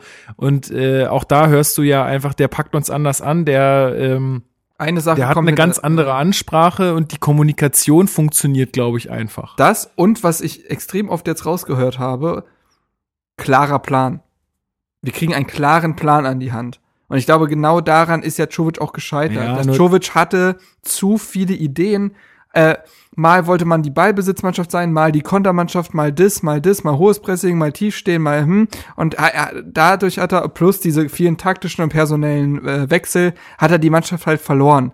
Weil es war zu viel. Die Mannschaft konnte sich ja nichts festhalten. Ich glaube, dieses Ding, klarer Plan, hilft der Mannschaft extrem. Und das ist, glaube ich, auch ein großer Unterschied. Absolut. Irgendwann muss man mal auch dahin kommen, dass man auch ein bisschen komplexere Sachen. Äh, ja, aber hat, das ne? ist ja jetzt gerade nicht die Zeit. Nee, Zumal, richtig. wie gesagt, was wir schon hatten, das ist jetzt Jovic auch nur bedingt zum Vorwurf zu machen, weil wie gesagt, wenn er diesen Fußball spielen würde, den jetzt, oder gespielt hätte, den jetzt Klinsmann spielt, dann hätten alle gesagt, ja, gut, das war jetzt aber nicht Sinn der Sache, ne? Gut, ob, ja, Genau, es das, das habe ich ja vorhin gesagt. Punkt. Ne? genau. Also das ist so dieses. Äh, Wobei- hat das jetzt ein bisschen einfacher. Wobei man sich auch gegen Schalke hinten reingestellt hat, klar, individuelle Fehler und so, aber da hat man 3-0 verloren. Also, Also, wenn man unter Jovic defensiv gespielt hat, dann hat man trotzdem zwei, drei Gegentore bekommen, das stimmt, ja. also Ja. deswegen, also ja. Ähm, wie gesagt, ich bin mit der Klinsmann-Bilanz extrem zufrieden. Äh, sowohl wie er die Mannschaft angepackt hat, als auch in der äh, Punkteausbeute. Ähm, voll, es ist vollkommen klar, dass die Ansprüche jetzt auch legitimerweise äh, äh, sich steigern werden, finde ich, für die Rückrunde, weil man halt doch spielerisch ein bisschen mehr erwarten darf, auch weil die Mannschaft es individuell halt hergibt. Ähm, sicherlich wird die Erwartung auch davon nochmal äh, geprägt sein, ob und welche Wintertransfers es geben wird. Und ähm, Kommen wir gleich noch Ja. eine extra Rubrik. also das ist, es, es bleibt auf jeden Fall spannend. Ja, Also. also man kann sagen, 19 Punkte nach der Hinrunde. Ähm, das ist jetzt Platz 12. Wir liegen damit vor Frankfurt. Ah, nur ein, ein Punkt hinter Union. Ein Punkt. Äh, Union ist noch ein Punkt vor uns. Ähm, wir hatten, ich habe das nachgeguckt, in der letzten Saison zu dem Zeitpunkt 24 Punkte und waren Neunter. Ähm, ja, Wo wäre man jetzt mit 24 Punkten? Ähm, ich glaube auch so in dem, nee, wir waren Achter letztes Jahr. Jetzt gerade wäre man mit 24 so Neunter, Zehnter wahrscheinlich. Es kommt aufs Torverhältnis an. Übrigens, ähm, ich habe nochmal nachgeguckt, es war die schlechteste Hinrunde seit fünf Jahren. Ähm, die unter Luhukai, die letzte, also wo er dann kurz danach entlassen Aha. wurde. Da hatten wir 18 Punkte. Und davor die letzte war vor zehn Jahren das Ding mit Favre und dann äh, Ah, Funkel. ja. Torverhältnis ist minus sieben und äh, letztes Jahr war es minus eins. Und Mhm. ich glaube, also ich habe das mal so nachgeguckt, ich glaube, wir hätten in drei Spielen, wenn wir da mehr geholt hätten, beziehungsweise hätten vielleicht auch in so Spielen wie gegen Wolfsburg und äh, Schalke jetzt nicht unbedingt 3-0, sondern nur 1 oder 2-0 verloren, dann hätte das auch, hätte es auch anders ausgesehen, zumindest beim Torverhältnis. Gegen Mainz hätten wir mehr holen müssen, gegen Augsburg und gegen Union. Die drei Spiele, wenn wir da einfach. ja, wenn wir da, wenn wir in den drei Spielen einen Sieg oder einen Unentschieden, also in einem der Spiele einen Unentschieden geholt hätten, die anderen beiden gewonnen hätten, dann würden wir halt irgendwo da stehen. Da wir wären vielleicht auch nicht alle zufrieden, Nee, ja. aber es wäre äh, deutlich entspannter und ich glaube, da haben wir es einfach echt hart verkackt in, äh, und über die Art und Weise jetzt auch, wie man da in Paderborn gewonnen hat oder gegen Paderborn gewonnen hat, ist Also ich muss sagen, jetzt durch die letzten Spiele und durch den, den frischen Wind, der da reingebracht wurde durch Klinsmann, dadurch ist es jetzt okay. Und wenn du bedenkst, wo du noch vor drei Wochen standest oder so. Das ist der Punkt. Aber wenn du uns das am Anfang gefragt hättest, äh, wie sieht's aus am Ende, wir schmeißen den Trainer raus und haben 19 Punkte nach 17 Spielen, dann hätten wir gesagt, ach du Scheiße, das ist eine Katastrophe. Ja, klar. genau, das Es war- ist, das Da muss man ja jetzt auch nicht schön reden, dass, ja. Also das muss man auch man muss es halt, sagen. man muss es halt nehmen, wie es ist. Und gemessen an, genau, wie- genau wie du es gesagt hast, gemessen an den Umständen bin ich zufrieden oder einverstanden. äh, äh, zumindest halt mit dem, wie es jetzt halt gerade läuft, weil die Vergangenheit kann man nun mal nicht mehr beeinflussen. Ähm, aber natürlich, wenn einem das vor jem- jemand vor der Saison gesa gesagt hätte, hätte ich das nicht unterschrieben. Also Aber der Trend zeigt halt nach oben. Es ist, ich habe das schon mal irgendwo gesagt, kurz vor der Zeugnisvergabe nochmal angestrengt und das reißt dann nochmal raus. aber schön Referat gehalten. Richtig, ja. ein paar Mal gemeldet und dann, Ja. Äh, ja, Ja. witzig. Ach, ja. Ähm, wollen wir mal zu den, ähm, wir haben auf Twitter gefragt, und zwar unsere Zuhörer, ähm, welche, ich habe gefragt, welche ist denn eure Szene des, äh, der, der Hinrunde, um auch, also auch in, in der Hoffnung, dass da noch so ein paar Sachen dabei sind, die wir vielleicht jetzt nicht unbedingt erwähnt haben. Und ich fange da äh, wie gewohnt einfach mal von oben äh, runter äh, zu lesen von oben an runter zu lesen. Und zwar Lukas, ähm, unser äh, geschätzter Lukas, äh, schreibt, für mich war es die rote Karte plus Gegentor in Augsburg. Das war der Moment, wo die Ära Czovic geendet hat und ein Neuanfang eingeleitet werden konnte.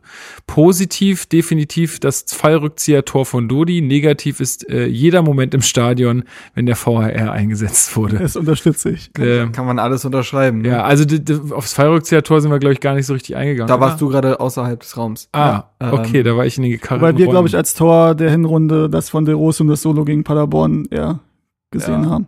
Ja.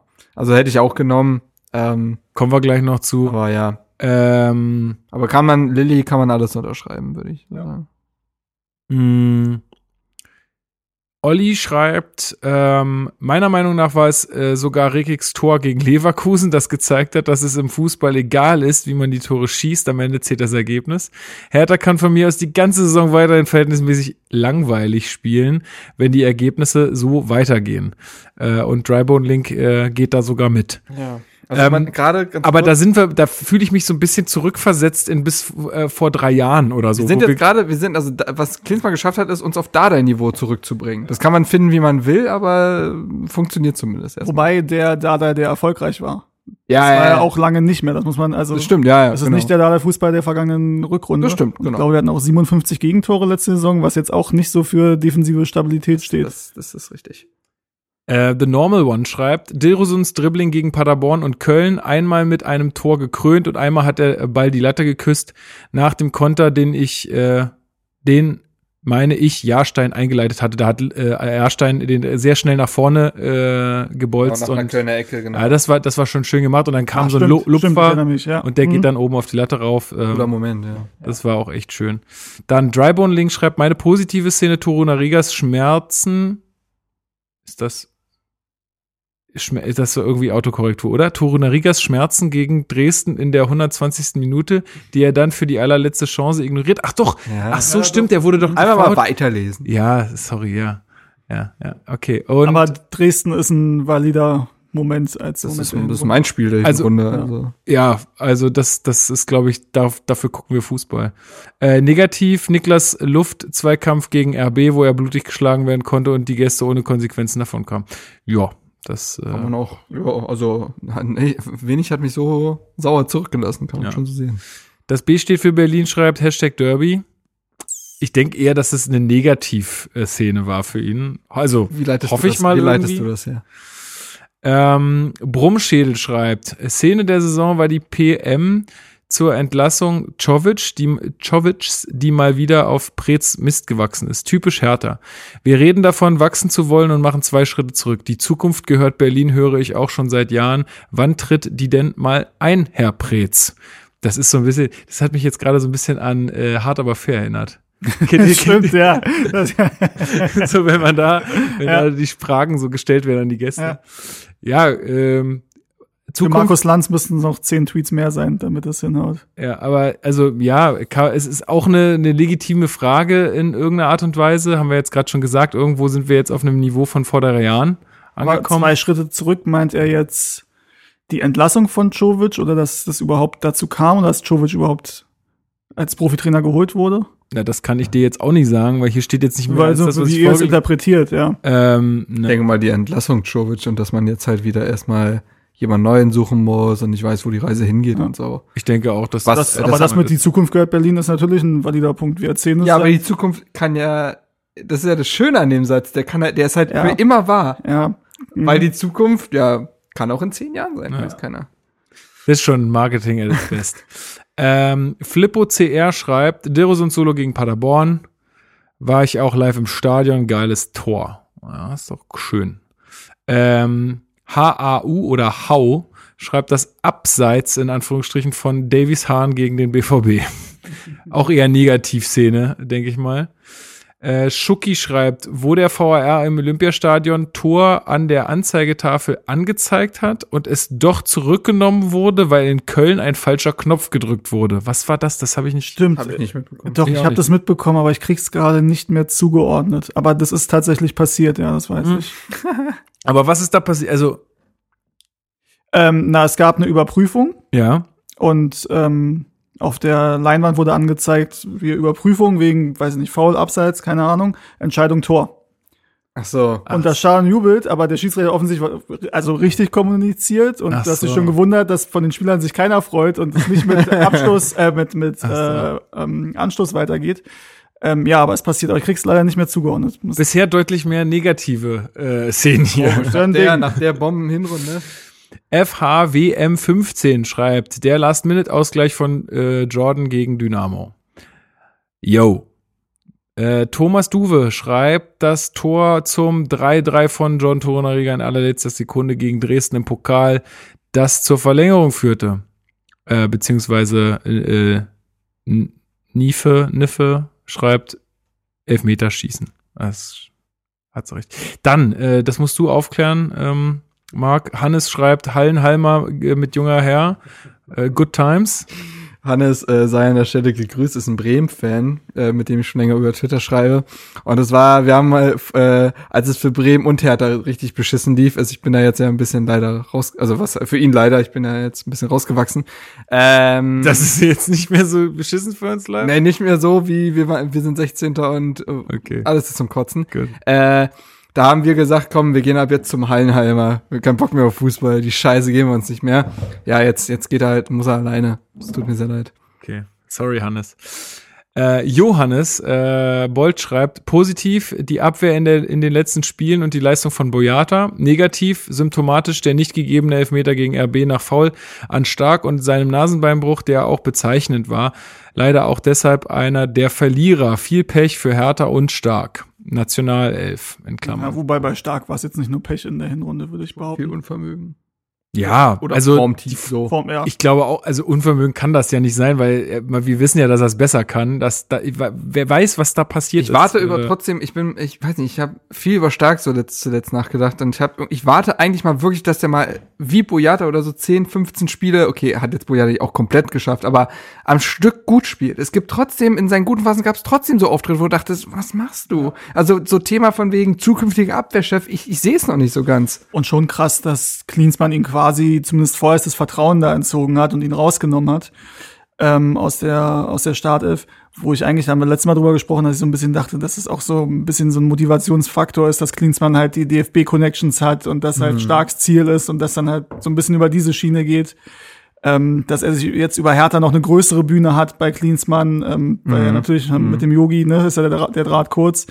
Ähm, und dass er das nicht zu nutzen weiß, ist schon heftig. Er wurde ja auch die beiden Spiele ausgewechselt, wo er gespielt hat, noch von Beginn an, gegen Dortmund und in Frankfurt und danach war er komplett raus. Und ich sehe jetzt auch, also solange sie bei der Viererkette bleiben, wird er erstmal an Boyata und Rekik keinen Weg vorbeiführen, wenn da sich keiner verletzt oder gesperrt wird. Moko Morigi schreibt positiv 122 Minuten gegen Dresden, negativ 87 Minuten gegen Union. ähm, Walle schreibt, Szene der Hinrunde war für mich der doppelt nicht gegebene Elfmeter gegen Leipzig. In vielen Spielen ist einfach alles so bitter gegen Czovic gelaufen und er konnte da nicht viel machen. Sechs Elfmeter und, und zwei Eigentore in 13 Spielen. Das Spielglück war nie auf seiner Seite, zum Beispiel ähm, gegen Wolfsburg und RB. Ja, hatten wir hier ja auch schon so ein bisschen ausgeführt. Auch nochmal schön die Zahlen zu sehen, 6 Meter, zwei gegen, äh, Mhm. Eigentore in 13 Spielen ist schon. Ja. äh, dann äh, chinesisches Zeichen, japanisches Zeichen, was auch immer. Ed Young Muller. Äh, Das Spiel gegen Dresden, speziell das Tor von Jordan. Ähm, dann schreibt noch mal HAU, schreibt noch mal fast vergessen. Leider Krafts Heldentaten im Elver-Krimi in unserem Wohnzimmer mit gelber Karte und äh, noch alles so zu meistern und Dresden Yellow Knall. Was? Yellow. Hä? Dresden Yellow Knallkopf ja, okay. Yellow Knallkopfness, den Hahn abzudrehen. Genial. Das muss man lieben. Ähm, Alex schreibt 120 Minuten. Ah, nee, der schreibt 120. plus versus Dresden. Also Ist ein bisschen was durcheinander geraten. ne, ich glaube, er meint die Verlängerung, äh, die, Nachspiel, die Nachspielzeit der Verlängerung meint er, glaube ich. Deswegen 120 plus. Ah, okay. Ich glaube, es war 120 plus 2. Also wahrscheinlich das Dresden-Spiel. Ja. Berlin Squasher schreibt, äh, die Hertaner, die für ein neues Stadion kämpfen, ich persönlich bin für den Umbau des Olympiastadions, und die Vollpfosten, die in der Wuhle Raketen geschossen haben und gegnerischen Fan- und Zensilien verbrannt haben. Ähm, Siehst du, Messi, meint er das jetzt ist dich. beides negativ oder das eine positiv und das andere ich negativ? glaube, er meinte das eine positiv Ja. trotzdem. Okay. Also, ich das glaube, dass ich. der auch oft meine Tweets liked und die Stadion-Tweets, deswegen, Merci, dass es dich gibt, Steven. bitteschön. Soll ich was zum Umbau des Olympiastadions sagen? Oh, dann machen wir noch eine Stunde hier. Nein, Äh, alles gut. Und, Ich glaube, da gibt's auch so, nicht so viel Neues, oder? Zum Stadionthema gibt es im Moment nicht so viel Neues. Das ganz kurz. Wir wollen im neuen Jahr einen runden Tisch. Das haben wir schon angekündigt und da arbeiten wir dran. Und das schläft nicht ein, das Thema. Keine Sorge, wir hatten Samstag erst wieder einen Termin in die Richtung vorm Spiel. Hm. Ähm, es geht da weiter, aber das ist, das ist kein Sprint. Das ist ein Marathonlauf. Marathon-Torlauf. Ja, genau. ähm, und Ole BSC schreibt 100 nochmal, Beats per Minute. de- definitiv Döresunds Tor gegen Paderborn. Ole, danke auch für deinen Beitrag. Ähm, das ist jetzt öfter ge ge äh, gekommen, diese so, Akku leer bei dir? Nee, aber, boah, jetzt glaube ich. Okay. Ja, gut, also vielen Dank wieder für eure Beiträge. Ähm, so kommt ihr da, kommt ihr auch immer noch mal zu Wort. Das ist, glaube ich, ganz cool. Ähm, Kannst aber mal kurz vielleicht doch noch mal auf Twitter, weil äh, wir kommen ja jetzt noch zu zumindest Spieler der Hinrunde, oder? ach so, Küren oh, wir ja. schon noch, oder? Ja, natürlich. Machen wir Äh, jetzt. Und da, und da hatte ich äh, ja eine Umfrage auf unserem Account äh, gestern, vorgestern. Mhm. Du hattest, ähm, du hattest ja äh, da Spieler zur Auswahl gestellt. Ja, also die, wo ich jetzt sagte, das trifft dann doch schon den Konsens. Ähm, Mhm. und zwar Wo ist es denn? äh, Dedrick Boyata, äh, Wladimir Darida, Luke Bacchio und Luke. Bacchio und Derosun. Genau. Also, kam, Ziemlich eindeutiges Ergebnis. ja, ja, schon. Also mit 42 Prozent äh, vor 32 Prozent Boyata ist es dann Wladimir Darida geworden. Ähm, ja. Ich hätte gedacht, dass Boyata Mhm. das gewinnt. Ja, das Problem ist halt, glaube ich, immer bei Abwehrspielen Spielern so ein bisschen, dass die, er hat ja tatsächlich ein Tor geschossen, ähm, aber dass das dann doch irgendwie so ein Darida irgendwie auffälliger ist in, in vielen Partien ähm, und dann da auch mehr, mehr äh, K- äh, Kredit kriegt. Äh, wir haben noch ein paar Kommentare darunter bekommen, weil du ja gesagt hattest, äh, dass man auch ähm, drunter schreiben soll, wenn mal, wenn einem noch was anderes einfällt. Äh, schwanke zwischen Derosun, der uns die Jovic-Punkte quasi im Alleingang beschafft hat, Darida, der diese Saison schon in der Vorbereitung überraschend aufspielt und sich mehr reinkniet denn je, Boyata, der als ablösefreier Transfer Bombe eingeschlagen ist, tendiere zu Darida. Schreibt Dario Löwe. Äh, Mr. Birdler schreibt Darida vor Boyata, einfach weil es von ihm niemand erwartet hat und er auch schon unter Jovic gut spielte. Äh, Gedanken eines Penners schreibt Marius Wolf underrated, leider nicht seine Ablöse. Und Le Fettsack, ist auch ein toller Name, Le Fettsack, schreibt, äh, Boyata kam für mich, Jungs, es wird spät, ey, dass wir uns darüber auch so beeiern können. Boyata kam für mich aus dem Nichts, war eigentlich auch nicht unbedingt als Stammspieler geplant und hat jetzt besonders in den letzten drei Spielen die Defensive so zusammengehalten, ohne ihn ständig, äh, ohne ihn ständen wir unter, unter dem Strich. Ja, Tatsache. So, dann fang doch mal an, Marc. Du hattest ja schon gespoilert. Äh, So, jetzt. Ähm, ja, für mich ist es Boyata. Also ich sehe absolut alle Argumente für Darida und eventuell hat den ja auch jemand von euch genommen, aber ähm, was Boyata geleistet hat, hätte ich ihm insbesondere nach dieser für ihn sehr bitter ver verlauf, äh, verliefenen äh, Vorbereitungsphase nicht zugetraut. Also er kam ja als, wie gesagt, ablösefreier Innenverteidiger und erstmal dachte man sowieso, naja gut, der wird jetzt erstmal nur, ja, Lustberger geht, Boyata kommt, aber diese Innenverteidigung aus Stark, Rekig und eventuell Torunariga, da wird er jetzt nicht unbedingt reinbrechen, soll der erfahrene Backup sein. So war die Erwartungshaltung. Und dann hat er ja diese wirklich dämliche äh, Vorbereitungsphase gehabt mit seiner Verletzung, hat quasi nicht teilgenommen. Deswegen war das auch erstmal eher so ein Phantom. Und der hat aber ab dem ersten Spiel, äh, wo er auf dem Platz stand, solch eine Selbstsicherheit gehabt, solch, äh, solch eine Ruhe ausgestrahlt, äh, solch eine Souveränität. Ähm, der, der verteidigt wirklich alles weg. Also der, hab, hab letztens mal nachgeguckt, der, der klärt die drittmeisten Aktionen der, in der Bundesliga und vor ihm stehen zwei Paderborner, die müssen auch viel klären. Ähm, so, also der, der fängt viele Bälle ab, der ist im Kopfballduell super stark, der hat eine körperliche Präsenz, der kann auch einen Ball nach vorne spielen, also ist jetzt nicht fuß- fußballerisch nicht völlig untalentiert. War oft der, finde ich, der absolute äh, Fels in der Brandung in der Innenverteidigung. Also ich bin wahnsinnig begeistert von dem ähm, und glaube, der war extrem wichtig für diese Hinrunde, weil sicherlich, wie gesagt, also Defensive war lange nicht unser Prunkstück, aber sie wäre sicherlich noch schlimmer gewesen, wenn Boyata nicht da gewesen wäre und den Laden nicht einigermaßen zusammengehalten hätte.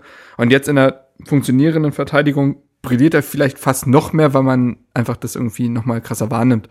Und ähm, wie gesagt, auch besonders gemessen an der Erwartungshaltung, die man hatte, für mich die, der, ja, der Spieler der Hinrunde. Also, äh, ja, guter Mann, ey, guter Mann.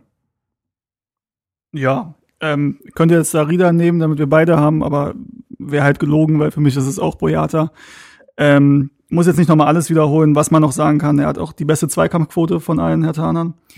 Ähm, 64,5 Prozent, beste Passquote 88, irgendwas Prozent. Und die beste Kickernote hat er auch noch von allen, also von allen Feldspielern. Ja, schon hat eine bessere, aber Okay. Torwartnoten sind ja immer ein bisschen anders zu bewerten als Feldspielernoten. Ähm, um aber noch was mit reinzubringen, es war jetzt nach Spieler der Saison gefragt, der Herr Tana der Saison ist für mich trotz allem, Hinrunde, nicht Saison. Da Sorry. Kommt, kommt noch ein bisschen was.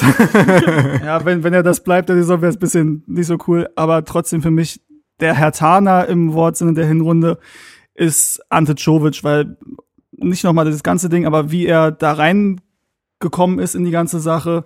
Also im April war das ja, ähm, dass er dann äh, die Chance bekommen hat quasi, die natürlich auch annimmt.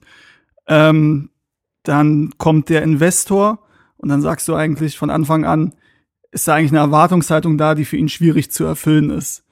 Ja, also sowieso schon dieses Ding, dass es eine klare Verbesserung geben soll von dem Dardai-Fußball zu dem Jovic-Fußball, ist ja an sich schon mal eine Aufgabe, die groß genug ist. Und dann noch mit dem, mit Lars Winters und Tenor im Hintergrund und Big City Club und wir wollen in die Champions League und der Blick geht nach oben und 125 Millionen oder jetzt 240 und zur Not kommt halt noch mehr. Wir wollen dahin. Also ein richtig dicker Rucksack, den er zu tragen hatte. Und auch, wie gesagt, es war eine Menge Pech und dann ist es halt so, dann hat er sich auch nicht immer glücklich geäußert das ist aber, glaube ich, bei fast jedem Trainer, der in so einer Situation ist, kommt das dann, dass du dir die Interviews anguckst. Und das würde auch bei Klinsmann kommen, wenn der irgendwann, hast du es ja gesagt, ähm, wenn der eine Niederlagenserie hätte und du guckst dir die Interviews an, dann wird's, wird es da auch Dinge geben, die du sagen kannst, ey, das kannst du in der Situation nicht sagen. Das ist halt schwierig in dem, in dem Moment, ähm, wenn du in so einer Negativspirale drin bist. Und ich finde aber äh, an sich, wie er sich verhalten hat und wie er sich geäußert hat um die Trennung und auch den Dienst, den er da wieder den Verein äh, erwiesen hat, wir haben drüber gesprochen, dass er sich da noch hinstellt vor die Medien, obwohl es für ihn echt undankbar war. Und dass er auch danach, also überhaupt nicht nachtritt, sondern wirklich die Äußerung, dass er sagt, ey, dieser Verein ist wichtiger als alles andere. Und das sagen viele Leute und viele Trainer, aber ihm ist es wirklich abzunehmen. Und deswegen Herr Tana in dem Sinne der Hinrunde ist für mich äh, Ante Czovic und Spieler ist Dedrick Boyata. Ähm, und äh, ja, ansonsten bin ich von der Mannschaft relativ enttäuscht, muss man auch sagen. ansonsten war alles scheiße. Nee, Darida ist auch ein guter Pick. Ja, also bei mir ist es so ein bisschen, äh, viel ist echt schwer, jetzt äh, klar, Boyata oder ähm, was guckt ihr euch da an? Wieder irgendwelche Instagram-Models? Nee, zur Abwechslung mal nicht. Äh, Quelle, Quelle hat geschrieben, dass Hertha 20 Millionen für einen französischen zentralen Mittelfeldspieler abgegeben haben soll von Lyon, Lucas Toussaint. Ich guck erstmal äh, nach seinem FIFA-Potenzial. Nur Experten hier am Tisch. Äh, und das soll abgelehnt worden sein.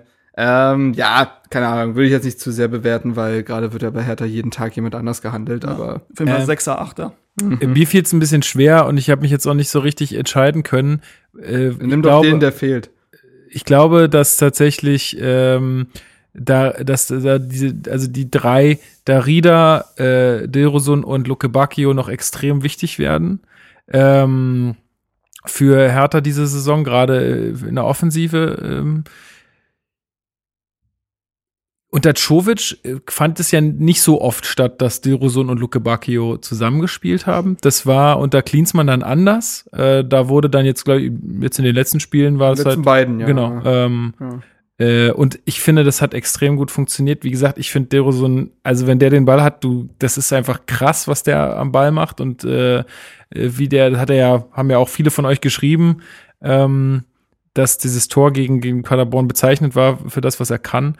Äh, auch, auch Luke Bacchio hat einfach die meisten Scorerpunkte geholt. Damit ja eigentlich auch das erfüllt, was man sich von ihm erwünscht hat. Also ich finde bislang, klar, es ist eine hohe Ablöse, aber ich finde schon, dass er den Erwartungen gerecht wird. Also wenn der, wenn du mal guckst, wie, äh, wie, äh, wie viele Minuten der pro Torbeteiligung braucht, das ist ein wirklich guter Wert. Gemessen auch daran, was dem, was dem gerade an Mit Mitspielern und Offensivmechanismen zur Verfügung gestellt werden. Also er muss ja sehr viel sehr alleine machen. Und er ist reingekommen als neuer Spieler in ein Team, was nicht gut funktioniert, beziehungsweise teilweise sogar sehr, sehr schlecht funktioniert. Als junger Spieler übrigens auch. Als also junger Spieler 22, auch, ja. also und hat auch ähm, teilweise mit seinen Einzelaktionen uns auch gerettet. Also ohne seine Tore äh, und seine Vorlagen sieht es punktemäßig richtig übel aus. Genau. Also darf man nicht so vergessen, der wurde auch, glaube ich, also in der äh, Abstimmung hat der mit Abstand am wenigsten Stimmen bekommen. Das war ich schon, fand ich schon ein bisschen krass. Ja, also vielleicht, weil die Erwartungshaltung auch entsprechend hoch war. Ja, oder man eben gerade Herthas Offensivspieler nicht so viel loben will. Also ja. kann auch sein. Aber der war schon brutalst wichtig in dieser Hinrunde. Ja. Also, also hat sich auch Auszeiten genommen. Also gab auch Spiele, Absolut. wo er nicht gut war. Ne? Also nach dem, nach dem die hatte Dilrosun halt auch. Ja, also. genau, das meine ich. Aber nach dem Schalke-Spiel dachte ich, was ist denn da los? Mhm. Also, mhm. kann, der kann ja keinen Ball annehmen. Das ist Flipper. Ähm, aber würde ich auf einem Level so mit Rosun sehen, ähm, den ich vielleicht mhm. so vom Spielertypen noch ein bisschen mehr mag, weil ich den ein bisschen ja. geiler finde. Ähm, aber im Endeffekt. Ja, äh, deswegen konnte ich mich zwischen den drei irgendwie nicht so richtig entscheiden, aber ich glaube, dass die halt eigentlich noch, also dass die extrem wichtig waren und extrem äh, wichtig werden. Darida ist vielleicht wichtiger für die also halt wichtiger für die Ja. Gesamtstatik, ne? Also weil ich hätte ja echt das Derby zu gern mit ihm gesehen. Ja, ja. Ich weiß nicht, was passiert wäre, keine Ahnung. Also Ähm, also er ist ja zumindest, also ist ja kein Lautsprecher, aber zumindest eben jemand, der da alles kaputt läuft. So. Und äh, das ist halt, also wir haben halt den Darida zurück, den wir eigentlich immer haben wollten, beziehungsweise mal hatten. Und es gab ja dann wirklich diese graue, schwarze Phase für ihn, wo eine Verletzung sich an die nächste gereiht hat. Dann hat er auch wirklich, er braucht ja auch lange, um dann wieder reinzukommen, weil er auch dieses Fitnesslevel braucht und so, weil das einfach sein Spiel ist. Der hatte anderthalb Jahre, die waren, da war er nicht da. Also sagen wir, sagen wir mal ehrlich, es ist, und das ist äh, jetzt nicht unbedingt ihm anzukreiden, das sind halt Verletzungen und so weiter. Und ich hatte nicht gedacht, dass der nochmal zurückkommt. Wirklich nicht. Also, ähm, und dass der in dieser Hinrunde auch, und wie gesagt, man muss ja auch immer sagen, in dieser schwierigen Hinrunde, also ist ja kein Schönwetterfußballer, der halt jetzt funktioniert, weil alles funktioniert, sondern der reißt ja das Team mit, der läuft wieder mehr als jeder andere Bundesligaspieler, also nicht nur als, also der ist nicht gut dabei, der ist der laufstärkste Bundesligaspieler. Und wie viele Spieler spielen in der Bundesliga? Also es ist schon krass, einfach so einen Wert zu haben. Ähm, der kann, der kann Spiele durchaus aufziehen, sicherlich nicht alleine, aber er kann kluge Pässe spielen, er kann kluge Läufe machen.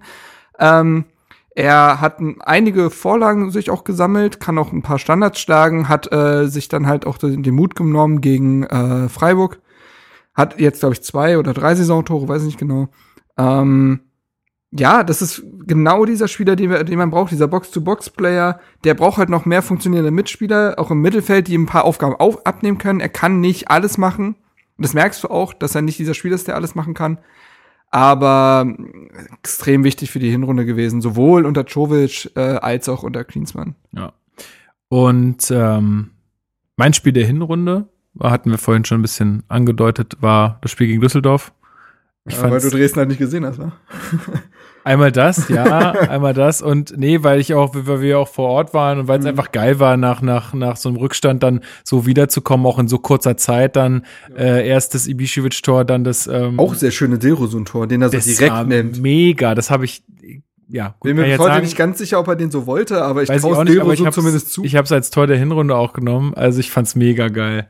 Echt? Ja, ich fand's geil. Ich fand's super. Und ich weiß einfach, das war einfach der Moment, wo das dann ins 2-1 umgedreht wurde. Und ich habe halt mir, ich habe mich gefragt, okay, wo, wo habe ich am emotional am meisten irgendwie reingegeben? Und das war in dem Moment so. Ja. Ähm, wie gesagt, Ja, kann ich Dresden habe ich nicht, also, Dresden hab ich nicht äh, gesehen. Ist jetzt auch nicht völlig abwegig. Ähm, wie gesagt, war ja auch an sich das fußballerisch beste Spiel. Ja, eigentlich war mein Tor der Hinrunde der Elfmeter von Selke im Elfmeterschießen gegen Dresden.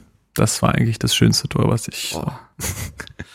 äh, boah. einfach reinge, rein, ich weiß nicht, was er da wieder mit seinen Beinen gemacht hat. Keine Ahnung. Ey, selbst wenn der Ball liegt, sieht das eigenartig aus. Also, das weiß ich nicht. Es ist wirklich, es ist nicht die Saison von Selke. Ähm, oder vielleicht nicht mal das Jahr.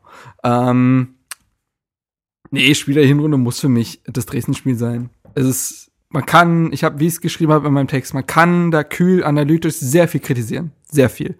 Weil du nicht gegen den Tabellen 18 der zweiten Liga so auftreten darfst und dir solche Fehler erlauben darfst und individuelle Schnitzer und so weiter und auch diese Chancenverwertung nicht. Aber manchmal, also so ein Spiel wird in Erinnerung bleiben. Ist einfach so. Es gibt so Spiele, die, die definieren dich irgendwie als Fan und warum du, warum du Fan eines Vereins bist. Und das ist so ein Spiel gewesen. Es gibt so Spiele, an die erinnerst du dich einfach für immer. Also für mich gehört übrigens auch dieses, dieser Sieg gegen Leipzig dazu. Eigentlich ein übermächtiger Gegner, von dem, gegen den wir vorher nur auf die Fresse bekommen haben. Äh, Jordan Torunariga fliegt nach 10 Minuten vom Platz. Es war eigentlich wieder alles vorbei, aber du gewinnst dieses Spiel 3 zu 2 äh, in Leipzig. Also das war auch so ein Spiel damals, das irgendwie für mich so kleben bleibt. Und ich glaube, das ist mit Dresden auch so. Ähm, auch weil Hertha es irgendwie oft nicht schafft, so würdige Rahmen, so einen riesen Pokalrahmen wirklich zu nutzen, wie wir auch vorhin gesagt haben. Eigentlich war Hertha, ist Hertha dazu immer prädestiniert, solche Spiele dann zu verlieren. Und dann sagt man wieder, ja, typisch Hertha, graue Maus, äh, wenig Spektakel, bla. Aber das haben sie halt hinbekommen. Und äh, grenzgeniale Dramatik in diesem Spiel. Also Fußball ist ja auch irgendwie immer so ein bisschen Theater und will so Geschichten erzählen und so. Das hat das Spiel eindeutig geliefert und äh, hat mich auch für einen Torunariga beispielsweise auch sehr gefreut einfach und egal was mit dieser Pokalsaison jetzt noch passiert, jetzt spielen wir halt auf Schalke, das wird nicht geil, aber jetzt mit Klinsmann habe ich zumindest ein bisschen mehr Hoffnung als zuvor. Ähm, 1-0. Das muss man halt sagen, aber es ist die Chance, die Saison, egal wie sie läuft, also solange du nicht absteigst zumindest, kannst du diese Saison damit retten. Tauschen wir? Abstieg gegen DFB-Pokalsieg? ja, da da gucke ich in grüne Gesichter. Aber ich würde es, glaube ich, nicht nehmen. Ich Aber hätte jetzt so auf Anhieb Nein gesagt, aber wenn ich drüber nachdenke, bin ich mir das gar nicht Frage. so sicher. Schön. Können wir auch mal bei Twitter stellen, die Umfrage. Ich glaube, das wird nicht passieren. Also das ist, Das ist ja nicht der Punkt, Lukas. Das ist einfach nur ein Gedankenexperiment. Lass dich doch Spielen ein. wir auch europäisch als Zweitligist. So. Stimmt. Auch noch ein Punkt. Also wie Mainz mal. Haben die in der zweiten Liga? Mhm. Aber damals war es auch noch so, Mit dass, Antonio da Silva und so. dass der unterlegene Pokalfinalist ja auch noch ähm, Ja, ja. Ähm, europäisch gespielt hat. Nee, deswegen, aber um den Bogen zurückzuspannen, äh, es muss für mich das Dresden-Spiel sein. Selten, also selten in den letzten Jahren solch sowas Emotionales erlebt. Boah. Also was ich da auch selber in Kilometern, glaube ich, gemacht habe während des Spiels. Wahnsinn. Ja. Nehme ich dir schon wieder Butter vom Brot. Ja, was, so- also spielerisch war es Düsseldorf, das war spielerisch deutlich besser als Dresden, aber klar, von der Emotion her ist es, Warst ist du es da? Dresden. Ich war da, ja. Das muss noch krasser gewesen sein. Ich war da in Greifswald währenddessen. Also. Ich war auch völlig fertig. Es war auch so ein Spiel, wo also ich kann es gar nicht so wirklich ähm, beschreiben, weil also klar, die Emotionen waren heftig und bei dem bei dem ähm, 2-2 von Toruna Riga, aber es war gar nicht so der extreme Torjubel, den ich sonst habe, den ich zum Beispiel bei Daridas Tor hatte gegen Freiburg, weil es einfach so viel in mir drin war, dass mehr so keine Ahnung, ich fast in mir zusammengesackt bin und ich, jetzt nicht ich, wusste, irgendwie weiß, was du meinst. ausgerastet bin und gejubelt habe. Irgendwie sollte es auch einfach vorbei sein. Ja.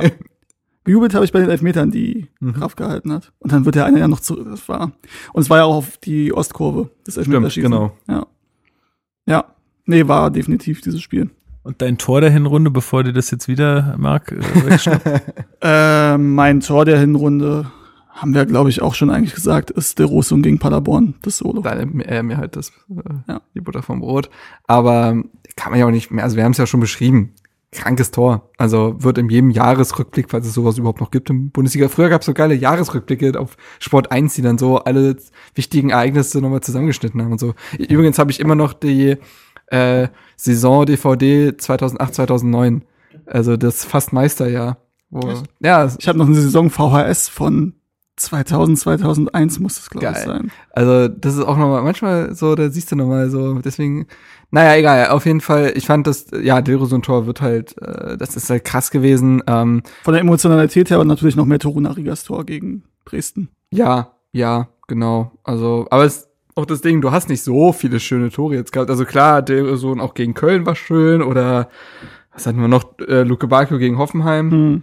aber, ja, sonst, Das ist auch immer so, wenn es dann diese, diese Rückblicke gibt bei Hertha TV oder auf Herthas Twitter-Channel, so die fünf oder zehn besten Tore der Saison. Und du denkst dir so bei 10, 9, 8, 7, okay, es war echt nicht so viel Geiles Ich muss dabei. es, ne? ey, oder jetzt gerade wird ja mit irgendeinem Werbepartner wird ja immer Tor des Monats gekürt und der hat also zwei Tore geschossen und, denkst, und dann, oh, dann wird so ein Eckentor und du denkst, ja, ja komm, Ja. äh, ja, nee, genau. Wobei der Rieders Tor gegen, gegen Freiburg war echt, echt schön einfach. Ja, das Die Flugkurve, nett. Hm? Ja. Oh, ich glaube, hätte Löwen den Freistoß reingemacht, wäre das mein Tor gewesen. Muss übrigens mal wieder kommen, ist ewig her gefühlt, seitdem das letzte Mal ein direkter Freistoß Ja, war. seit Platt das nicht Wir waren ja mal so krass da drin. Platt Der war- Roson hat äh, bei der U21 Hollands ein Ja, mega Ding gegen ja. England gemacht, darf die Dinger aber Ja. nicht treten. Duda hat noch ein, zwei Dinger gemacht. Ja, aber es Das ist auch schon lange her, aber das war, noch, ja, aber es war noch nach Plattenhardt. Das war einmal Ja, gegen stimmt. Schalke und Oh, einmal gegen Ding. Wolfsburg wurde das Ding unter der Mauer. Das war halt auch ein bisschen krass, ne? Ja. Gut, ähm, haben wir's oder wollen wir noch über die ganzen Spekulationen sprechen, die jetzt aktuell im Die sind halt Transfermarkt nicht langlebig, also äh, hin und keine her Ahnung. gehen? Also was jetzt anscheinend durchaus konkret ist, ist diese Konrad de la Fuente. De la Fuente. De la Fuente. De la. De la Dann der S-Bibliotheca. Ja. Ähm, Granit Xhaka, ähm, Ja, also, also Bild hatte das ja berichtet, dann Mhm. wurde es ein, zwei Tage äh, still darum und jetzt hat der Kicker wiederum berichtet, dass man in konkreten Verhandlungen ist. Ja. Und wenn der Kicker so und die Bild das schreiben, ja, ist schon meistens was dran. Und dass man auch in London war. mhm. und- genau. es war so, es Die war Aussage wirklich, von Preza wieder. es war wirklich so heftig wieder beim Spiel, also bei, bei Sky, sorry, aber also wenn es hier jemand von Sky hört, fangt doch mal bitte an, ordentliche Fragen zu stellen. Es ist so langweilig, wenn da ein Ecki Häuser steht und viermal Wirklich? dieselbe Frage stellt, mit einem Grinsen, so, jetzt machen wir hier mal dieses Spielchen weiter, so, und äh, dann auch noch so ein Unsympath Prez da steht und dann auch immer so komische Antworten darauf gibt, ey, es ist einfach nur langweilig. Ja, also dieses, äh, waren Sie jetzt in London? Hm, was ist denn jetzt mit dem Namen? Er wird sich erzählen. Nein, Er wird sich erzählen. Er wird's nicht erzählen. Und Also- Vor allem, du weißt ja auch, bei Michael Preetz ist ja wirklich so, du kriegst aus dem Typen ja nichts raus. Nee. Also, ähm, das, also hat ja auch was Positives, aber du kriegst halt also weder was, was, ähm, was Ja. Informatives, was du vorher nicht Noch wusstest, was Unterhaltendes. noch was oder- Unterhaltendes. Da kommt halt nichts. Das kannst Nee. du dir auch schenken. Und das ist übrigens so ein Punkt, weil wir vorhin kurz drüber gesprochen haben, über dieses Facebook Live, wo es ja auch Diskussionen gab auf Twitter. Ähm, was ich auf der einen Seite verstehen kann, dass du jetzt halt sagst, okay, jetzt macht er seine Kommunikation lieber über Facebook und Hat er ja aber nur Genau. einmal gemacht. Das finde ich auch so an der Diskussion so komisch. Ja. Also das wird er ja nicht immer machen. Ja, also beziehungsweise er hat das zweimal, aber einmal hat er Nuri in die Genau, das meine ich halt, geschickt. Ähm, weil er aber wohl auch nicht da war, glaube ich. Weiß ich nicht. Keine Ahnung. Ähm, auf jeden Fall ist es halt, ey, ganz ehrlich, die Pressekonferenzen, es gibt einzelne Ausnahmen von den Fragen, aber so im Großen und Ganzen, es kommt da jetzt auch nicht so viel bei rum, ne, dass ich jetzt sagen muss, oh mein Gott, das geht aber Nee. gar nicht. Und also von beiden Seiten, aber also Klinsmann ist ja noch teilweise ganz interessant, was er so äußert. Und auch einfach so launisch, hat so Charakter, ja, was genau. er sagt. Ja. Ähm, bei Czovic war da auch nicht viel rauszuhören. Nee. Äh, Dada hat ab und zu von seinem Gulasch oder von seinem Kalbschnitzel erzählt, aber sonst war da jetzt auch nicht so viel ähm, Interessantes mit dabei. Ähm, Und Preetz ist ist halt aber ja, ohne da jetzt da, ohne jetzt da so Riesenkritik üben zu wollen, aber ich fand, ich finde auch teilweise die Fragen das, echt ja, schwach. da wollte ich auch drauf Also- hinaus, ja. Ich Oft- finde tatsächlich, dass da Luis raussticht. Also der ist ja, Ja. noch nicht so lange im Game quasi, also der ist am, unter beim Tagesspiegel. Äh, Der stellt schon echt gute Fragen, finde ich. Also teilweise wird dann halt wenig draus gemacht in den Antworten. Aber die Fragen, die Luis stellt, äh, ohne da schleimen zu wollen, oder weil ich ihn jetzt persönlich kenne oder so, aber es fällt mir immer wieder auf, dass er Fragen stellt. Zum Beispiel diese Pascal Köpke-Frage, wo, Pre, äh, wo Klinsmann sehr, sehr ausgeholt hat und es erklärt hat, kam von ihm. Wo auch und oft aber auch nicht drauf geantwortet wird, weil es dann immer heißt, na ja, wir wollen jetzt hier nicht einzelne Spieler besprechen und so. Also, Klar. aber ja, man kann die, die Frage Intention trotzdem, ist im- immer man kann die Frage ja trotzdem stellen und dann kriegt man vielleicht auch mal so eine Antwort. Genau. Ne? Ja. Ja, ich finde es auch tatsächlich, dass es alles so ein bisschen eingeschlafen ist. Aber vielleicht weckt das ja jetzt auf, wenn du merkst, ist ja auch immer das Ding. Journalisten stellen ja, glaube ich, irgendwann auch nicht mehr die Fragen, weil sie wissen, Richtig. ich krieg da keine Antwort drauf. Und wenn Genau. du aber dann Klinsmann sitzt oder Nuri oder noch ein Spieler dabei ist, wie Bischewitsch letztens, hast du vielleicht auch mehr Motivation, als Fragen, Fragen zu stellen. Und die haben halt auch immer noch die Medienrunden, die ja jetzt nicht dann Genau, noch genau. mal als, als Ja. Stream zur Verfügung gestellt werden. Ja. ja. Wo sie auch wahrscheinlich noch mal ein bisschen intimer, nicht ganz so offiziell sprechen können. Nee, aber nochmal da zurück, also generell Transfers ist halt so eine Sache, also ich bin halt kein großer Fan von Wintertransfers, also sind ja wenige auch, klar, stelle ich jetzt nicht so raus, äh, weil also der Preis ist deutlich höher bei Wintertransfers, das ist schon mal das eine. Klar, wir haben das Geld, aber trotzdem muss man das nicht zum Fenster rauswerfen, weil es auch eine endliche Quelle ist und nicht wie bei Dietmar Hopp früher man halt immer geguckt hat. Ähm, ich kann verstehen, dass man irgendwie was äh, nachjustieren will. Ich bin mir immer noch nicht so ganz sicher, wie ich die schlussendliche Qualität des Kaders bestimmen will, ob ich nicht sage, eigentlich braucht es nix. Also, weil theoretisch hast du fähige Mittelstürmer. Theoretisch hast du fähige zentrale Mittelfeldspieler. Aber sie liefern ja nicht. Also Grujic liefert nicht, Arne Meyer ist noch ein Fragezeichen, wie er kommt. Löwen ist, äh, fehlt noch die Konstanz, auch in den An Einsatzzeiten. Und Schelbrett hast du halt ein sehr limitiertes Skillset, was du halt gut einsetzen kannst, wie gegen Leverkusen, aber hm. So, und Mittelstürmer werden irgendwann dann halt doch an Toren gemessen und da scheitern Herthas Mittelstürmer. Deswegen kann ich schon verstehen, dass äh, man ja nachjustieren will, aber ich habe immer so ein bisschen die Angst, erstens, dass man zu viel auf den Kopf haut und dass es nicht nachhaltig genug ist, weil du musst ja auch dann denken, kann der Trainer, der im Sommer kommt, noch mit dem arbeiten? Will er das? Ah, und dann tue ich mich halt schwer, 30 Millionen für irgendwen auf den Tisch zu legen. Generell tue ich mich noch sehr schwer mit diesen Summen und den Namen, die gehandelt werden. Das ist sehr gewöhnungsbedürftig als Hertha-Fan. Aber ja, deswegen, also einzelne Namen zu diskutieren, ist vielleicht schwierig. Ähm, zumindest ist er, konkretisiert sich aus den Vorstellungen, dass es ein zentraler Mittelfeldspieler sein soll, der auch einen Ball nach vorne spielen kann. Ja, lasst uns da vielleicht einfach noch eine Folge noch mal Well- zwischenschieben. Ja, aber eine Sache, die man dazu generell sagen kann, ist, ähm, dass, also ich sehe das auch so, dieser Kader bietet eigentlich eine Menge Potenzial. Das sagen wir aber schon ein bisschen länger, aber irgendwie kriegen wir es nicht dauerhaft auf den Platz. Ähm, aber es ist natürlich auch, wenn Jürgen Klinsmann sagt, das war ja auch jetzt nicht so eine Standardaussage zu den Götze-Gerüchten, dass er meinte, ob das jetzt Mario Götze ist oder irgendein anderer Champions League-Spieler, sowas wird öfter kommen, weil das Ja. ist die Kategorie, nach der wir Ja, gucken. ja. Und wenn du natürlich sagen musst, okay, wenn das Ziel Champions League ist und Champions League-Spieler, und du danach den Kader bewertest, dann kannst du natürlich sagen, ja, Löwe ist kein schlechter Spieler, Löwen, sorry. äh, oder Karim Rekik oder in diese Richtung. Aber Champions League Niveau ist halt noch mal was anderes. Ja, aber ist das nicht ein Schritt zu viel? Muss Ja. man nicht trotzdem weiterhin irgendwie organisch wachsen Ich- und Spieler ich vielleicht auch auf Champions League Niveau bringen und sie nicht Ja. kaufen, wenn sie da schon sind? ich bin da sind auf ja deiner noch nicht. Seite, aber anscheinend geht es in eine Ich andere weiß, Richtung. also deswegen Und- also fremdel so- ich noch damit. Ich sehe ja die. Qualität von Granit Xhaka und was er einer Mannschaft geben kann, aber will ich jetzt einen Spieler für 30 Millionen, Millionen holen, der 27 ist und wahrscheinlich auch noch 8 Millionen Gehalt bekommt? Boah, Ja, besonders du, wenn du du sprengst damit halt einiges, ne? Das Sprengst den Gehaltsrahmen und, und- der muss natürlich sagen, so eine Sachen wie Daishon Redan, dass du jemanden da günstig holst, egal ob es jetzt ein oder zwei Millionen sind. guck dir Dilrosun an, das kann doch Ja. funktionieren. Also aber wie soll so jemand da eine Chance kriegen? Von den ganzen Eben. Jugendspielern Ja, genau. mal ganz abgesehen. Ja, aber die sollen ja Ich glaube, dass sich da das- jetzt auch einen Bericht der äh, Bild, dass äh, bis zu zehn Spieler auf der Abschlussliste, Abschlussliste stehen. Darunter ja auch so Spieler wie Flo Bark, Ich aber die haben es ja auch bislang auch ohne, dass der Kader jetzt schon aufgebläht das wurde, nicht geschafft. Also ich Das glaub, stimmt, aber dass trotzdem ich- wird es natürlich schwieriger, wenn da mal ein talentierter Spieler nachkommt. Gar also keine auch Frage, für jemanden ja. wie Arne Meyer, der hatte Glück vielleicht, dass er vor zwei, drei Jahren hochgekommen ist und ähm, glaube, dann nicht dass- in, einem, in den nächsten ein, zwei Jahren. dass sich das äh, auch dieses dieser Plan dabei Hertha völlig äh, gewandelt hat. Also seitdem wir Tenor drin haben, ist glaube ich dieses wir sind Hertha, wir versuchen junge Spieler zu entwickeln, nach oben zu ziehen, so aller Freiburg Modell zu verkaufen, dann damit irgendwie wieder Einnahmen zu generieren und punktuell zu verstärken. Ich glaube, das ist vorbei. Jetzt ist es äh, jetzt ist eine ganz ich- andere Kiste. Ja, natürlich, also ich verstehe das ja sogar, weil der, weil du jetzt halt einfach ein schnelleres Wachstum brauchst äh, und äh, schnell nach oben kommen musst und dann ist dieser langfristige Plan mit Talenten entwickeln halt nicht ganz passend und greift nicht ganz, aber trotzdem darfst du das nicht verlieren, weil erstens macht das härter aus, finde ich, ähm, und das ist etwas, was mich als ich als Fan möchte das haben, so, weil das einen Verein sympathischer macht, weil ich mich da mehr dran greifen kann, die Identifikation und so weiter. Und die Vereine zeigen doch, dass, dass, dass du das auch weiterhin brauchst. Also guck dir doch mal an, äh, wie Bayern vielleicht auch im internationalen Vergleich nicht mehr mithalten kann, weil sie es nicht mehr hinbekommen, ums Verrecken, ordentliche Jugendspieler auszubilden.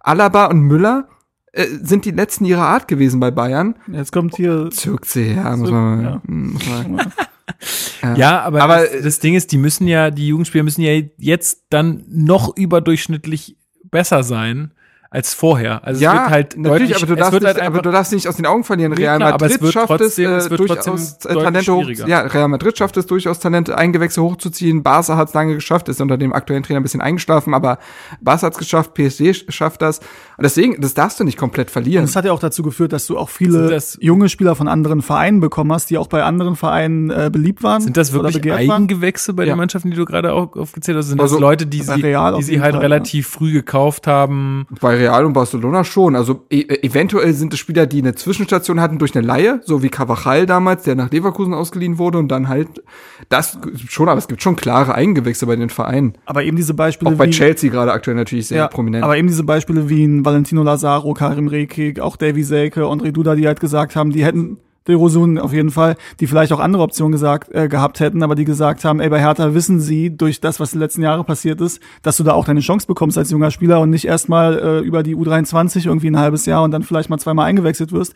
Und das ist dann eben ein Pro-Argument, was halt wegfällt bei solchen Spielern. Und jetzt dieser Konrad de la Fuente soll ja wirklich ein Riesentalent sein. Der ist äh, 18, spielt beim FC Barcelona, ist US-Amerikaner.